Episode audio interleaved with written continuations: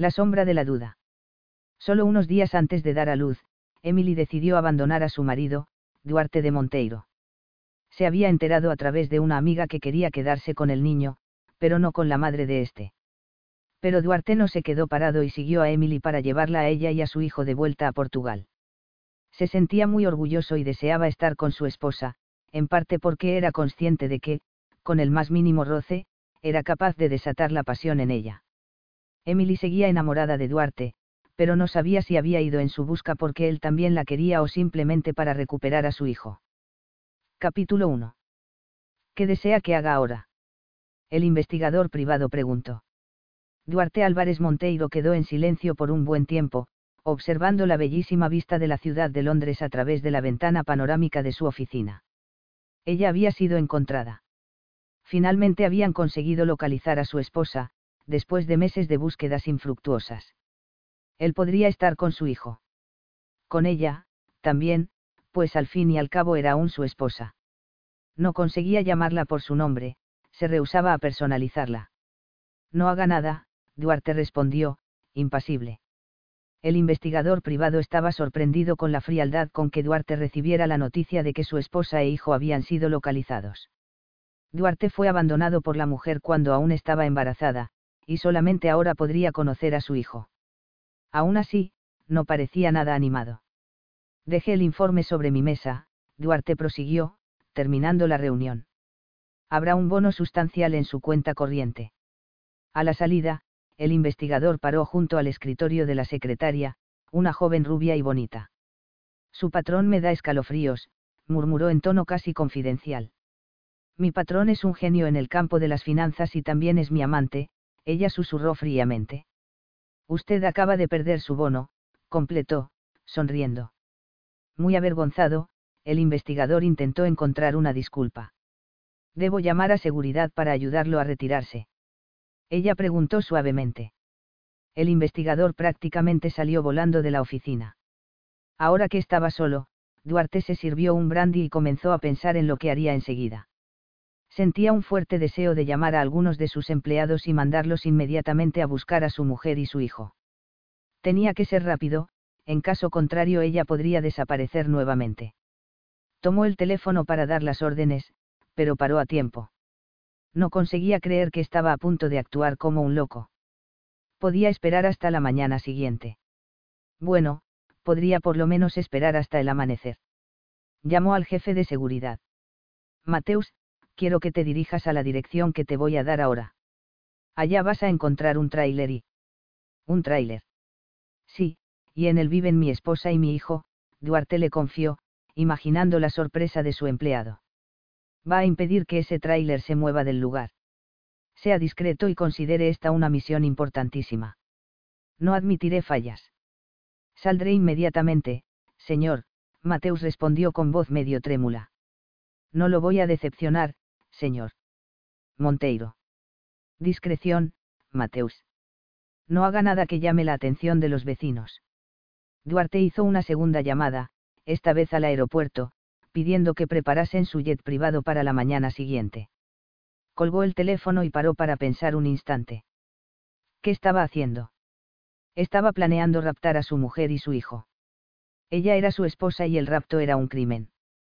Pero ella había raptado al bebé y lo cargaba de un lado a otro dentro de un tráiler. Y todavía debía dejar a la criatura sola mientras trabajaba con caballos. Eso era irritante. Siempre pensó que Emily era una mujer incapaz de un acto tan desvariado, siempre fue discreta y previsible. Creyó que su esposa estaba satisfecha con todo aquello que ganó con el matrimonio. Se convirtió en una mujer rica, tenía más de una propiedad, frecuentaba fiestas en las cuales podía exhibir joyas bellísimas. ¿Y qué le dio a cambio? Emily había traicionado sus votos de casamiento y la confianza de él, yendo a la cama con otro hombre el hecho confirmaba la idea que las mujeres más tranquilas eran las que más precisaban ser vigiladas. Había diversas formas de controlar una mujer, y Duarte conocía bastante al respecto. Nunca había practicado tales artes con su esposa de aire inocente y aparente timidez, pero era el momento de comenzar. Cuando Emily llegase, conocería al nuevo Duarte. No consigo entender por qué te estás yendo, Alice Barker reclamó. Hay gente interesada en tener clases de equitación contigo en número suficiente para mantenerte empleada el año entero.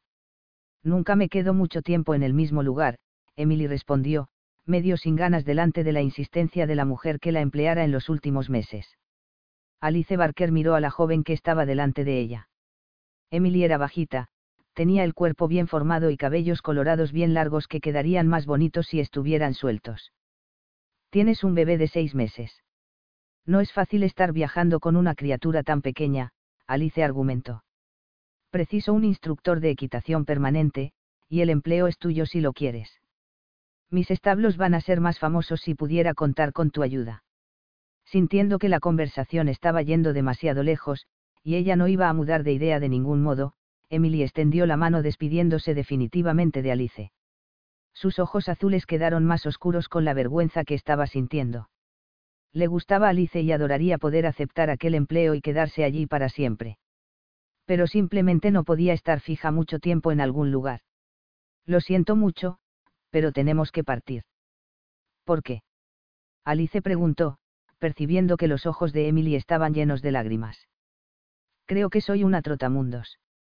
Tonterías. Conozco gente que no consigue parar en ningún lugar, y tú no eres de ese tipo. Puedes tener tu hogar aquí junto a tus amigos. Me estás entristeciendo, Alice. Tal vez sea hora que confieses que estás huyendo de algo o de alguien. Solo eso justificaría tu deseo de estar vagando por el mundo. Emily bajó los ojos sin responder nada. Claro, debía haber pensado en eso desde el primer momento en que llegaste aquí, Alice Barker dijo, mirando a Emily con simpatía. Tú eres tan reservada, andas siempre nerviosa, especialmente cuando llegan extraños por aquí. No cometí ningún crimen, Emily respondió apresuradamente. Infelizmente no te puedo contar más nada. Aún habiendo declarado no ser ninguna criminal, Emily sabía que esta no era exactamente la verdad. Había huido de su marido, andaba escondida desde hacía ocho meses y no entró más en contacto con su familia. ¿Te estás escondiendo de un novio abusivo? Alice preguntó, no queriendo dejar a Emily partir sin contarle su problema. ¿Por qué no me dejas ayudarte? Huir nunca es la solución para ningún problema.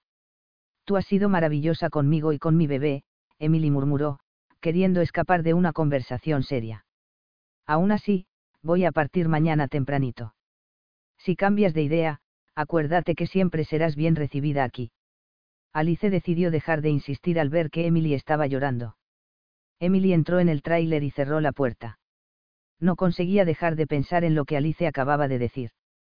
De hecho, huir nunca fue una solución para nada. Ella huyó y así no resolvió su problema. Ya habían pasado ocho meses desde que partiera de su casa en Portugal. Había ido con su familia en busca de apoyo, pero la habían tratado como si fuese una criminal. No pienses que vamos a involucrarnos en tus problemas conyugales, su madre dijo. Por favor, no nos causes ninguna vergüenza. Vuelve a la casa de tu marido porque aquí no te vas a quedar, su padre habló con voz dura. Perdiste el juicio. Su hermana Hermione preguntó irritada. Si Duarte supiera que estamos de tu lado podrá culparnos y estaremos todos arruinados. Fuiste muy ingenua en venir a buscarnos, Corine, su otra hermana reclamó.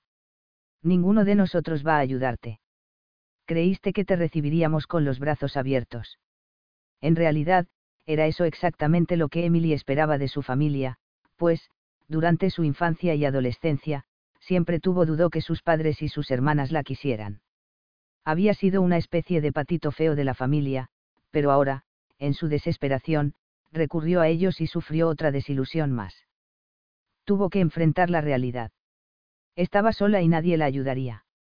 Vendió su anillo de compromiso, compró un auto viejo y un tráiler, resolvió viajar y desaparecer. Viajó por el campo, de un establo a otro, ofreciendo sus servicios como instructora de equitación. Nunca se demoraba en un lugar, pues cuanto más tiempo se quedara mayor eran las posibilidades de que la localizasen. Naturalmente Duarte estaba buscándola tanto por ella como por su hijo. Duarte Álvarez Monteiro era un banquero riquísimo y tenía medios de encontrarla. Gastaría fortunas para recuperar a su hijo. Cuando Duarte había pedido a Emily casamiento, ella se sorprendió, pues no se creía bonita, no era sofisticada ni rica. Su familia intentaba aparentar riqueza, pero a pesar de los disfraces, el hecho era que el abuelo de Emily fue un lechero. Así, le extrañó que Duarte la quisiese como esposa, pues no parecía estar enamorado de ella. Emily lo adoraba tanto que resolvió dejar de preocuparse por eso. Tal vez Duarte acababa enamorándose con el tiempo. Tenía que agradecer la oportunidad de poder estar a su lado. A pesar de sentirse medio intimidada, nunca sintió miedo de él, no del modo como los otros sentían. Las personas vivían con miedo de ofenderlo, y Emily se equivocó al no notar que pisaba terreno peligroso. Miró al pequeño Jamie y lo tomó en brazos. Ocho meses atrás, Duarte había amenazado con sacarle a su hijo, tan pronto naciera. Días después de aquella amenaza, Emily huyó a causa del pánico. No conseguía imaginar su vida sin su bebé. No había cómo olvidar que fue por su culpa que Duarte exigió la separación y resolvió alejar a la criatura de ella. En ese momento, ella también sufría por los remordimientos al estar impidiendo a Duarte ver crecer al bebé, y solamente el pavor que sentía delante de la posibilidad de estar sin el pequeño Jamie era lo que la mantenía forajida. Hasta ahora ni la fortuna de Duarte ni su poder habían triunfado. Emily sabía que había sido inmatura al tomar la decisión de huir, debería haber buscado un abogado y descubierto cuáles serían sus oportunidades de quedarse con el bebé. Llegó, en verdad, la hora de dejar de huir y enfrentar la realidad. ¿Cómo encararía a Duarte? Se erizaba solo de recordar los últimos momentos que pasaron después de la amenaza que él le hizo. Duarte mandó que ella se quedase en la casa de campo en el Doro durante todo el invierno. Ella se quedó sola tres meses, aún con esperanzas que él la buscaría para conversar nuevamente. Pensó en la posibilidad de una reconciliación, pero ese sueño murió. Acostumbrada a levantarse bien temprano, Emily ya estaba de pie al amanecer. Arregló sus cosas durante la noche y, ahora, después de amamantar a Jamie, tomó su desayuno. Vivir en un tráiler le había enseñado a mantener todo organizado y muy limpio. Se puso un jan viejo y un suéter, porque hacía frío a aquella hora de la mañana. Miró a Jamie que estaba sentado en la alfombra, mordiendo furiosamente una revista sobre caballos. No, Jamie.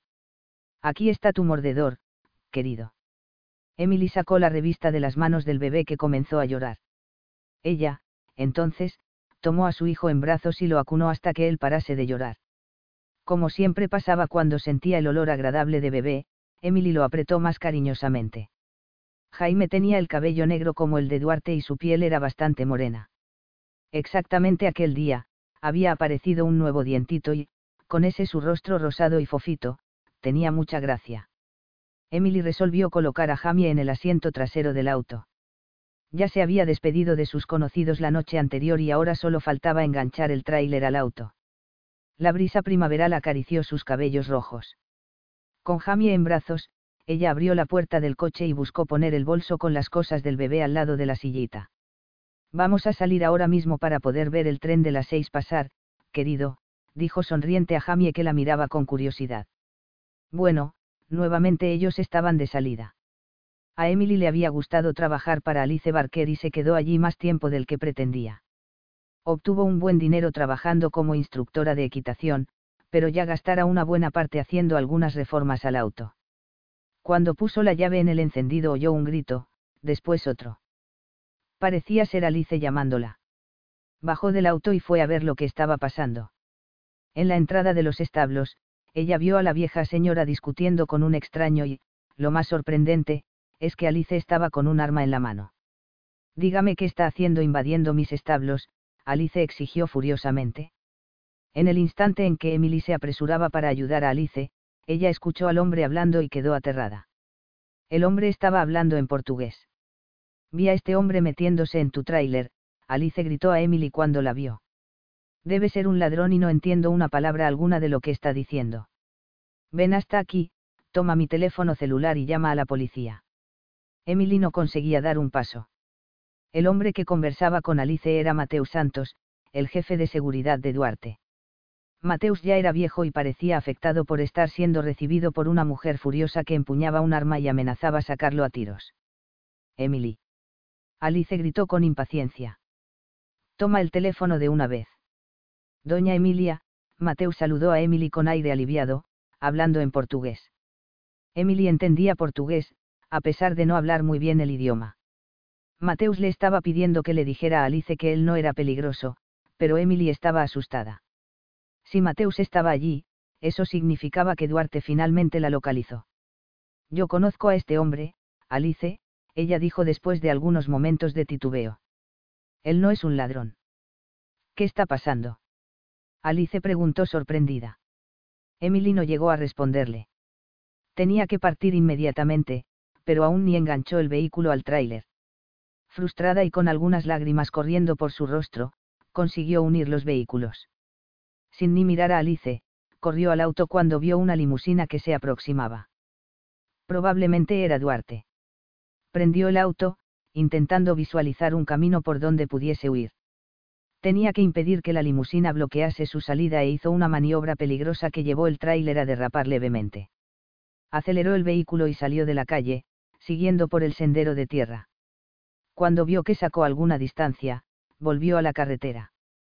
Tenía que buscar un abogado inmediatamente precisaba un consejo legal, antes de encarar a Duarte. Como mínimo, él se llevaría al bebé lejos, partiendo para Portugal y ella no conseguiría tener a Jamie de vuelta. Ya oyó historias horribles de maridos extranjeros separándose de sus esposas inglesas y huyendo con los hijos. Miró por el espejo para ver si la limusina la estaba siguiendo. Ella tenía la ventaja de conocer aquella área. No podía confiar en Duarte. ¿Qué oportunidad tendría de tener la custodia de Jamie, en caso él fuese llevado a Portugal. Tal vez ni pudiese visitarlo de vez en cuando. Duarte no tendría el mínimo deseo de dejarla participar de la vida de su hijo después de lo que ella le hiciera. Ahora todo estaba más complicado aún. ¿Por qué dejó que la situación llegase a ese punto? Disminuyó la velocidad cuando vio que estaba llegando al pasaje del tren. Las luces de alerta estaban titilando, y las barras automáticas bajaban, indicando que el tren debería pasar en cualquier momento. Emily se sintió acorralada. Le prometiera a Jamie mostrarle el tren pasado, y era justamente eso lo que iba a pasar ahora. Miró por el espejo una vez más y entonces vio la limusina parando justo detrás de ella. Fue atrapada. La suerte la abandonara.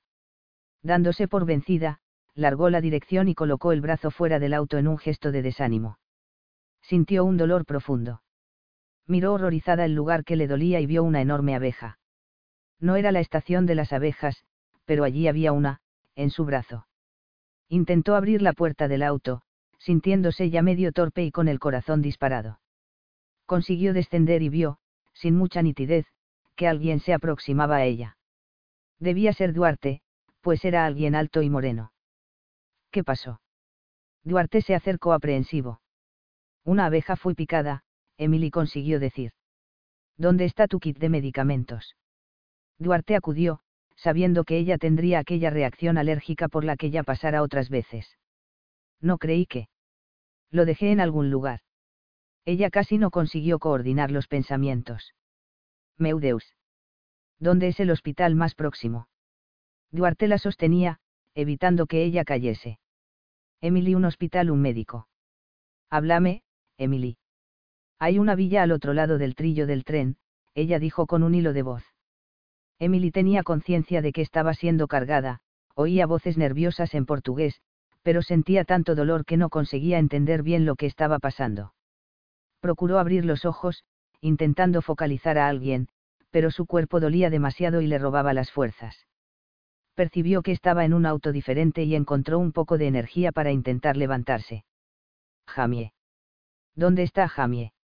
Él va a estar bien. Tú también vas a estar bien. Aún en el estado en que estaba, Emily tenía conciencia de que no todo saldría bien. Siempre fue alérgica a las picaduras de abeja y recibió órdenes médicas de no salir sin llevar su kit de adrenalina. En los últimos tiempos, no obstante, ni se acordaba de eso, tantas eran sus preocupaciones. Te vas a quedar con Jamie. Eso es lo justo, murmuró. Por el amor de Dios, no vas a morir, Emily, Duarte retrucó furiosamente no voy a permitir que eso pase. Antes que ella perdiese la conciencia, todo lo que pensó es que Duarte tenía el derecho de estar con su hijo. Lo que estaba pasando con ella era un castigo por todo lo que había hecho. No solo impidiera a Duarte ver a su hijo, él la encontró en los brazos de otro hombre, meses antes de que naciera el bebé. No sabía por qué había dejado a Tony besarla. No quería nada con él. El hecho es que andaba demasiado infeliz con su matrimonio, y Tony la sorprendió en un momento de debilidad. En toda su vida, nadie dijo antes que la amaba, como Tony lo dijera aquel día. Duarte siempre parecía indiferente, no era cariñoso y no demostraba amarla. Aquella tarde, después de confesar su amor, Tony la tomó desprevenida y la besó. Confusa, ella no luchó por liberarse del abrazo. No sentía nada por Tony, ni quería besarlo, aún así permitió que la besase. Había sido infiel a su marido y nada podría justificar su instante de debilidad. Duarte entró en la sala y la encontró en brazos de Tony. Nada lo hizo convencerse que solo fue aquel beso. Duarte creía que ella fue amante de Tony y lo estuvo traicionando allí, en su propia casa. Exigió inmediatamente la separación, aún con ella embarazada. Los recuerdos fueron desapareciendo y se desmayó. Emily abrió los ojos y vio que estaba respirando por una máscara de oxígeno. Debía haber sido correctamente medicada, porque continuaba viva. Se sentía desorientada, sin saber dónde estaba. Comenzó a sentarse, mirando los rostros desconocidos que se doblaban sobre ella. ¿Qué? ¿Dónde? Ella preguntó con voz débil. Usted tuvo un ataque alérgico, un hombre de mediana edad muy joven respondió. Está en un hospital, soy su médico. Acabamos de aplicarle una inyección de adrenalina calma. Continúe acostada por ahora, la enfermera aconsejó. Se está sintiendo mal. Emily descansó la cabeza en la almohada y solo hizo un gesto negativo con la cabeza. De a poco sentía la energía volviendo a su cuerpo, pero aún estaba demasiado débil. Percibió que Duarte la miraba. Inconscientemente intentó arreglarse el cabello para no parecer fea a los ojos de él. Paró el movimiento tomando conciencia de cómo era vulnerable a su marido. Por un segundo, era como si el tiempo hubiese parado. Sus miradas se encontraron, y ella sintió su corazón latir más fuerte. Siempre pasaba eso cuando estaba al lado de Duarte, desde el primer momento que lo conoció. Sintió deseos que él la abrazase. Duarte la atraía como si fuese un imán. Siempre lo amó y, aún así, el matrimonio entre ellos había sido un desastre. Cuanto más ella sentía que lo amaba, más desesperada se sentía delante de la indiferencia con que él la trataba. Emily intentó quebrar la barrera que había entre ambos sin éxito. Duarte había partido su corazón. Quedó lastimada al ver la satisfacción que él sintió al saber que iba a ser padre, nunca antes pareció tan feliz, ni aún el día del casamiento. Y entonces la encontró en los brazos de Tony. No creo que haya sido tan descuidada, Duarte dijo, aproximándose a la cama. Emily abandonó sus pensamientos y miró a su marido. ¿Quién está precisando de una buena taza de té? Es usted, dijo la enfermera, sonriendo. Pasó por un susto enorme y ahora precisa relajarse. Duarte no estaba acostumbrado a oír órdenes y quedó sorprendido al oír a la enfermera tratarlo como si fuese una criatura grande que precisaba orientación. Emily percibió que había sudor en el rostro de Duarte. Él realmente estuvo preocupado, con miedo que ella muriera. Tal vez no la odiase mucho. Era posible que estuviese disfrazando sus emociones. Duarte, en verdad, nunca las revelaba. Ella era tan diferente a su marido, jamás conseguía esconder ninguna emoción. Giró el rostro, incapaz de mirar de nuevo aquellos ojos negros. Su marido se llevó un tremendo susto, le contó la enfermera mientras preparaba algunos remedios. Emily hizo un gesto como si concordase sabía que Duarte nunca la disculparía por no estar cargando su kit de adrenalina.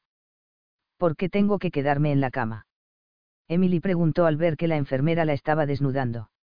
El doctor quiere que se quede en observación durante algunas horas para estar seguro que no habrá reacción alguna. Después que se puso la camisola de hospital, Emily se quedó sola en el cuarto, imaginando con quién estaría Jamie en aquel instante. El bebé estaría asustado lejos de ella. Como entendiendo el sufrimiento de una madre, la enfermera entró en el cuarto nuevamente, esta vez cargando a Jamie. Creo que este lindo bebé es suyo y está queriendo a su madre de regreso. Emily abrió los brazos, y Jamie se agarró a ella inmediatamente. ¿Quién se estaba encargando de él? Un señor de mediana edad que llegó junto a su marido. Se quedó en recepción, intentando calmar al bebé que berreaba a pleno pulmón. Debía ser Mateus Santos que era un solterón y no sabía lidiar con bebés. Jamie ahora parecía calmado, recostado a su pecho y cerrando los ojos, somnoliento. Emily vio que Duarte estaba en la puerta y miraba a madre e hijo abrazados. ¿Ya viste a Jamie? Ella le preguntó bajito. Número. Mateo se quedó con él, Duarte admitió. Jamie estaba en una edad que extrañaba a las personas que no conocía. No demostró interés en mirar a Duarte y se agarró más aún a su madre. Duarte, lo siento mucho, Emily murmuró impulsivamente. Siento mucho todo lo. Tu arrepentimiento no me emociona, Emily. Como tuviste coraje de arrastrar a mi hijo por todas esas carreteras, dentro de un tráiler como si fuese un gitano. ¿Cómo osaste colocarme en una posición en que tengo que justificarme con la policía simplemente porque quiero ver a mi hijo? ¿Y por qué crees que vas a conseguir resolver todo con un simple pedido de disculpa? Capítulo 2. La policía habló contigo. Emily miró perpleja a Duarte. ¿Por qué? Desde que nos casamos, solo me has traído vergüenza y deshonra. Duarte respiró hondo, no consiguiendo controlarse muy bien. La policía estuvo aquí.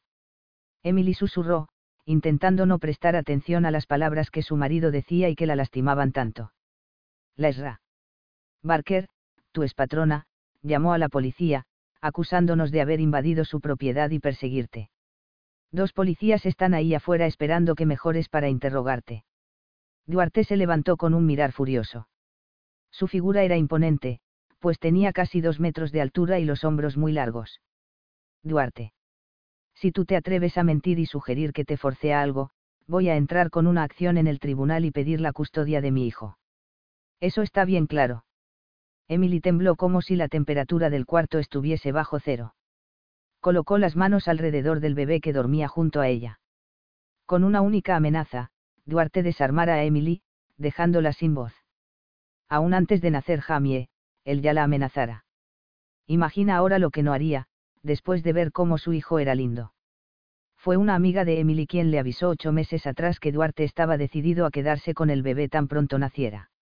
Su amiga dijo que oyó a Duarte conversando con un abogado, y Emily no dudó de su palabra. Ahora él la amenazaba personalmente y, con certeza, haría lo que prometiera. Emily miró a aquel hombre alto y masculino que, aún furioso, despertaba emociones perturbadoras en cualquier mujer. ¿Por qué no rechazó su pedido de casamiento? ¿Por qué no percibió que un hombre guapo y rico como él no podría querer casarse con una mujer tan común? Duarte nunca hablaba sobre su primer casamiento que terminó en tragedia. Ni siquiera que enterró su corazón en la tumba de su amada. Estamos entendidos, Emily. Duarte preguntó irritado. Sí, claro, concordó, alejando su mirar. Tantas veces, en los últimos tiempos, se quedó imaginando si no estaría siendo injusta con Duarte. Pero no había cómo dudar que él pretendía alejarla del bebé, como dijo en la conversación con el abogado, la cual su amiga escuchara. Duarte quería verla fuera de la familia, después que lo deshonrara. Lo peor es que él se precipitó en juzgarla, pues al final todo lo que Emily hizo fue no reaccionar cuando Tony Jarrett la besó. Nunca habría consentido en vivir un romance extraconyugal con él. Emily se quedó mirando la carita de Jamie, sintiendo su piel suave y aromática. Sabía que se equivocó en alejar al bebé del padre y, aún sufriendo una injusticia, no sabía cómo defenderse. No pretendo separarte de nuestro hijo, Duarte dijo de repente. Sé que él te precisa. ¿De verdad? Ella preguntó, comenzando a tener esperanzas. Solo digo lo que pienso. Voy a tomar a Jamie ahora que está dormido, Duarte dijo, extendiendo las manos en dirección al bebé. La Esra. Barker vino con mis hombres de seguridad y se ofreció a encargarse de nuestro hijo hasta que estés mejor y salgas del hospital. Creo que él está acostumbrado a ella y no va a llorar. Emily titubeó en entregar al bebé, pero vio que Alice abría la puerta del cuarto, llevando el bolso con la ropa de Jamie. Voy a dejarlas conversar mientras me entiendo con la policía, avisó Duarte fríamente. Alice sonrió y corrió hasta el borde de la cama. ¿Cómo iba a saber que era tu marido? Pensé que era gente de la mafia que quería raptarte. Hiciste lo que debías, pues no sabías de mis problemas. Soy yo quien ha actuado mal todo este tiempo, dijo, arrepentida. Empeoré aún más mi relación con mi marido, cuando entré en pánico y huí de nuevo. En el camino, fui picada por una abeja y como soy alérgica. Y tu marido salvó tu vida, la interrumpió Alice, sonriendo Me siento tan avergonzada por haber llamado a la policía. Ahora ustedes van a tener que dar mil explicaciones a los guardias. No te preocupes, fue todo mi culpa. Siempre hago tonterías. Emily exclamó desanimada. Principalmente cuando estoy cerca de Duarte. No debe ser un buen marido, si te hace sentir de ese modo. Apuesto que vas a decir que es maravilloso solo para dejarme satisfecha. Pero él es. Soy yo la equivocada en esta historia. Ella cometió un error creyendo que Duarte podía ofrecerle la vida que siempre soñó, quería mucho ser amada y deseada.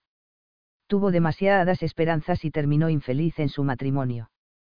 Era apenas una especie de objeto más que Duarte poseía. Cabía a ella solo satisfacerlo, como si no tuviese una vida propia. Emily sabía que siempre fue tímida y, en vez de despertar con el matrimonio, se cerrara más aún en sí misma. Después que se separó, su autoestima quedó seriamente afectada. Cuando Alice salió llevando al bebé, un policía simpático entró en el cuarto queriendo saber si Emily tenía alguna queja que hacer contra su marido.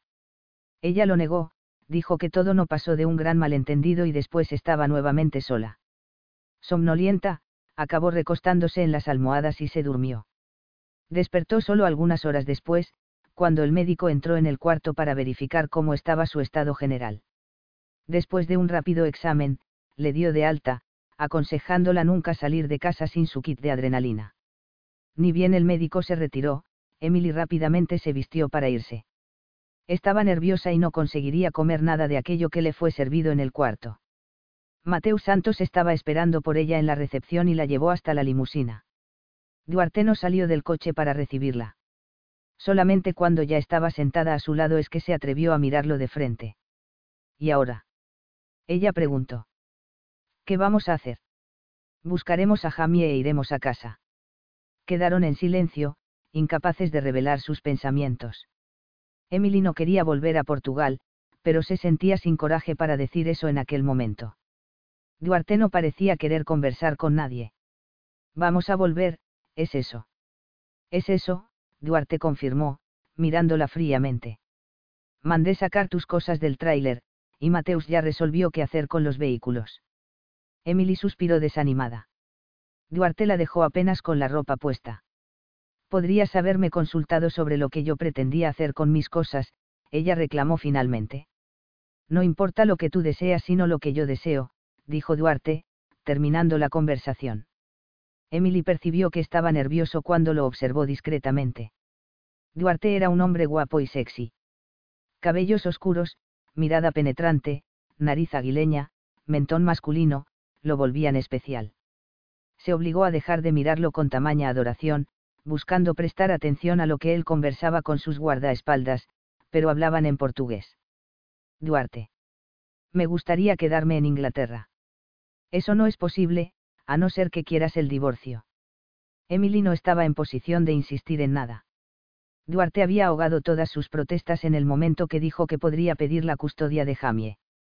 Ella no conseguiría convencer a ningún juez que podría criar a Jamie con comodidades, pues su situación económica era un desastre, además estaba el hecho que ella huyó con la criatura después de ser acusada de infiel. Con certeza, el juez vería con malos ojos la infidelidad, la fuga a Inglaterra, el error que cometió al no buscar quedarse con su hijo legalmente. Duarte tenía recursos para criar a su hijo con comodidades, era el marido traicionado, no había sometido a la criatura a una vida de viajes incómodos. En fin, ella sabía que tendría pocas condiciones para conseguir la guarda de la criatura en el tribunal. Además, el juez sería portugués como Duarte y ella, una extranjera. ¿Qué oportunidad tendría? Ninguna, con certeza. Pensé que eras tú quien quería el divorcio. Intentó esconder el temblor de sus manos. No de momento. Emily sintió deseos de gritar. Él no le estaba dando ninguna oportunidad de decidir qué hacer, como si no tuviese voluntad propia. Siempre la mantenía alejada, a no ser cuando estaban en la cama, y ese pensamiento la perturbó. Habían dormido en camas separadas desde el comienzo y cuando hacían el amor era como si estuviesen cometiendo una especie de pecado. Ella se sentía excitada y lo tocaba en aquellos momentos de intimidad. Lejos de la cama, Duarte la mantenía alejada y la trataba fríamente. Intentando alejar esos recuerdos, Emily procuró fijar su atención en la sillita de bebé que había en el coche. Duarte no iba a pedir el divorcio ni alejarla de Jamie. Debía apegarse a esos hechos. Estaba cansada de huir y vivir asustada. Lo que pasara en el futuro no podría ser peor que aquello que vivió en los últimos meses. ¿Vas a buscar otras mujeres nuevamente? Emily preguntó sin ni siquiera saber por qué tocaba ese asunto. Duarte no respondió nada, apenas la miró duramente. Emily bajó los ojos, arrepentida de haber hecho la pregunta. ¿Qué quieres decir con nuevamente? Él indagó bien lentamente. Dije una tontería, fue eso. Y quedé pensando que tú. Hiciste una acusación muy clara y directa. Los ojos de Duarte encararon los dulces y azulados de su esposa. Quiero creer que estás haciendo acusaciones para intentar justificar tu comportamiento indecente. Emily intentaba encontrar un medio de evitar aquel asunto, no porque tuviese miedo de enfrentar a Duarte, sino porque temía que él cambiara de idea y resolviera pedir la guarda de Jamie. No es nada de eso. Yo no. Yo no. No oses tocar ese asunto de nuevo, Duarte la alertó duramente. Emily desvió la mirada al paisaje y vio que estaban entrando en la propiedad de Alice. Eso la animó y, tan pronto el coche estacionó frente a la casa de la hacienda, salió corriendo. La vieja señora estaba en la terraza con Jamie en brazos tú y Duarte aceptan tomar un café conmigo. Jamie pasó a los brazos de su madre con una sonrisa larga, y Emily sintió el corazón latir más fuerte de emoción. Quería continuar allí, viviendo con Alice, y no entrar nunca más en la limusina. Voy a preguntarle a Duarte si tenemos tiempo para un café. Emily sonrió a la bondadosa señora que tanto la ayudara. Duarte estaba justo detrás de ella y saludó a Alice con cortesía conseguía ser encantador y simpático siempre y conquistaba a las mujeres con facilidad, como hizo durante el noviazgo con Emily. No tenemos tiempo, señora, Duarte dijo como si lamentase no poder quedarse. Vamos, Emily. Pidió, tocando levemente el hombro de su mujer. Se despidieron apresuradamente, y Emily entró en el auto llevando al bebé y saludó a Alice. Prefiero que te mantengas callada durante el viaje, le pidió Duarte cuando vio que Emily lo miraba como si quisiese preguntar algo. Por lo menos no habían vuelto a hablar sobre las otras mujeres. Emily se recordó que él quedó indignado cuando le preguntó sobre el asunto, pero no le dio ninguna respuesta, ni afirmando ni negando que la traicionara. Era mejor así. Ellos probablemente vivirían alejados, tal vez ni siquiera en la misma casa. A Emily le gustaría que él dijera lo que esperaba de ella, cómo vivirían a partir de ese reencuentro. Tal vez su silencio fuera una especie de castigo, un castigo por lo que ella lo hizo pasar. Percibió que Duarte miraba al bebé. Quería tocar a su hijo, aproximarse a él, pero estaba medio receloso. Tomó un osito de peluche y se lo entregó a Duarte. Puedes darle el bichito. Cuando precise consejo, voy a pedirlo, está bien. Duarte la miraba con hostilidad. Solo estaba imaginando si puedo tocarlo sin que comience a llorar no quise entrometerme. Lo siento mucho. Con el tiempo él se va a acostumbrar a mí. Duarte era demasiado orgulloso para mostrar debilidad. Si no hubiese visto emoción en sus ojos cuando miraba al bebé, Emily podría creer que ni le importaba la criatura. Huí de Portugal, porque tenía miedo de estar sin el bebé, Emily comenzó a explicarse. No voy a discutir este asunto en frente de la criatura. Tú no lo percibes, pero él te está mirando y extrañando tu nerviosismo. Lo estás asustando. Emily miró a Jamie y notó que la criatura estaba de hecho agitada. Entendió que ni ganaba nada en explicarse, pues las oportunidades de Duarte disculparla eran mínimas. Tenía que convencerse que Duarte estaba solamente interesado en su hijo y la estaba llevando con él porque creía que la presencia de la madre era muy importante para la criatura en los primeros años de vida. Cuando entraron en el área del aeropuerto, Emily tomó conciencia que estaba mal vestida y que sus zapatos, jeans y suéter no eran adecuados para un viaje internacional.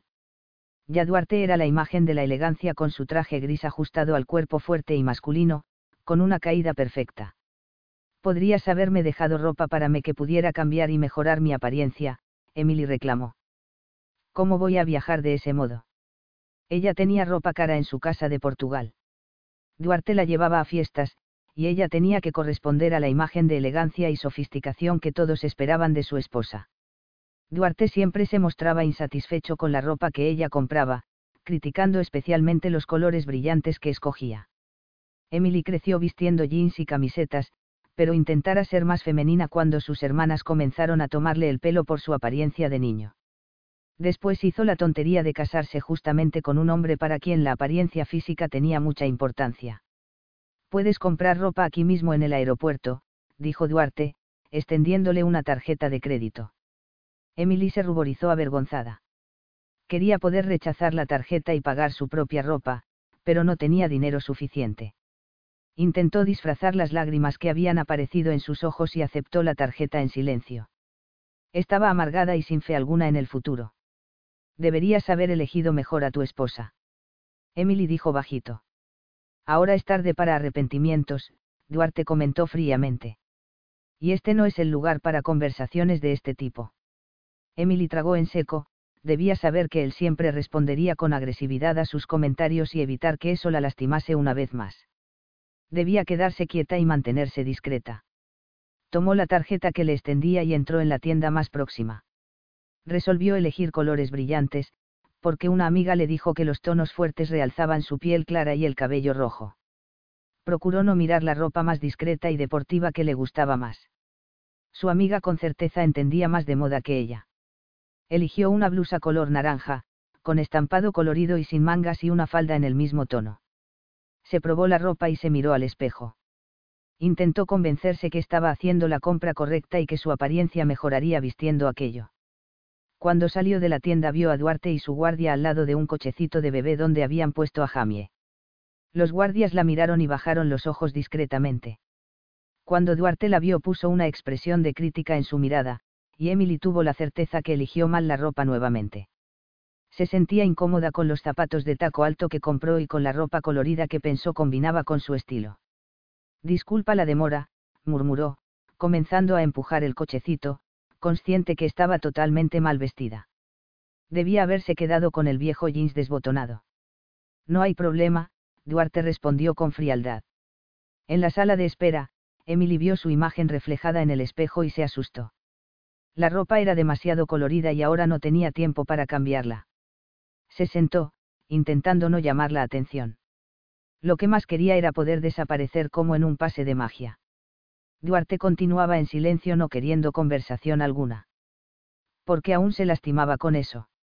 Cuando estaban casados, él hacía siempre eso, aún antes de encontrarla en los brazos de Tony. Sabía que no era bonita, porque su madre y hermanas comentaban eso con frecuencia. Eran rubias y tenían una belleza clásica, mientras Emily nació con cabello rojo que escandalizaron a toda la familia. Decían que salió a la bisabuela. A Emily no le importaba ser bajita, tener cabello rojo y no tener senos grandes. Cuando vio a Duarte Álvarez Monteiro por primera vez, se enamoró a primera vista, aún sin tener ninguna esperanza de que él la notase. No en tanto, él la buscó y le pidió matrimonio. La sorpresa fue general, al fin de cuentas, que habría visto Duarte en aquella muchacha sin gracia, mientras era asediado por mujeres rubias, hermosísimas y llenas de encanto. Capítulo 3. Al completar los 19 años, Emily ya había terminado su curso de equitación y, si quería, podría trabajar como instructora. Sus dos hermanas trabajaban en la empresa de exportación de vino de su padre y estaban ganando bien. Nadie le ofreciera la misma oportunidad a Emily, como su madre la presionaba para encontrar empleo, vivir sola y ser independiente, resolvió aceptar una oferta de trabajo en el establo de la casa de campo que Duarte poseía en Inglaterra.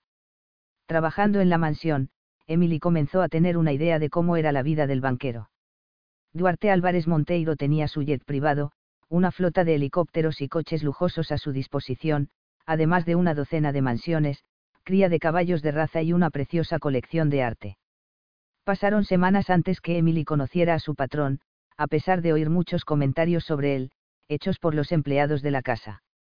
Decían que pertenecía a la aristocracia portuguesa, que era descendiente de nobles del siglo XIII cuando vio un auto deportivo plateado entrar en los jardines de la mansión, el jefe del establo comentó estasiado que era un Claren que valía una fortuna. Una de las empleadas agregó que mejor que el auto era su dueño y que, ni bien Emily pusiera los ojos en él, se enamoraría.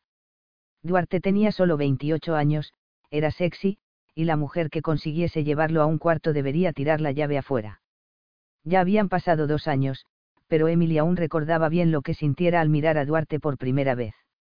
Tenía cabello oscuro que brillaba con la luz del sol, y su piel era bronceada. Muy alto, él se arqueó para abrir la puerta del pasajero. Emily estaba segura que de allí bajaría alguna mujer bellísima, y se quedó sorprendida cuando un cachorro marrón enorme saltó alegremente del coche. No soy yo quien voy a cuidar de ese monstruo de nuevo, reclamó uno de los empleados. Ese cachorro es pesado como un árbol y corre como un caballo de raza. Nadie consigue controlarlo. Antes que Emily pudiese comentar algo, el jefe del establo la llamó y la mandó a dar una vuelta con el cachorro. Ya será un perro de caza irlandés. Tenía casi un metro de altura mientras Emily medía poco más de uno y medio. Deseó tener un cachorro desde pequeña, pero la familia nunca le dio uno. Ahora, llevaba a aquel animal enorme que la arrastraba, queriendo correr por el jardín. Sea gentil con él, Duarte ordenó. Ya se está poniendo viejo. Emily miró rápidamente a su patrón, afectada con su proximidad e intimidada por su altura y masculinidad. Tenía que levantar mucho la cabeza para poder ver su rostro. Cuando percibió que su patrón la encaraba, se sintió como si una descarga eléctrica la hubiese alcanzado. Un temblor recorrió su cuerpo, su rostro se ruborizó, al mismo tiempo que su corazón se disparaba. Duarte ni siquiera pareció notar el efecto que causara en ella, pues se volvió y se dirigió a la mansión. Al final, Emily no pasaba de una empleada, de las tantas que trabajaban en la hacienda. Y, sin duda, en caso el destino no interviniese, Duarte Álvarez Monteiro nunca habría percibido que existía. No en tanto, cuando Duarte partió, dejó el cachorro en casa con órdenes de que cuidasen bien de él. Ni bien Duarte desapareció de su vista, los empleados habían decidido mantener el animal encerrado en el establo, temiendo que desapareciera o les diese demasiado trabajo. El patrón adora a ese animal estúpido, el jefe del establo reclamó. Si le pasa alguna cosa, estaremos perdidos.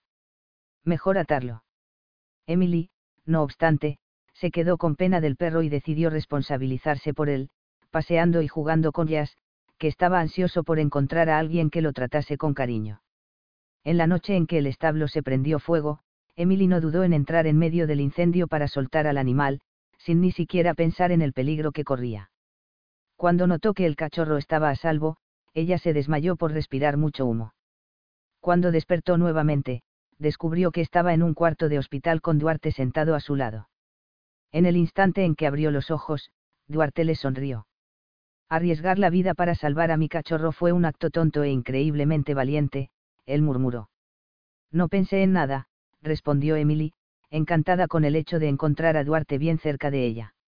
Usted es una heroína. Entré en contacto con su familia, pero parece que no podrán venir verla, dijeron estar demasiado ocupados. Gracias, dijo Emily, nada sorprendida con la falta de interés por parte de su familia. Soy yo el que estoy en deuda con usted. Uno de los empleados tuvo el coraje de confesar que, si no fuese por usted, ya se habría quedado confinado al establo sin nunca salir a pasear. También dijo que usted fue la única, entre los 20 empleados de la casa, que cuidó de él. Es que me gustan los animales, y Jazz es un perro adorable, Emily comentó medio avergonzada. Jazz tiene un cerebro del tamaño de un guisante, eso sí, Duarte comentó, riendo. Pertenecía a mi hermana Elena y, cuando ella falleció, me quedé con él. Tal vez no haya sido muy sensato, porque casi no tengo tiempo para estar a su lado. Estoy siempre cuidando de los negocios. Pero Jazz lo adora.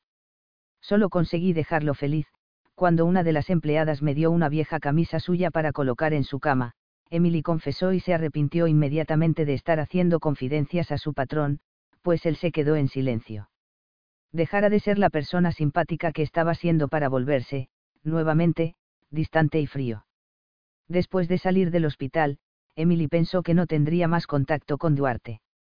No obstante, él decidió llevarla a pasar unos días descansando en casa de sus padres. Emily se enamoró de Duarte durante el viaje, a pesar que apenas se sentara a su lado, mientras él pasó todo el tiempo hablando por teléfono. Al ver a Emily llegando en la limusina de Duarte, su familia lo invitó a cenar, ansiosos por impresionar a un hombre tan rico. Sus hermanas, Hermione y Corine, lo habían rodeado, queriendo conquistarlo bajo las bendiciones de sus padres.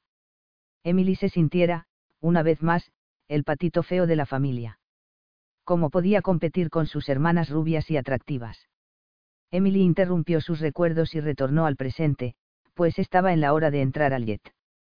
Tenía que parar de pensar tanto en el pasado y preocuparse solamente del presente.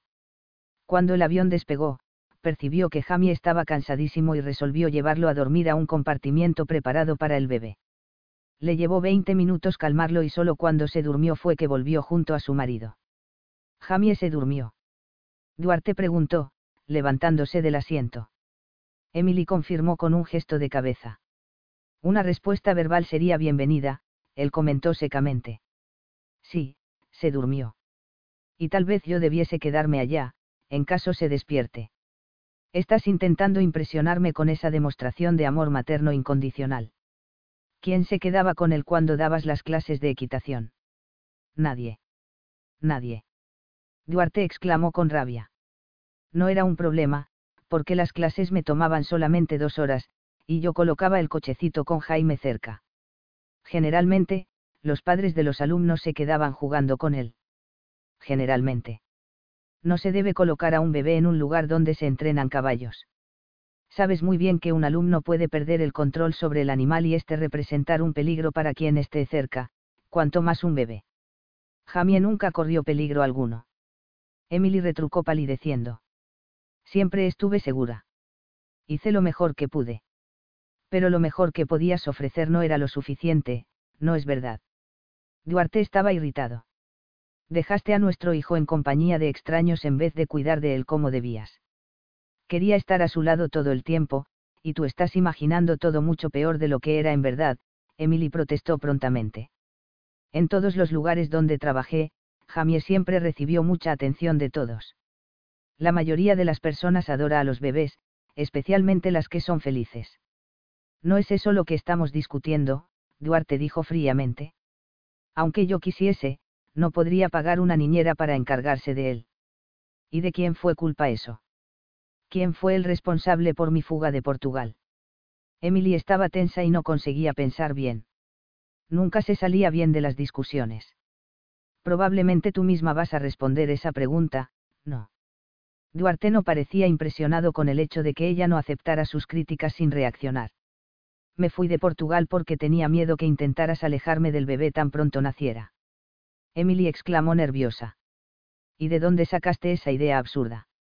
Solo hice esa amenaza hoy de mañana, en el hospital, porque mi paciencia se había agotado. ¿Qué te hace pensar que cometería ese acto dramático? Emily bajó la cabeza, pues no podía contarle que fue su amiga Bliss quien dijo haber oído Duarte conversando con el abogado y declarando que iba a separar a su esposa de su hijo, tan pronto él naciese. Bliss siempre fue su amiga, apoyándola en los momentos difíciles no podía decir nada contra ella.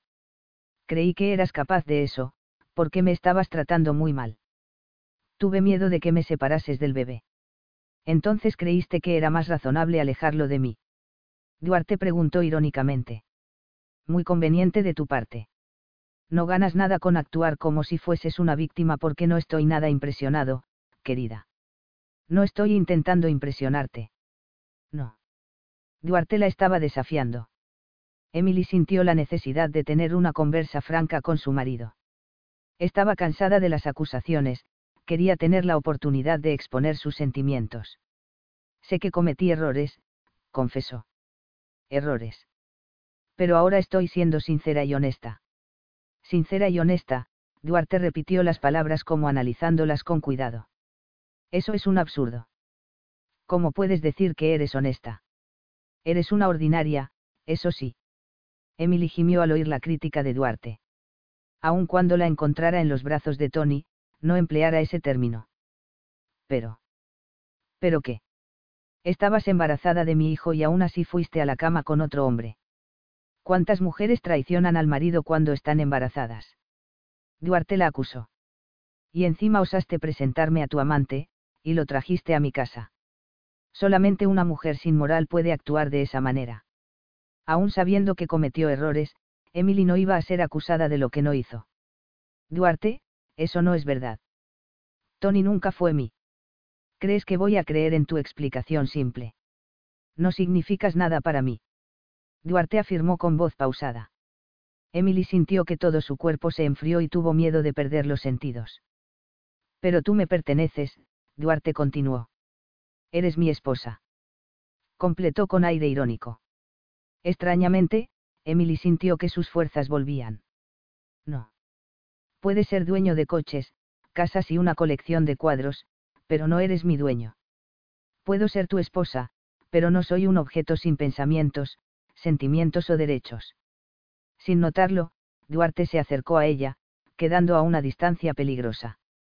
Mientras intentaba entender de dónde sacara fuerzas para discutir con él, Emily tomó conciencia que Duarte estaba prácticamente tocándola.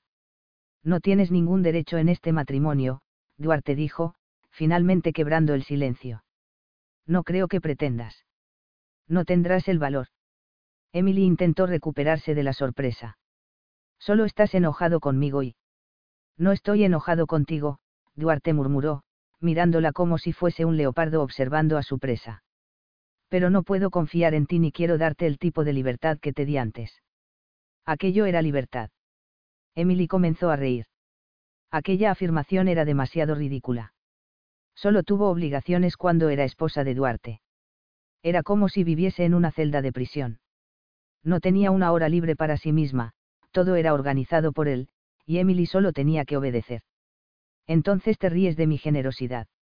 El mirar de Duarte era amenazante. Te referías al dinero. Emily finalmente entendió lo que él quería decir. Bien que intenté consolarme haciendo compras, pero no me satisface esas cosas. No soy el tipo de mujer con quien deberías haberte casado, y todavía no conseguí entender por qué te casaste conmigo. Duarte la miró fijamente. Emily se sentía como si el oxígeno del lugar estuviese por acabarse. Aún así, no se alejó de Duarte, detestando percibir que su proximidad provocaba sensaciones físicas que no quería sentir nuevamente. Él la excitaba, aun cuando la trataba como si fuese un pájaro que cayera en una trampa. ¿No desconfías porque me casé contigo? Él le preguntó bruscamente. Oír su voz ya era suficiente para provocar extrañas sensaciones en Emily. Procuró anular el escalofrío que recorría su espina y respiró hondo, era consciente que sus senos comenzaban a doler y sus pezones despertaban con sensaciones casi olvidadas. No tenía nada para ofrecerte además de mi fortuna, pero tú parecías querer poca cosa. Duarte observaba con sus ojos oscuros brillantes. Además de mí, claro. Y tú me querías tanto como el propio aire que respirabas. En esa ocasión, me pareció un intercambio justo. Emily estrechó los ojos, incapaz de creer lo que oía.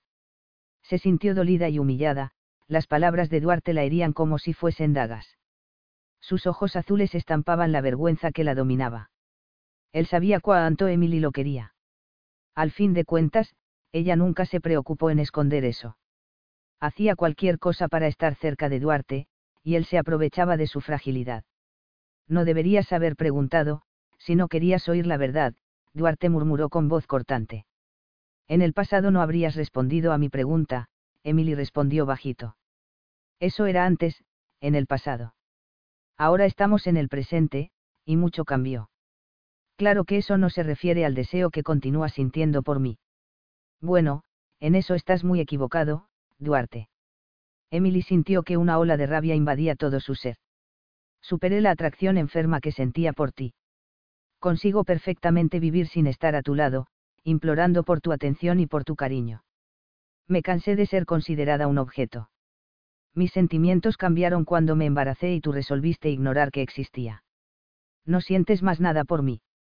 Duarte se aproximó, sorprendiéndola distraída y antes que ella tuviese la oportunidad de alejarse, su boca sensual atrapó a la de ella en un beso abrasalador. Como no esperaba que eso pasara, Emily no tuvo ninguna reacción para impedirlo. Estaba avergonzada y con rabia. No conseguía respirar bien, ni pensar. Olvidó cuánto la lastimara y entreabrió los labios para recibir su beso, vibrando con el contacto de sus cuerpos. Duarte. murmuró. Duarte.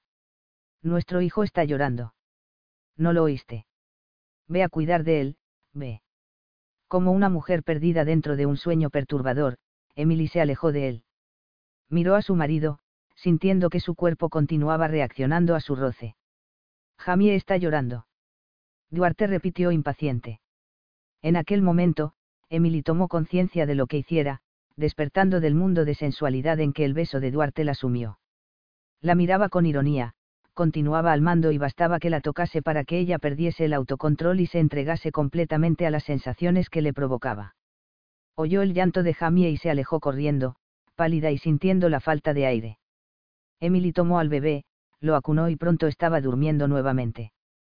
El cuerpo trémulo de Emily aún dolía, frustrado con la interrupción de las caricias. Fue tan fácil creer que Duarte no la perturbaría tanto, mientras estaba lejos. Un pensamiento invadió su mente, como la besara con tanto fervor si, meses antes, había jurado que no conseguía ni siquiera estar bajo el mismo techo que ella. Duarte la había tocado nuevamente y la hizo actuar como una tonta. Eso no debería sorprenderla, su marido siempre consiguió mantenerla presa a sus encantos. Los recuerdos de aquellos tiempos volvieron. Un mes después del incendio en el establo, Emily fue informada de que Duarte quería verla. El llamado vino cuando terminaba de entrenar los caballos y tenía el cabello despeinado y la ropa amasada y sucia. Era la primera vez que entraba en la mansión decorada en estilo georgiano. Jazz la recibió muy animado, saltando e intentando derribarla en señal de cariño. Ella lo acarició y solo entonces percibió que Duarte estaba allí, observando sus juegos con el cachorro. Duarte sonreía al decir algo que ella no escuchó bien. Volver a ver a Duarte después de las cuatro semanas que él estuvo lejos de la casa de campo la dejaron sin saber qué decir y cómo comportarse. Estoy toda sucia, Emily dijo cuando él le indicó una silla lujosa. Prefiero estar de pie. Como quieras. No me voy a demorar. Duarte recostó el cuerpo en el escritorio. Vestía un traje elegante que le caía muy bien. Cuando doy fiestas en esta casa, mis amigos y colegas de trabajo siempre traen sus familias. Me enteré que da clases de equitación. Me gustaría que comenzase a dar clases para una de mis invitadas. Naturalmente aumentaré su salario. ¿Está interesada? Mucho, Emily respondió sorprendida.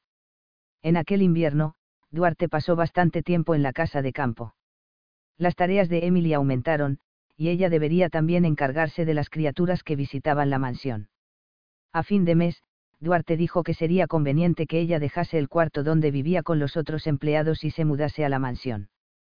Quedó más sorprendida aún cuando le informó que debería hacer sus comidas en la sala de visitas. Una noche, durante la cena, uno de los invitados se volvió hacia ella y dijo. El señor. Monteiro me dijo que usted tiene una forma especial para lidiar con las criaturas y los animales. Siempre ansiosa por escuchar algún elogio, Emily quedó emocionada. Más tarde, cuando ya era esposa de Duarte, había concluido que siempre estuvo bajo observación en aquel tiempo en que era aún una empleada. Todos la analizaban, querían ver cómo se comportaba, cómo pensaba, cómo reaccionaba en diversas situaciones. Emily siempre se presentaba tímida, y Duarte quedó contento que fuese así. En esa ocasión, no notó que él estaba evaluando sus cualidades y posibilidades para ser su esposa. Fue ese el papel para el cual había sido escogida. Una mujer que no diese trabajo, no hiciese exigencia alguna, le gustaran las criaturas y los cachorros y se contentara con una atención mínima.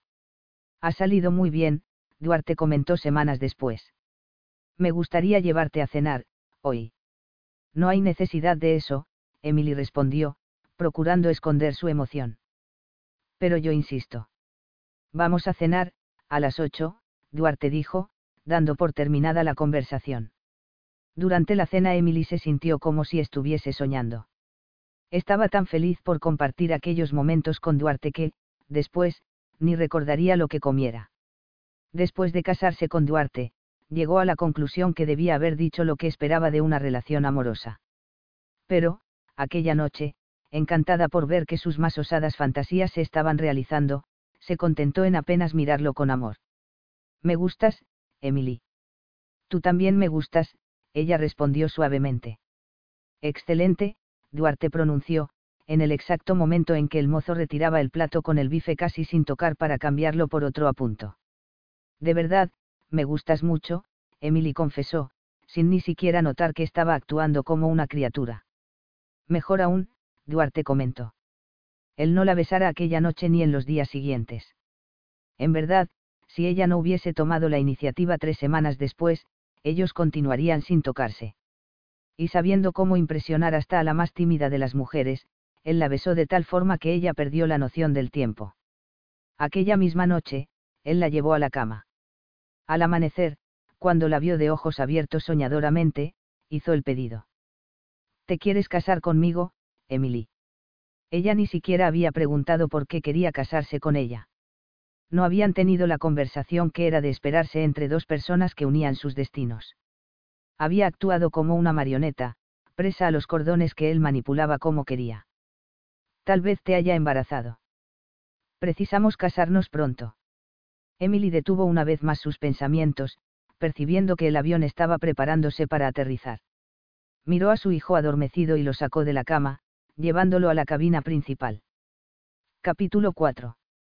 Cuando Emily desembarcó en Lisboa, vio que dos limusinas esperaban por ellos.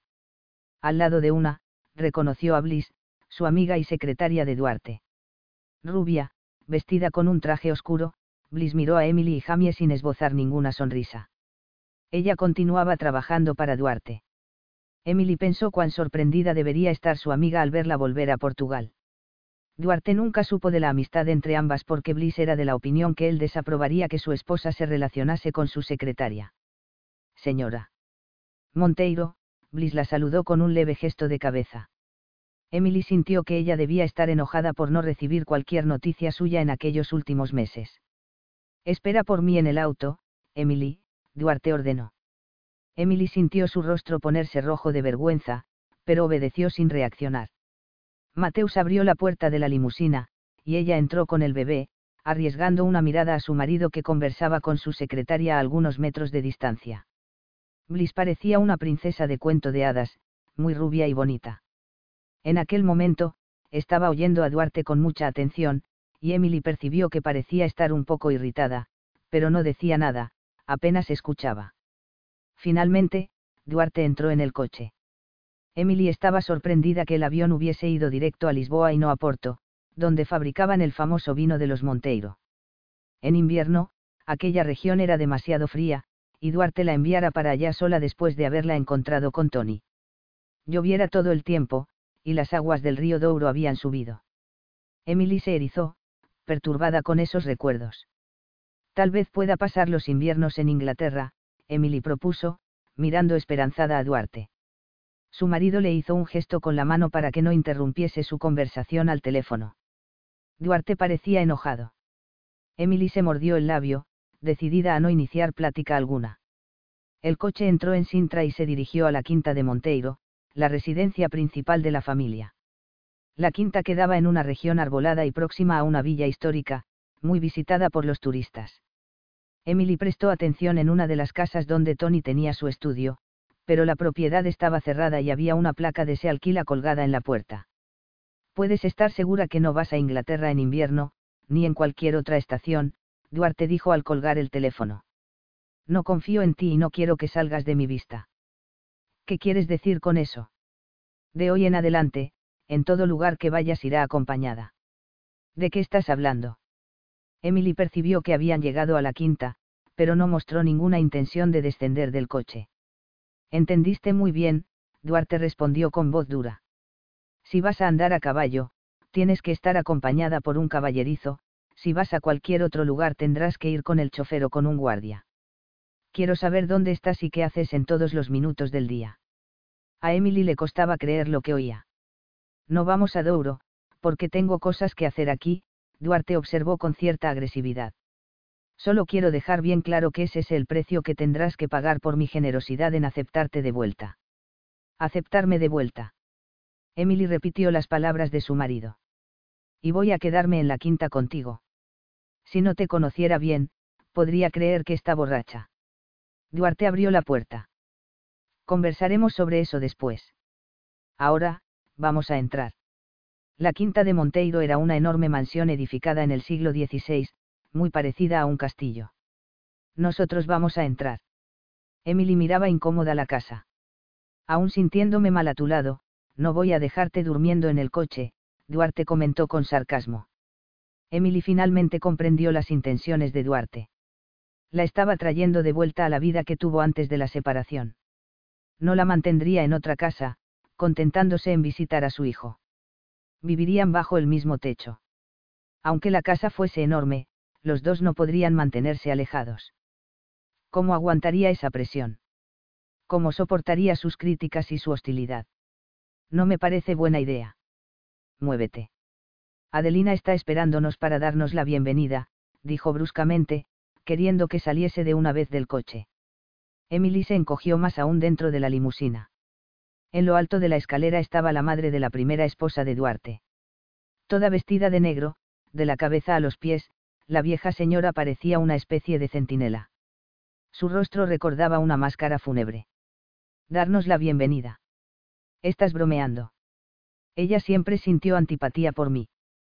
Para con eso y ven. Número. De ningún modo, Emily consiguió hablar. Pensé que me llevarías a tu casa en Douro. Entonces precisa un mapa. Estamos en Lisboa y es aquí que nos vamos a quedar. Sal pronto de este auto, Emily. Por lo menos una vez, compórtate como siempre esperé que te comportaras. Emily sintió un frío recorrer su cuerpo, como si hubiesen sacado todas sus fuerzas. Lo siento mucho, pero no quiero ser más tu esposa, murmuró con voz débil. No creo que esto esté pasando. Duarte metió los brazos enormes dentro del coche y empujó a Emily a la fuerza para afuera. Ya no basta aceptar de vuelta una esposa adúltera y todavía tengo que aguantar tu ingratitud. Emily se sorprendió con la violencia de su marido. Duarte la arrastró escaleras arriba, hasta que llegaron delante de Adelina. Lamento decirlo, pero si esta mujer entra en esta casa, yo me iré, Duarte. Eso sería una pena, él murmuró sin perturbarse. Pero esta es mi casa y, aquí, quien manda soy yo. Nadie me dice lo que debo o no debo hacer, y no admito que mi mujer sea maltratada. Si mi hija Isabel pudiese verte traer a esa mujer a esta casa. Ella miró con amargura a Duarte. Deja a tu hija descansar en paz. Emily suspiró desanimada cuando vio a Adelina dar media vuelta y entrar a la casa. Jamie aún está en el coche. Voy a buscarlo. Está dormido. Mi personal está encargándose de él en este momento. Duarte dio algunas órdenes a sus guardias y condujo a Emily dentro de la sala gótica que también conocía ella. El retrato de la fallecida esposa de Duarte ocupaba casi una pared entera. Ella murió en un accidente de coche que mató también a la hermana gemela de Duarte. Isabel fue una sombra en cada uno de los días en que Emily pasó allí, en aquella casa. Ve a hablar con Adelina antes que acabe haciendo las maletas y partiendo, Emily lo aconsejó ya dije que no quiero estar aquí y no tiene sentido que alguien salga por mi causa. Esta es mi casa, es aquí que vas a estar. Y no me hagas perder la paciencia de nuevo. No puedo quedarme. ¿No oíste cómo me llamó? Toda tu familia y tus amigos van a hacer lo mismo. ¿Y crees que publiqué en el periódico la noticia de tu infidelidad? Nadie sabe nada. ¿Piensas que todos saben que mi mujer estuvo durmiendo con otro hombre? El rostro de Emily quedó blanco como la nieve dio un paso atrás, no aguantaría oír una vez más aquella acusación. Yo nunca dormí con hombre alguno que no fueras tú, Duarte. Tú mismo viste lo que pasó entre Tony y yo. Todo no pasó de un beso. Y nunca me voy a olvidar de lo que seis, puedes tener certeza de eso, Duarte retrucó con los ojos brillando de rabia. No insultes mi inteligencia, inventando mentiras. Cuando estabas en Douro, comencé a pensar que tal vez hubiese equivocado la verdad y no me hubieras traicionado, pero una persona de confianza me confirmó tu infidelidad. No fui apenas yo quien te vio actuando como una ordinaria. ¿Quién dijo eso de mí? Emily protestó sorprendida. Fue tu suegra. No creo que ella sea capaz de inventar cosas de ese tipo. No fue ella. A Adelina puede que no le gustes, pero no hizo ninguna intriga. Quien me contó fue una persona de mi extrema confianza. Pero ¿cómo puede decir que vio una cosa que nunca pasó? Emily cubrió el rostro con sus manos en medio de su desesperación. ¿Quién habría mentido para perjudicarla? ¿Y por qué Duarte creyera en esa persona sin dar oportunidad alguna de oír lo que ella tenía que decir? Tú creíste en lo que querías creer. Y crees honestamente que un marido desea creer que su esposa va a la cama de otro hombre. Duarte la encaró con un aire de incredulidad en su mirar. Duarte pasó sus dedos por entre el cabello en un gesto de irritación. Sus ojos estaban brillantes cuando encaró a Emily con firmeza. Discúlpame, si te asusté. Me perturba verte en esta sala, cerca del retrato de Isabel. ¿Qué puedo decir? Emily sintió los ojos llenos de lágrimas. Nada. Cuanto más hablas, más rabia me da. Es como si fuese una reacción en cadena. Emily respiró hondo, desanimada. No había salida para ella. Ya se arrepintiera mucho por su debilidad al dejar que Tony la besase. Había sufrido mucho y estaba frágil al punto de dejarse llevar por la emoción de un momento. Tony dijo que la amaba, mientras su marido la rechazaba continuamente. Titubeó en empujar a Tony cuando la abrazó y perdió todo lo que tenía, todo lo que valoraba. Voy a hablar con Adelina, Duarte dijo de repente. Ella merece recibir mis disculpas. Fui grosero porque te ofendió. Mi marido también me ofendió. Si yo pidiese disculpas por lo que dije, estaría siendo falso, Duarte admitió sin dudar. Enseguida, salió de la sala para buscar a su suegra. Emily intentó respirar mejor.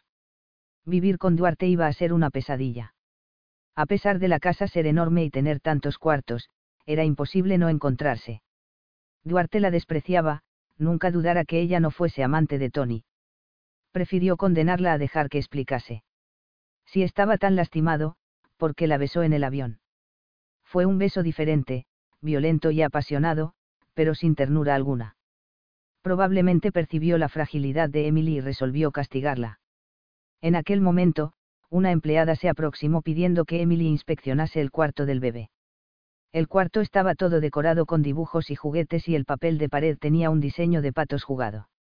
El mobiliario era claro y, por todas partes, había bichitos de peluche. Emily se quedó imaginando si habría sido el propio Duarte quien comprara los juguetes. Sintió una puntada de remordimientos por haber impedido que él pudiese haber acompañado el crecimiento de Jamie en los meses anteriores. Es un cuarto lindo, Emily dijo a la empleada que la miraba ansiosa. Venga a conocer su cuarto ahora, señora. La empleada la llevó a un cuarto al final del corredor, distante de aquel en que Jamie estaría. Vio que había ropa suya en los armarios, aquellas que dejara atrás al huir de Portugal. El cuarto quedaba en un ala de la casa que siempre estuvo cerrada. Era como si Duarte la hubiese exilado, al mismo tiempo en que la mantenía en un lugar vigilado. Por lo menos, estaría bajo el mismo techo que Jamie. Tenía que agradecer eso. Ni bien la empleada salió, Emily oyó que alguien golpeaba la puerta. Al abrir, encontró a una muchacha vestida de uniforme que se presentó como la niñera. Duarte contrató una niñera para cuidar de Jamie. Ni preguntó si Emily quería continuar cuidando del bebé como siempre hizo. Su marido no confiaba en ella como madre y apenas la aceptara de vuelta porque su hijo estaba acostumbrado a ella. Ahora, un verdadero batallón de empleados giraba en torno a Jamie, como si él fuese la séptima maravilla del mundo. Después de la presentación y partida de la mujer, Emily pidió que su cena fuese servida en el cuarto, así evitaría a su marido tener que soportarla. Si fuera posible, se quedaría bien lejos de Duarte. Recordó que acusó a su marido de haber tenido otras mujeres. No que estuviese segura de eso, pero, tan pronto él supo que estaba embarazada, dejó de buscarla sexualmente aún en los primeros meses de casados no habían dormido en la misma cama por decisión de Duarte. Es justo que sea franco contigo, Emily, Duarte dijo después de haberse casado. No te amo, solo me gustas. Tendremos una vida sexual activa, porque creo eso es muy importante en un matrimonio, pero no quiero mentirte en cuanto a mis sentimientos. Aún ya habiendo pasado casi dos años de cuando él hizo esa confesión, Emily aún sentía el dolor que esa revelación le provocara se apegara a la esperanza que Duarte acabaría por enamorarse de ella, especialmente cuando percibía que su marido no escondía el placer que sentía al acostarse con ella. Emily lo adoraba tanto que aceptara los cuartos separados y la indiferencia de Duarte en la mayor parte del tiempo que pasaban juntos. Cuando la prueba de embarazo dio positivo, se alejó de ella. Emily sintió su orgullo herido y decidió trancar la puerta que separaba sus cuartos. ¿Y ahora, cómo sería? Una empleada entró en el cuarto sosteniendo una bandeja con la cena, y Emily decidió comer aún sin tener hambre. Después, se miró en el espejo, allí estaba Emily Monteiro, una mujer despreciada, una esposa no amada. Un fracaso como esposa, a pesar de haber intentado de todo para agradar a Duarte. Él creía que darle una alianza de matrimonio, su apellido y su riqueza bastaban para ella. Podría haber bastado si Emily se hubiese casado por interés, pero ella amaba a Duarte por encima de todas las cosas. Alejó los ojos del espejo. Tenía que reconocer que no era una mujer sexy, sus senos eran pequeños, era bajita y tenía el cabello demasiado rojo. Bueno, Duarte Álvarez Monteiro fue el amor de su vida, pero ahora ella sentía que lo odiaba tanto como lo amara anteriormente. Estaba cansada de ser apenas un objeto en las manos de su marido. Duarte la buscó sexualmente para embarazarla y, después que lo había conseguido, perdió el interés por ella. Actuaba como si su misión estuviese cumplida y ni siquiera le dio las atenciones que toda mujer embarazada precisa. Emily se sintió cansada y emocionalmente perturbada. Precisaba ver a su hijo, tocar aquel cuerpito perfumado, ver su sonrisa cuando reconocía a su madre. Oyó voces que venían de dentro del cuarto del bebé. Entreabriendo la puerta, vio a Duarte riendo, sentado en una silla y sosteniendo a Jamie en brazos. Preciso ayuda, él pidió a la niñera. Su rostro estaba libre de cualquier trazo de agresividad, y él sonreía feliz por estar conociendo a su hijo. No le importaba mostrarse inexperto como padre y pedía ayuda sin ningún pudor. Emily estuvo segura que él nunca le pediría consejo sobre el bebé. Humillada, cerró la puerta con cuidado y volvió a su cuarto. Se sentía aún más lastimada ahora porque Jamie no había llorado ni pedido por su madre. Dejó pasar una hora y fue nuevamente al cuarto del bebé. Jamie dormía satisfecho y, si Emily lo despertara, lloraría llamando la atención de la niñera y de todas las otras mujeres que parecían querer encargarse de él. Se alejó una vez más. ¿Estás satisfechas? Conseguiste tener un hijo de Duarte, no. Adelina habló, agarrando a Emily del brazo. Por favor, no vamos a discutir, Adelina. Y no se quede pensando en irse, este es su hogar, Emily murmuró, procurando no irritarse con la vieja señora. Este no es mi hogar desde que entraste aquí para robar el lugar de mi hija. Emily no debía estar sorprendida, pero aún así suspiró desanimada. Adelina siempre estuvo en contra del segundo casamiento de Duarte, creyendo que era una traición para con Isabel, aunque ella estuviese muerta. Su hija ya no está más por aquí, pero Duarte la quiere mucho, Adelina. Por favor, vamos a intentar vivir juntas. La señora se alejó frustrada porque Emily no quería discusiones. Emily sintió que respiraba con dificultad y buscó el jardín que había en los fondos de la casa para recuperar la calma. Se sentó en un banco de madera, pensando en cómo conviviría con Duarte y Adelina. Percibió que estaba oscureciendo y resolvió volver al cuarto, antes que alguien la encontrase allí afuera. Decidió tomar un baño y comenzó a desnudarse, sin percibir que no estaba sola en el cuarto. Corrió al baño y cubrió su cuerpo con una toalla. Emily, ella oyó la voz de Duarte, llamándola. Sí. Emily volvió al cuarto para enfrentar a Duarte que la miraba enfurecido. La toalla que pegara era demasiado pequeña y no cubría todo su cuerpo desnudo. Contuvo la respiración, avergonzada al notar que el aire de rabia que él tenía al entrar al cuarto fue sustituido por un mirar irónico. Duarte era extremadamente atractivo, los ojos eran profundamente negros, la nariz aguileña, los labios gruesos y la piel bronceada. Sus hombros largos y musculosos parecían dejarlo más alto aún. ¿Cómo puede ser tan cruel? Él finalmente preguntó. ¿Fui cruel con quién? Emily no sabía que había hecho mal esta vez. No juegues conmigo si no va a terminar todo muy mal, Duarte retrucó irritado. Adelina me buscó llorando, diciendo que la lastimaste insultando a su hija muerta. No le dije nada ofensivo, Emily se defendió incapaz de aceptar que inventasen más mentiras sobre ella. Apenas dije que Isabel no estaba más entre nosotros. No te creo, confío muy más en Adelina. Hacía mucho tiempo que no la veía tan perturbada. No me digas que no hiciste nada, porque ni siquiera consigues mirarme a los ojos. Emily comenzaba de hecho a sentirse culpable, sin haber hecho nada a la vieja señora. Hacía tanto tiempo que escuchaba a Duarte haciendo acusaciones contra ella que terminó creyendo que, tal vez, sin querer, hizo algo mal de verdad. Adelina debe haberme interpretado mal. No me vengas con disculpas. Pues fue eso exactamente lo que pasó. ¿por qué provocaría dolor a una madre que perdió a su hija? ¿Por qué debes estar creyendo que tienes mucho poder en esta casa, solo porque eres mi mujer y tienes un hijo mío? Yo tengo algún poder. Estás bromeando. Sé que en esta casa siempre fui menos importante que la más humilde de las empleadas, eso desde que nos casamos. Adelina siempre dirigió todo, encontraba equivocado todo lo que yo hacía y me humillaba en frente de las empleadas, Emily se desahogó. Siempre me rechazó. Intenté preparar los menús para tus comidas, y ella los rechazaba. Llegué al punto que no me importara si comías o no. Adelina me obligó a hacer visitas que no quería hacer, comparecer a cenas desagradables, controlaba todo lo que hacía. Emily. ¿Quieres saber una cosa? Ella continuó desahogándose con amargura. Es más fácil trabajar en una mina de carbón del siglo XIX que vivir en esta casa como tu esposa. Te condenas con cada palabra que dices, Duarte retrucó después de un largo silencio. Siempre resentiste la presencia de mi suegra y te gustaría verla fuera de esta casa. Emily intentó decir algo, incapaz de aceptar que el sentido de sus palabras fuese tomado equivocadamente. Bien, era verdad que no le gustaba a Adelina, sufrió demasiado en las manos de la suegra de Duarte. De hecho, quería que desapareciera como en un pase de magia. Aún así, nunca la ofendió. No fue nada de eso lo que pasó esta noche, Duarte, ella argumentó. Sé cuánto quieres a Adelina, y yo justamente le recordé eso y le pedí que se quedara. Confío en Adelina y no en ti. Si vuelves a lastimarla, vas a pagar un alto precio. Y mírame cuando te hablo. Emily bajó la cabeza, sin saber qué hacer enseguida.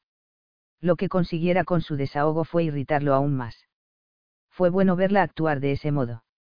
Eso va a facilitarme las cosas, Duarte dijo, aproximándose. ¿Qué pretendes hacer? Ella preguntó, tragando las lágrimas. Él la odiaba realmente y la torturaría lo más que pudiese. Sexo. ¿Qué más podríamos hacer? Emily pestañeó varias veces, intentando entender a dónde Duarte quería llegar. Capítulo 5. Sexo. Emily repitió con un hilo de voz. Exactamente, Duarte confirmó con un brillo extraño en su mirar. Vamos a retomar nuestra relación sexual, querida. Y ni te des el trabajo de negar que quiere lo mismo curioso. Afirmaste más de una vez que mal conseguía estar conmigo debajo del mismo techo. ¿De dónde vino toda esta ola de deseo? Tu consideración no llega a ser totalmente absurdo, querida. Ahora, Duarte parecía estarse divirtiendo con la rigidez de Emily. Bien, no tengo que darte explicaciones, continuó fríamente. No te atrevas a tocarme. Emily murmuró, alejándose de su marido.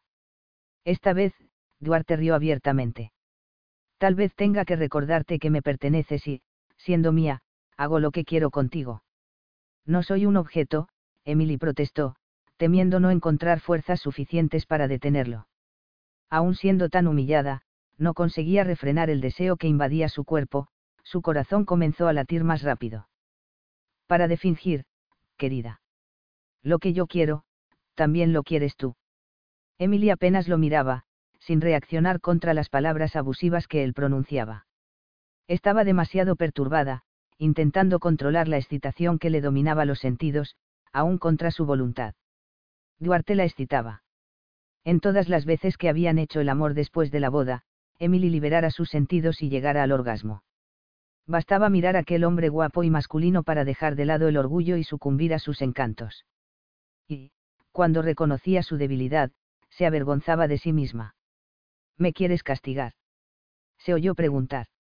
Esta será mi forma de venganza, Duarte confesó, sin esconder la satisfacción que sentía.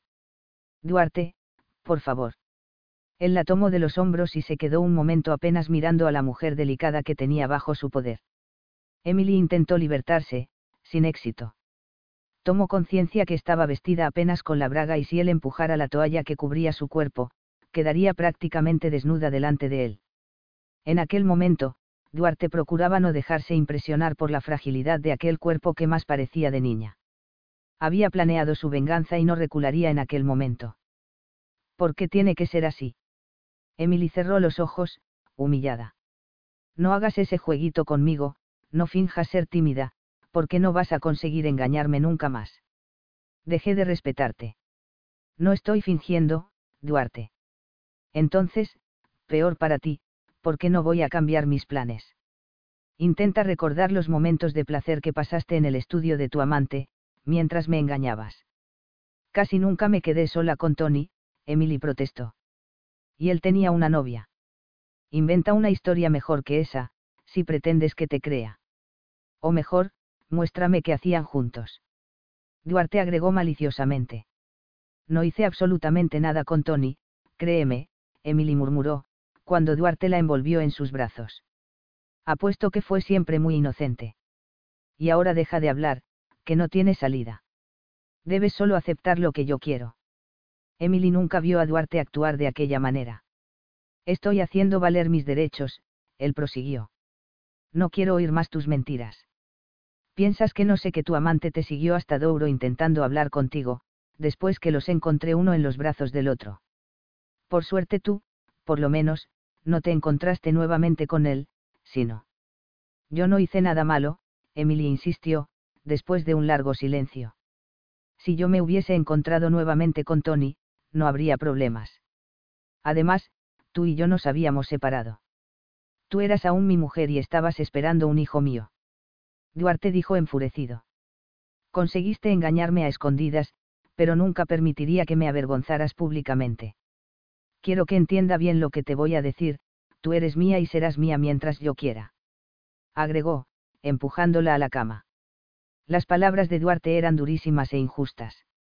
Emily nunca se sintió tan golpeada en toda su vida. Observó fascinada a su marido desnudarse. Duarte se desabotonó la camisa, y Emily vio una parte de su pecho bronceado y masculino. Impaciente, él se sacó la camisa y la tiró al piso. El pantalón tuvo el mismo destino, y él se arrancó los zapatos y las medias con un gesto violento. Estaba desnudo delante de Emily, una imagen de masculinidad que siempre la dejaba ansiosa por estar en sus brazos y dejarse poseer. Esta vez no habrá cuartos separados, ni puertas cerradas entre nosotros, Duarte sentenció, acostándose también en la cama. Yo no quiero hacer el amor, por favor. Emily murmuró, intentando evitar que su cuerpo actuase contra su voluntad, y ella se entregase al hombre que la lastimaba tanto. ¿A quién estás queriendo engañar? Emily se ruborizó porque sus protestas parecían de hecho fingimientos. Todo su cuerpo daba muestras que quería hacer el amor con Duarte, en aquel exacto momento. No estás amarrada a la cama, Emily, pero ni siquiera intentas salir de ella. ¿Por qué será?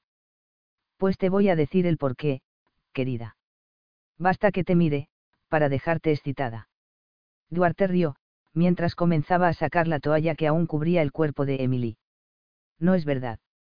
No me dominas más como antiguamente, ella protestó débilmente. De verdad.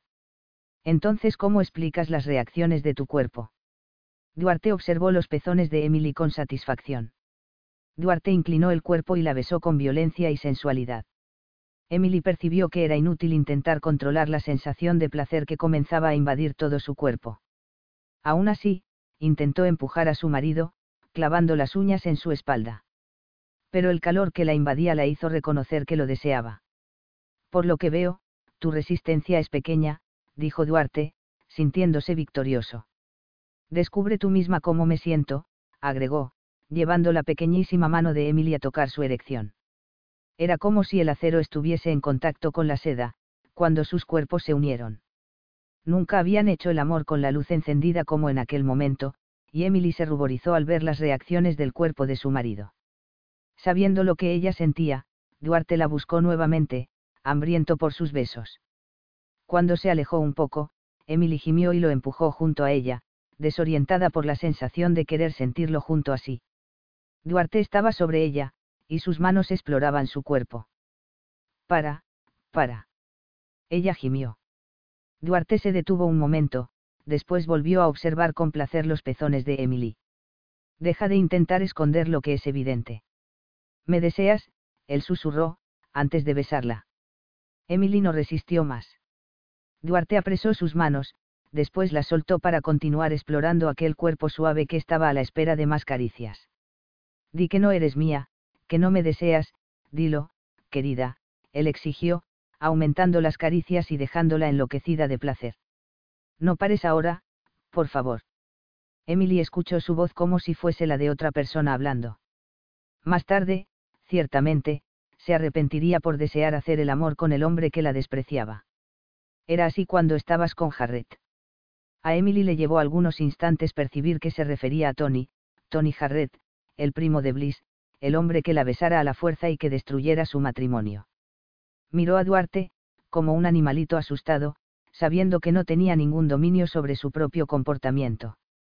Tú eres el verdadero retrato de la mujer infiel, exclamó Duarte, parando un momento de acariciarla y apenas mirándola duramente.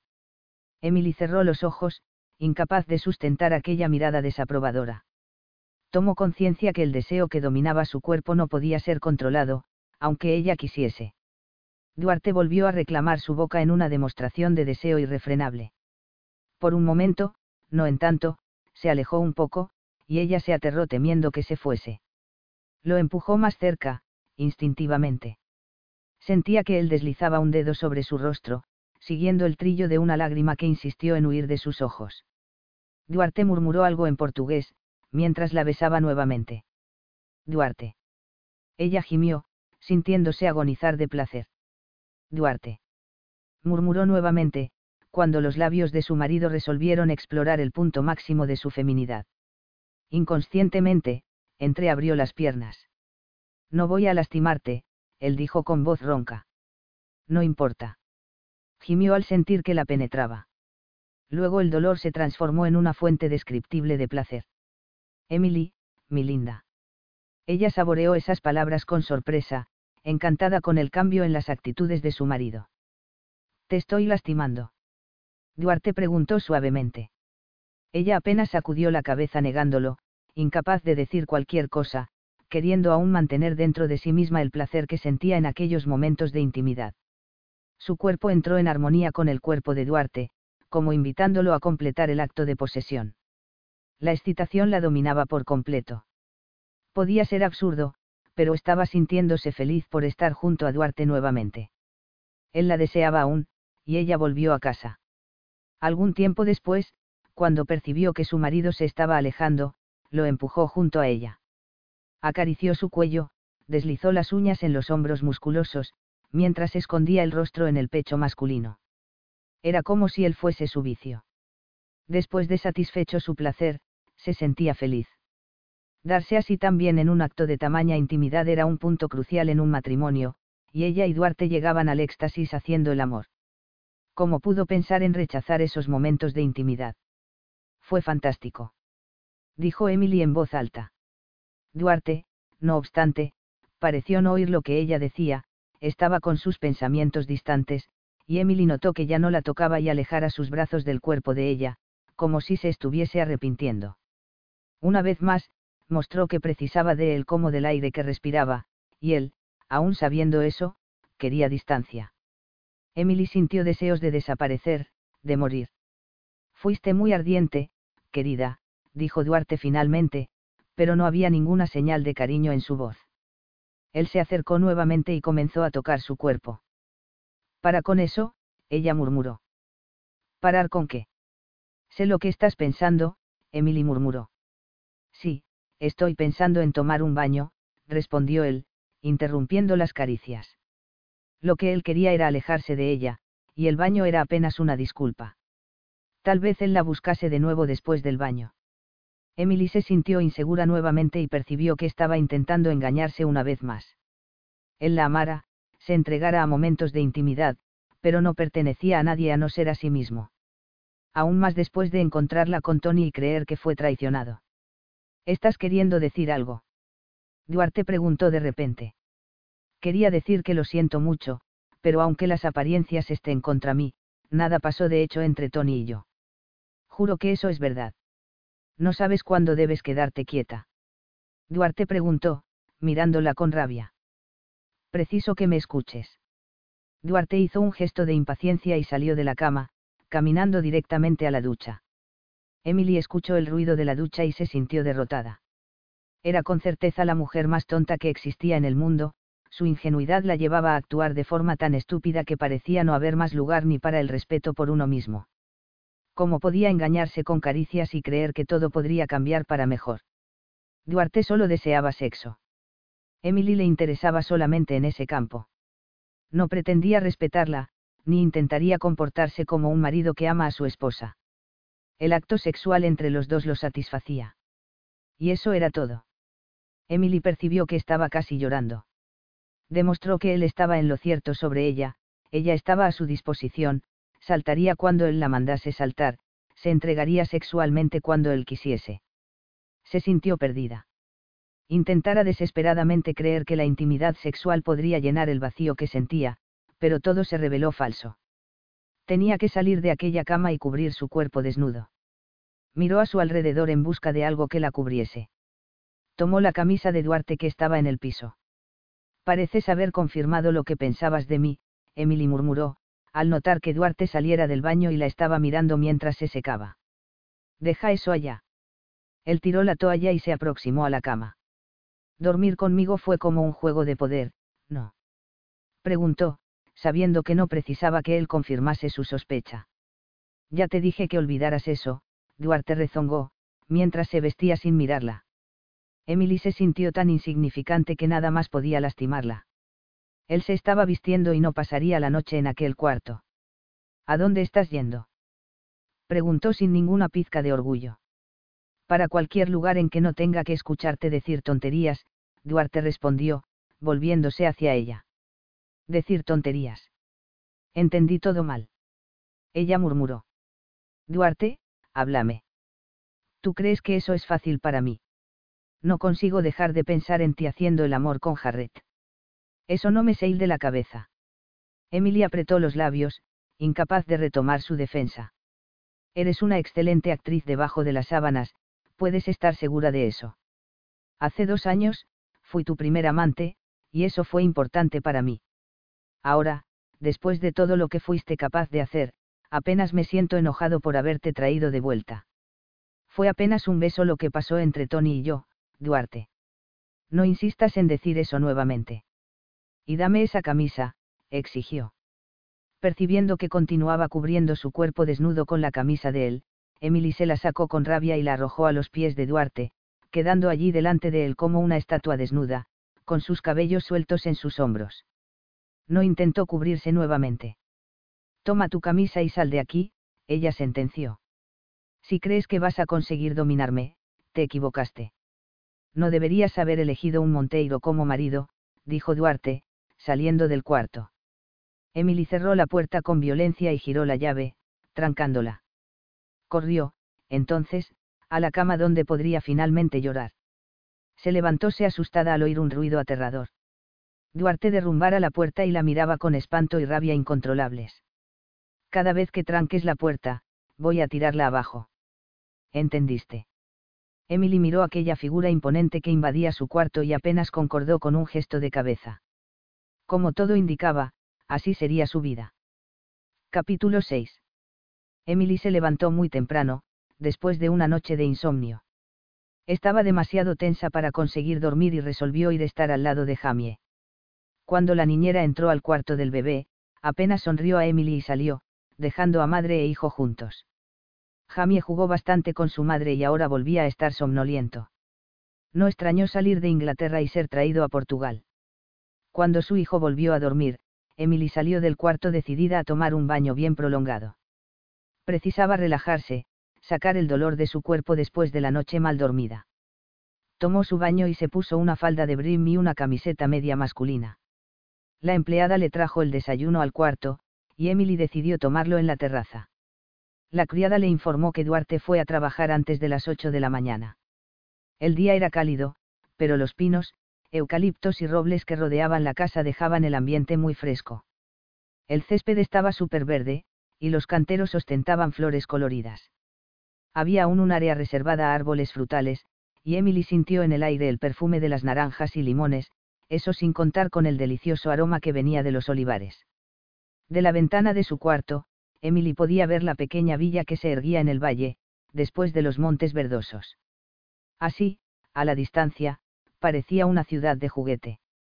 La vista era maravillosa, y a Emily le encantaba aquella visión. Había extrañado Portugal durante el tiempo que pasara huyendo de Duarte, aún habiendo sufrido mucho en los años que viviera allí. Su matrimonio no fue como ella quería. Siempre soñara con una ceremonia solemne, en la cual vestiría un vestido largo y de encaje y caminaría en una pasarela llena de flores blancas, oyendo la marcha nupcial. Duarte había dicho que quería una ceremonia simple, sin pompa, e invitara apenas a algunos parientes y pocos conocidos. Su familia no escondió la sorpresa al saber que ella se casaría con Duarte.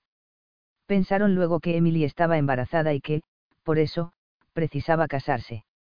Como una muchacha tan sin gracia se hizo con un ricachón tan guapo. Eso iba más allá de la imaginación de ellos. La luna de miel también fue una decepción para Emily, que ya se había conformado con aquel casamiento insulso. Duarte pasaba la mayor parte del tiempo metido en los negocios y, en los primeros días, confesó que ya se había casado una vez y que su primera mujer murió. ¿Por qué no me contaste eso antes? Preguntara ella sorprendida, pues no había creído que Duarte fuese viudo. ¿Qué importancia eso podría tener para ti? Duarte respondiera, dando por terminado el asunto. Solo después que Emily insistió mucho fue que le contó que su primera mujer se llamaba Isabel y que murió en un accidente de coche, cuando estaba paseando con Elena, la hermana gemela de Duarte. Aquel día, Duarte no hizo el amor con ella. Para empeorar las cosas, más tarde llegó la noticia que Jazz, el cachorro que ella adoraba y que fue responsable de la unión de los dos, murió aquella misma noche. Eso daba por terminada la luna de miel. Duarte la llevó a la quinta en Sintra, y conoció a Adelina que había pasado un día entero mostrando fotos de su hija fallecida, fotos, inclusive, del casamiento de Isabel y Duarte, otras mostrando a la pareja en la luna de miel en el Caribe, después otras imágenes de Isabel entreteniendo invitados y vestida como una reina. Emily entendió que la vieja señora quería dejar bien claro que ella podía ser esposa de Duarte, pero que nunca asumiría el papel que Isabel representara tan perfectamente.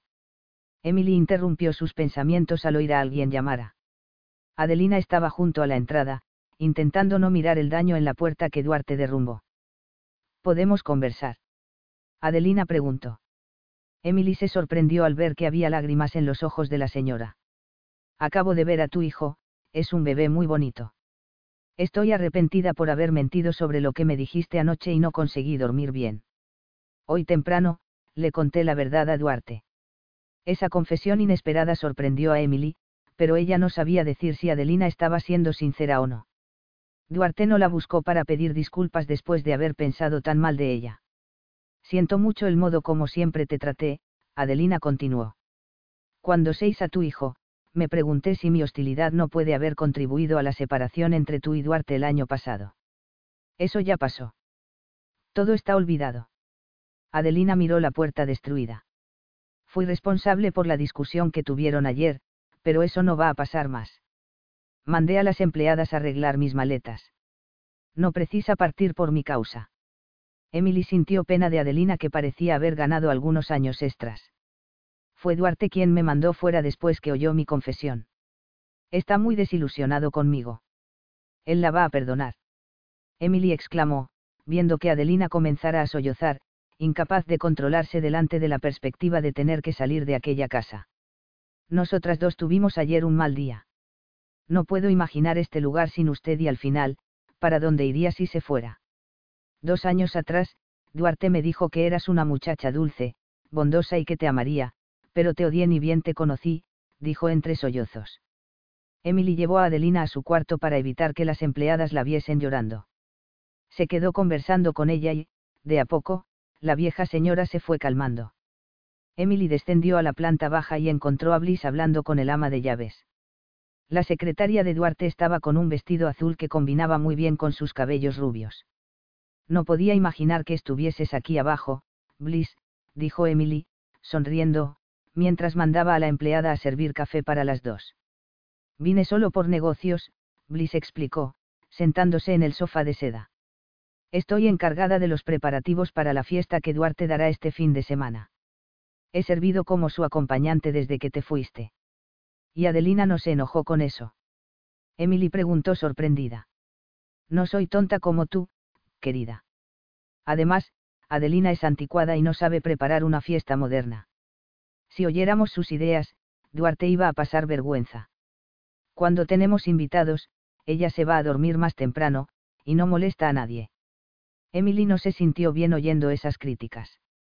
Aunque Adelina siempre la tratase mal, no creía justo actuar con ella de ese modo tan cruel. Bliss. Comenzó a decir. Pensé que nunca más te iba a ver, Emily. Me enojé, cuando desapareciste el año pasado. Lamento no haberme puesto en contacto contigo. No es de eso de lo que estoy hablando. Cuando te conté la conversación que oí entre Duarte y su abogado, pensé que ibas a buscar ayuda legal en vez de huir del país y darle trabajo a Duarte localizarte. Emily sintió que el color desaparecía de su rostro. Me pareció mal que privaras a Duarte de ver a su hijo, Bliss admitió. ¿Qué te llevó a hacer una locura de esas? Y ahora que volviste, ¿cómo se siente Duarte en relación a ti? ¿A qué te refieres? Emily preguntó sorprendida con lo que estaba oyendo. Bueno, vamos Emily. A Duarte solo le importaba tener a su hijo de vuelta y, ahora que lo consiguió, no tienes la menor oportunidad de sacarle a la criatura nuevamente.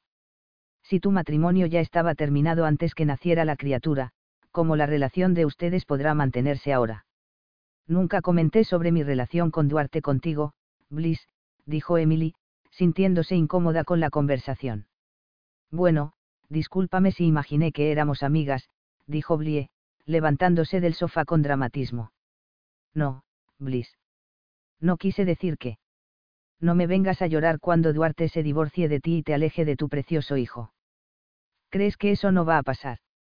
¿No se te ocurrió que Duarte ya tiene a otra mujer y se quiera quedar con ella? ¿Por qué te estás comportando de ese modo? Emily preguntó sin creer que la persona que pensaba era su amiga pudiese actuar de manera tan ruda.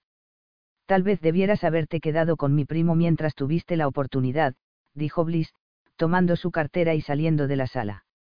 Emily se quedó sola, sintiéndose aturdida.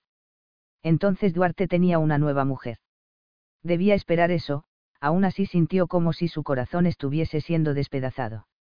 Ni bien oyó el ruido del coche de Bliss indicando que se había ido, cuando el teléfono sonó. ¿Podemos almorzar juntos? Duarte preguntó.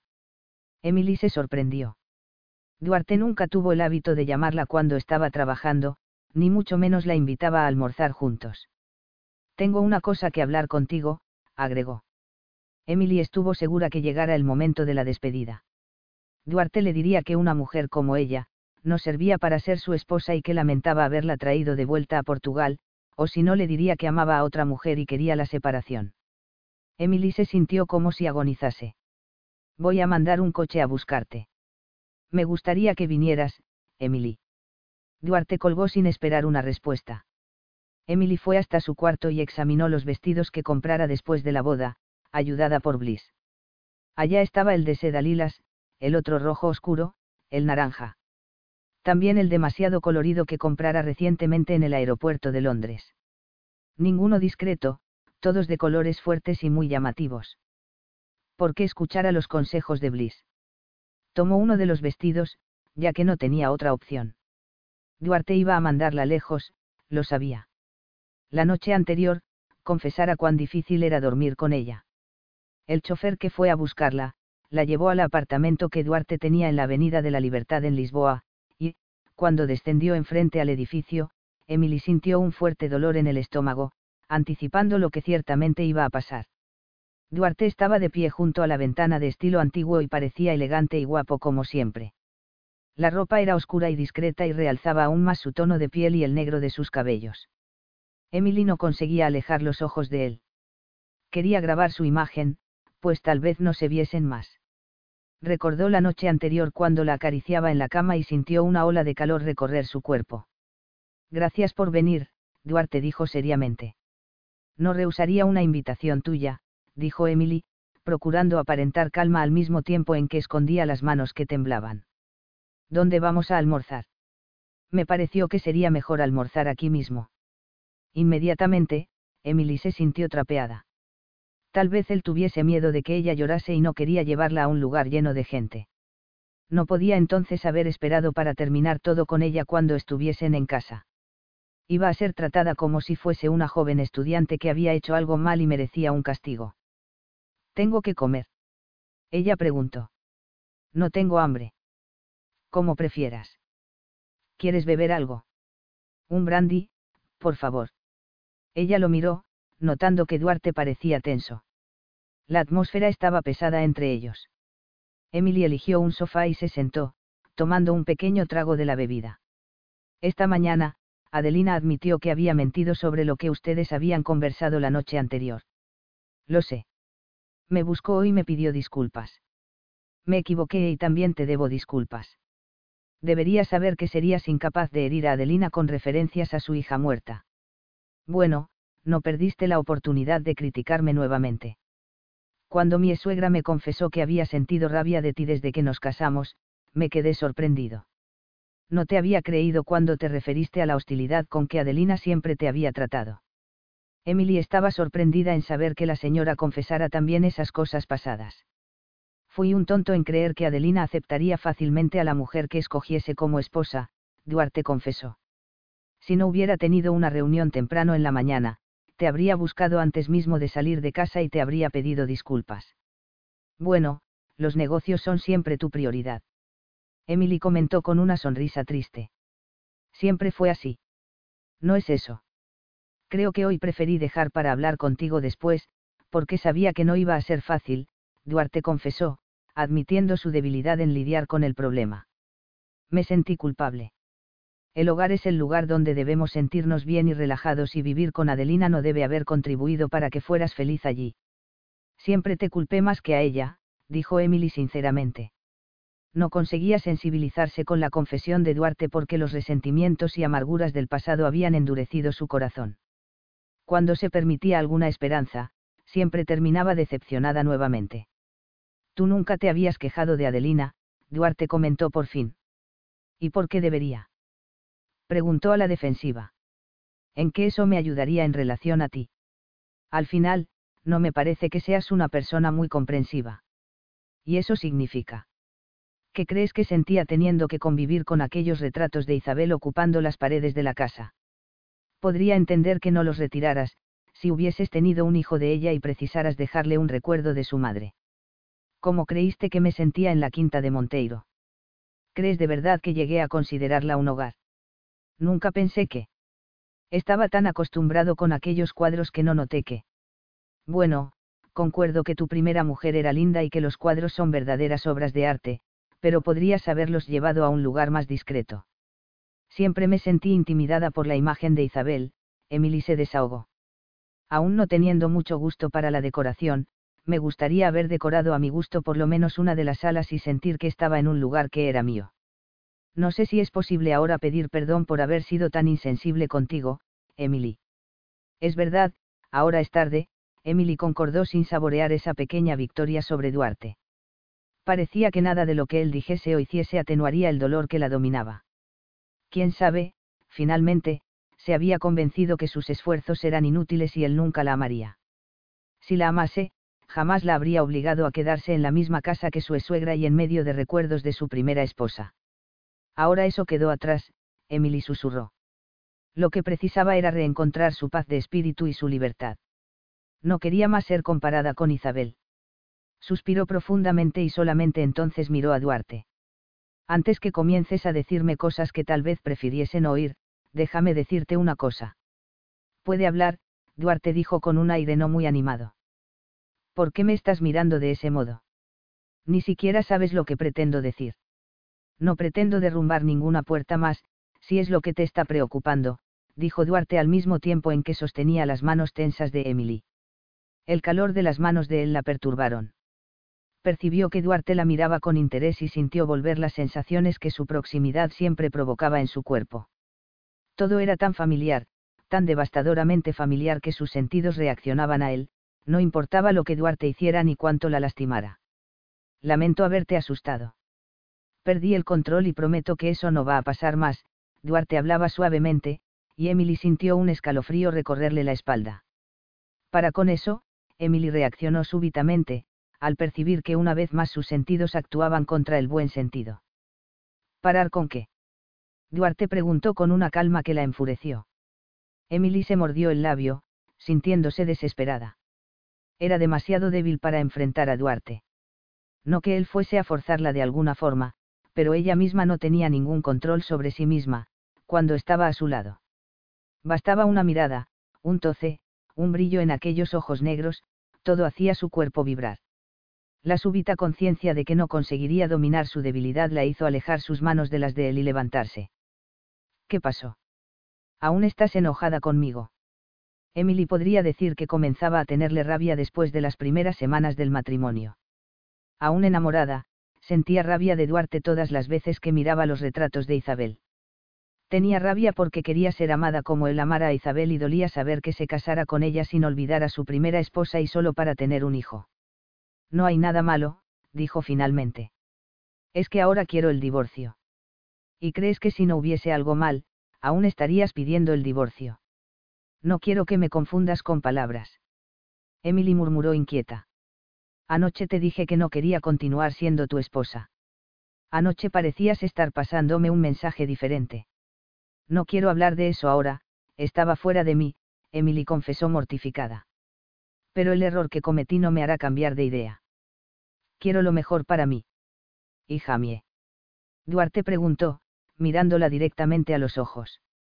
Pretendo vivir en Portugal, y podrás ver al niño todas las veces que quieras. Nada de eso. Concuerdo con el divorcio, si te vas y dejas a Jamie conmigo. Emily palideció con el impacto de aquella propuesta. Bueno, no pensaste en eso, no. Siempre crees que puedes alejarme de mi hijo y quedarte con él. Ni pasaron 24 horas del momento en que tomé a mi hijo en brazos por primera vez y tú quieres sacármelo nuevamente. ¿Crees que voy a aceptar eso con naturalidad? Muy bien, me hace sentir una persona horrible, Emily confesó. Pero sabiendo cómo te sientes en relación a mí, cómo espera que consiga vivir a tu lado para poder tener a Jamie conmigo. No tienes derecho a obligarme a eso. No tengo. Me pareciste bastante feliz anoche. Si me hubieras dicho que no querías que te tocara, entendería que quisieras el divorcio y concordaría con él ahora.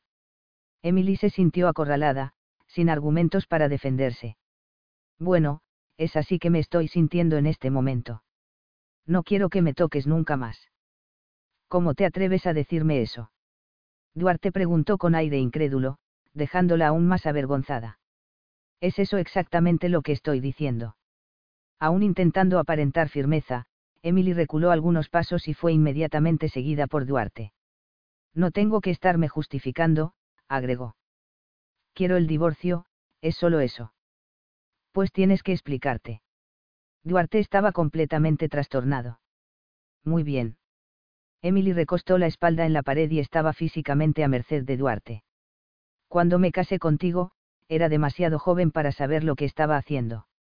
Te aprovechaste de que estaba enamorada y ni siquiera me ofreciste una fiesta como yo quería ni una luna de miel con la cual yo siempre soñé. ¿Es eso? Duarte preguntó muy sorprendido. Eso es solo el comienzo. Emily gritó. Entonces me llevaste a tu casa que era dirigida por tu suegra, que me odiaba. No contentándote con eso, prácticamente pasaste a ignorarme, como si ni siquiera existiese. Duarte comenzó a sonreír. Es verdad. Fui tan ignorada que un día me dormí en una de las fiestas. Tienes que admitir que lo único que compartíamos era el acto sexual y...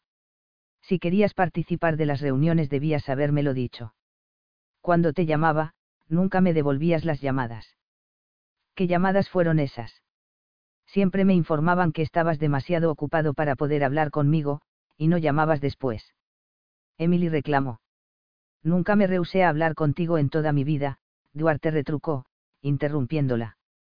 Nosotros, los portugueses, somos siempre corteses con la familia, aun durante las horas de trabajo. Pues ¿cómo explicas que te haya llamado tantas veces y tú nunca me hayas atendido? ¿Y por qué no aparecías en las cenas que te preparaba, queriendo cumplir mi papel de esposa dedicada? Me estás haciendo falsas acusaciones, Emily. ¿Qué significa todo esto? Estos reclamos no nos llevarán a ningún lado. Lo que quiero decir es. Se cayó súbitamente, cuando Duarte la agarró de los hombros y la sacudió levemente. Estás inventando todo esto, si no, ¿por qué no reclamaste antes? Duarte retrucó con firmeza. Te invité a almorzar hoy en un lugar reservado para poder disculparme por lo que hice ayer, pero te rehusas a oírme. En vez de eso me vienes a acusar de cosas que no hice. Me estás acusando de decir mentiras. Emily se sentía intimidada por estar acorralada físicamente y por el deseo súbito que se apoderó de ella desde que él la tocó exactamente del modo que ella dijo no querer ser tocada nunca más. Duarte percibió que ella se estremeciera y se aprovechó de eso. Sé cuándo una mujer me desea, Emily, dijo con la mirada que ella conocía tan bien. Emily intentó reaccionar, pero su cuerpo estaba siendo dominado por reacciones avallasantes y su corazón latía acelerado, el aire le faltaba, y ella entreabrió los labios en una señal de desesperación. Duarte tomó su gesto como una invitación y la besó. Sus manos enormes jugaron con el cuerpo de Emily, por sobre el vestido de seda, en movimientos eróticos que aumentaron aún más el deseo que ella sentía y el fuego que la consumía. Emily temblaba cuando lo abrazó. No conseguía pensar en más nada, solo quería ser abrazada. Con un gemido, Duarte la levantó y la mantuvo junto a sí. Emily sabía que no conseguiría más pensar con lógica. Oyó su propio gemido de placer, cuando le tocó con la lengua un punto sensible de su cuello. Él la estaba poseyendo y la llevaría a la locura. Duarte, por favor. Gimió. ¿Por favor qué? Duarte preguntó, alejando su cuerpo. Me estás torturando. Duarte la soltó bruscamente, ella perdió el equilibrio y uno de sus zapatos se le salió. Si fuera el canalla que crees que soy, te haría implorar para que amara, dijo Duarte en tono ronco. Pero estoy muy excitado para negar lo que he deseado desde hace tanto tiempo. ¿Qué estás haciendo? Emily preguntó cuando la levantó en brazos. Emily. Duarte gimió mientras la cargaba por el corredor rumbo al cuarto. ¿Qué crees que estoy haciendo? Capítulo 7. Pero estábamos hablando de divorcio. Emily exclamó confundida, percibiendo que Duarte la cargara hasta el cuarto. Acabo de decir que me quiero separar de ti. Cuando me presentes razones que justifiquen esa actitud, voy a pensar en el asunto. En este momento, estoy teniendo otras ideas, dijo Duarte. No voy a ir a la cama contigo de nuevo. Eso estaría mal. Emily intentó argumentar, evitando mirar a Duarte y flaqueando su determinación. Malo sería no hacer lo que deseamos en este momento. Duarte la colocó en el piso, aprovechando para sacar el zapato que ella aún mantenía en uno de sus pies. Duarte, estoy hablando en serio. También yo, le dijo con voz ronca, mientras intentaba lidiar con los botones del vestido que ella usaba. Te deseo, aquí, ahora. Y rápido. Pero no me dijiste por qué me llamaste hoy. Su voz se quebró, afectada con el aire enamorado con que Duarte la miraba. Era tan claro el deseo que él sentía, que Emily percibió que un sopor comenzaba a dominar sus sentidos. Ya hablé mucho por un día. Pedí disculpas por haberte juzgado tan mal y voy a intentar compensarte por los sufrimientos que tuviste. Duarte aprovechó el momento para sacarse la corbata y desabotonar su camisa. Aunque no hayas dicho todas las verdades del mundo. Está bien. Mentí cuando afirmé que no quería que me tocaras, Emily confesó, sintiendo que entraba en desesperación. Y deja de sacarte la camisa, si no perderé la cabeza y me voy a arrepentir después de mi debilidad. La mirada de Duarte mostraba claramente la satisfacción que sentía. Esta es una batalla que ya perdiste, querida. No puedo, no debo. Esto está mal y no va a resolver nuestros problemas, Emily argumentó sabiendo que no lo convencería a cambiar de idea. Duarte se sacó la camisa y parecía un dios griego parado frente a ella, ansioso por poder liberarla de aquel vestido extravagante. No hay problema que no pueda ser discutido después, no es verdad. Él casi no le prestaba atención a lo que decía porque consiguió sacarle el vestido y ahora se empeñaba en el sostén. Al conseguirlo, la miró de manera irresistible que la hizo desistir de argumentar lo que quiera que fuese. Te quiero tanto, querida. Emily se recostó en él, cuando debería estar intentando escapar de aquel cuarto. También quería poderse entregar a aquel hombre que amaba. Duarte comenzó a acariciar su cuerpo, y Emily supo que, si aquella era una batalla, tal vez no fuese ella la derrotada. El placer que sentía era un premio, no un castigo. Estaba desnuda, y él ahora mordisqueaba sus pezones, dejándola excitada y al mismo tiempo sorprendida de que, aun habiendo conocido antes estos placeres, era como si aquella fuese la primera vez. ¿Es esto lo que estamos precisando, esposa? Duarte la levantó en brazos y la cargó hasta la cama. ¿Para qué perder tiempo en discusiones? No llegaremos a nada con muchas conversaciones, pues la solución está aquí, en esta cama. Solo si conversamos mucho es que resolveremos nuestras diferencias, Duarte, Emily intentó argumentar una vez más, sabiendo que él no la escuchaba, entretenido en acariciar su cuerpo con los labios húmedos. Pues fue conversando que terminamos ayer en camas separadas, Duarte protestó, interrumpiendo por un instante las caricias. ¿Crees que estás en lo cierto? Pues te equivocas. Sé que estamos haciendo lo correcto, aquí, en esta cama, amándonos. Emily oyó estasiada aquella voz caliente y perturbadora. Se dejó envolver por la ola de amor que intentara esconder al hombre de su vida. Emily, hace tiempo que no me miras así. Duarte exclamó sorprendido. Eché de menos tanto esa mirada, querida. Antes me mirabas así todo el tiempo, y yo tenía la certeza de que me amabas. Duarte era un hombre que quería ser adorado por su mujer y que retribuía apenas con migajas de amor. Saber eso debería dar a Emily fuerzas para alejarse. Sabía que su marido continuaba amando a su primera mujer. No que Duarte hubiese dicho eso alguna vez, ni siquiera Adelina, en los momentos de mayor rabia, no se dudara del amor de su yerno por Isabel. Fue el retrato de casamiento de Duarte e Isabel que revelara cómo él estaba enamorado, orgulloso y satisfecho por estar al lado de aquella novia linda y perfecta. Quiero tu amor de vuelta, Duarte susurró mientras acariciaba con sus labios sensuales el punto sensible que ella tenía detrás de la oreja, sabiendo que la reacción sería inmediata y entonces Emily se entregaría a los placeres del amor. No quiero adorarte más. Ella intentó argumentar, respirando con dificultad e intentando resistir. Olvida todo y solo recuerda nuestros mejores momentos, él susurró en su oído. Emily se dejó llevar por los recuerdos sugeridos, y Duarte sonrió mientras buscaba envolver con su boca los pequeños senos de su esposa. ¿Me deseas? Él indagó ya sabiendo la respuesta que le daría. Ahora. Ella imploró.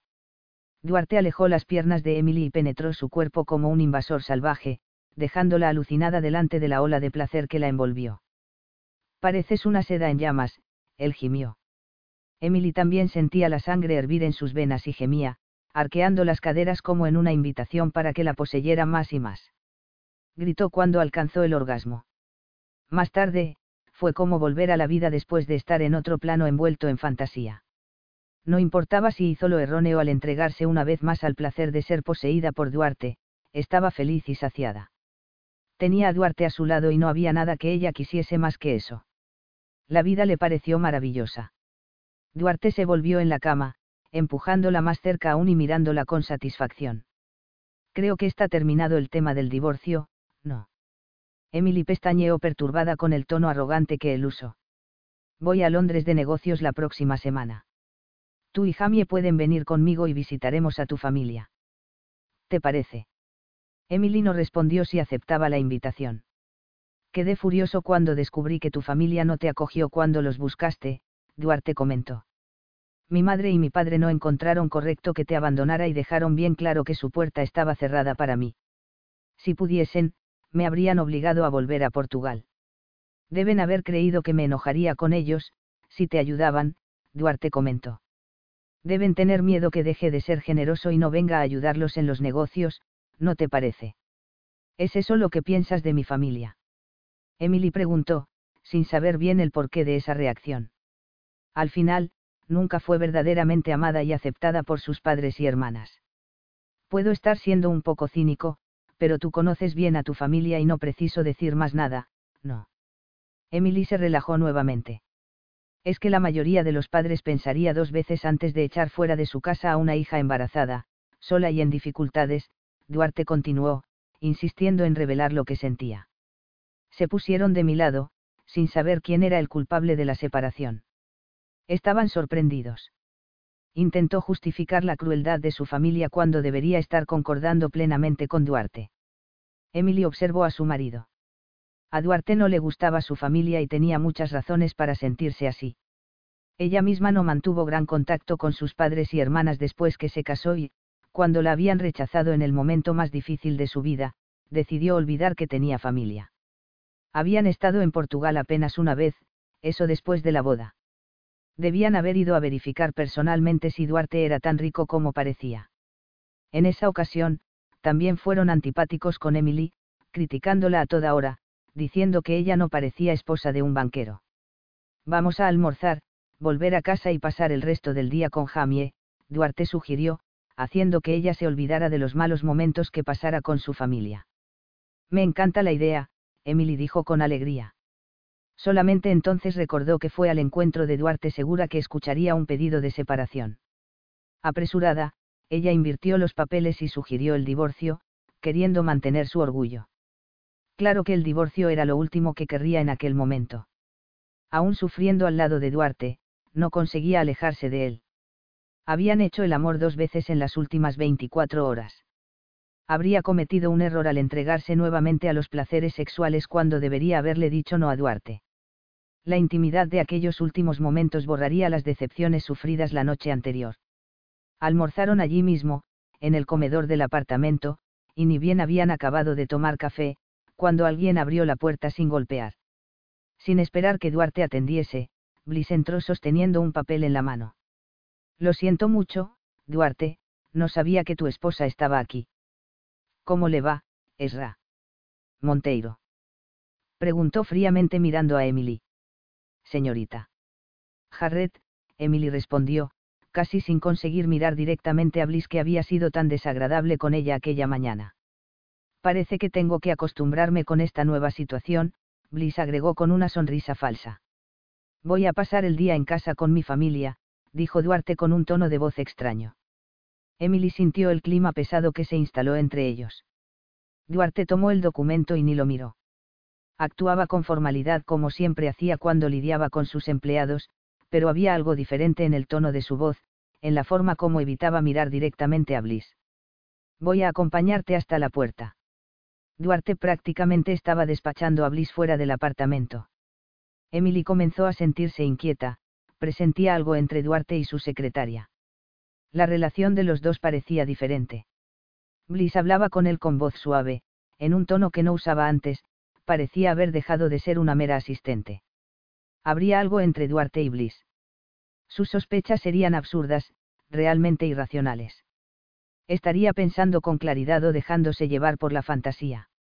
Bliss intentaba ser su amiga antes y ahora actuaba con hostilidad. La secretaria siempre criticara a Duarte, diciendo querer estar del lado de Emily. Sería fingido. Aquella mañana había sugerido que Duarte tenía otra mujer. Sería ella esa otra mujer. Emily sintió un frío invadir su cuerpo. Claro que Duarte debería sentirse atraído por Bliss.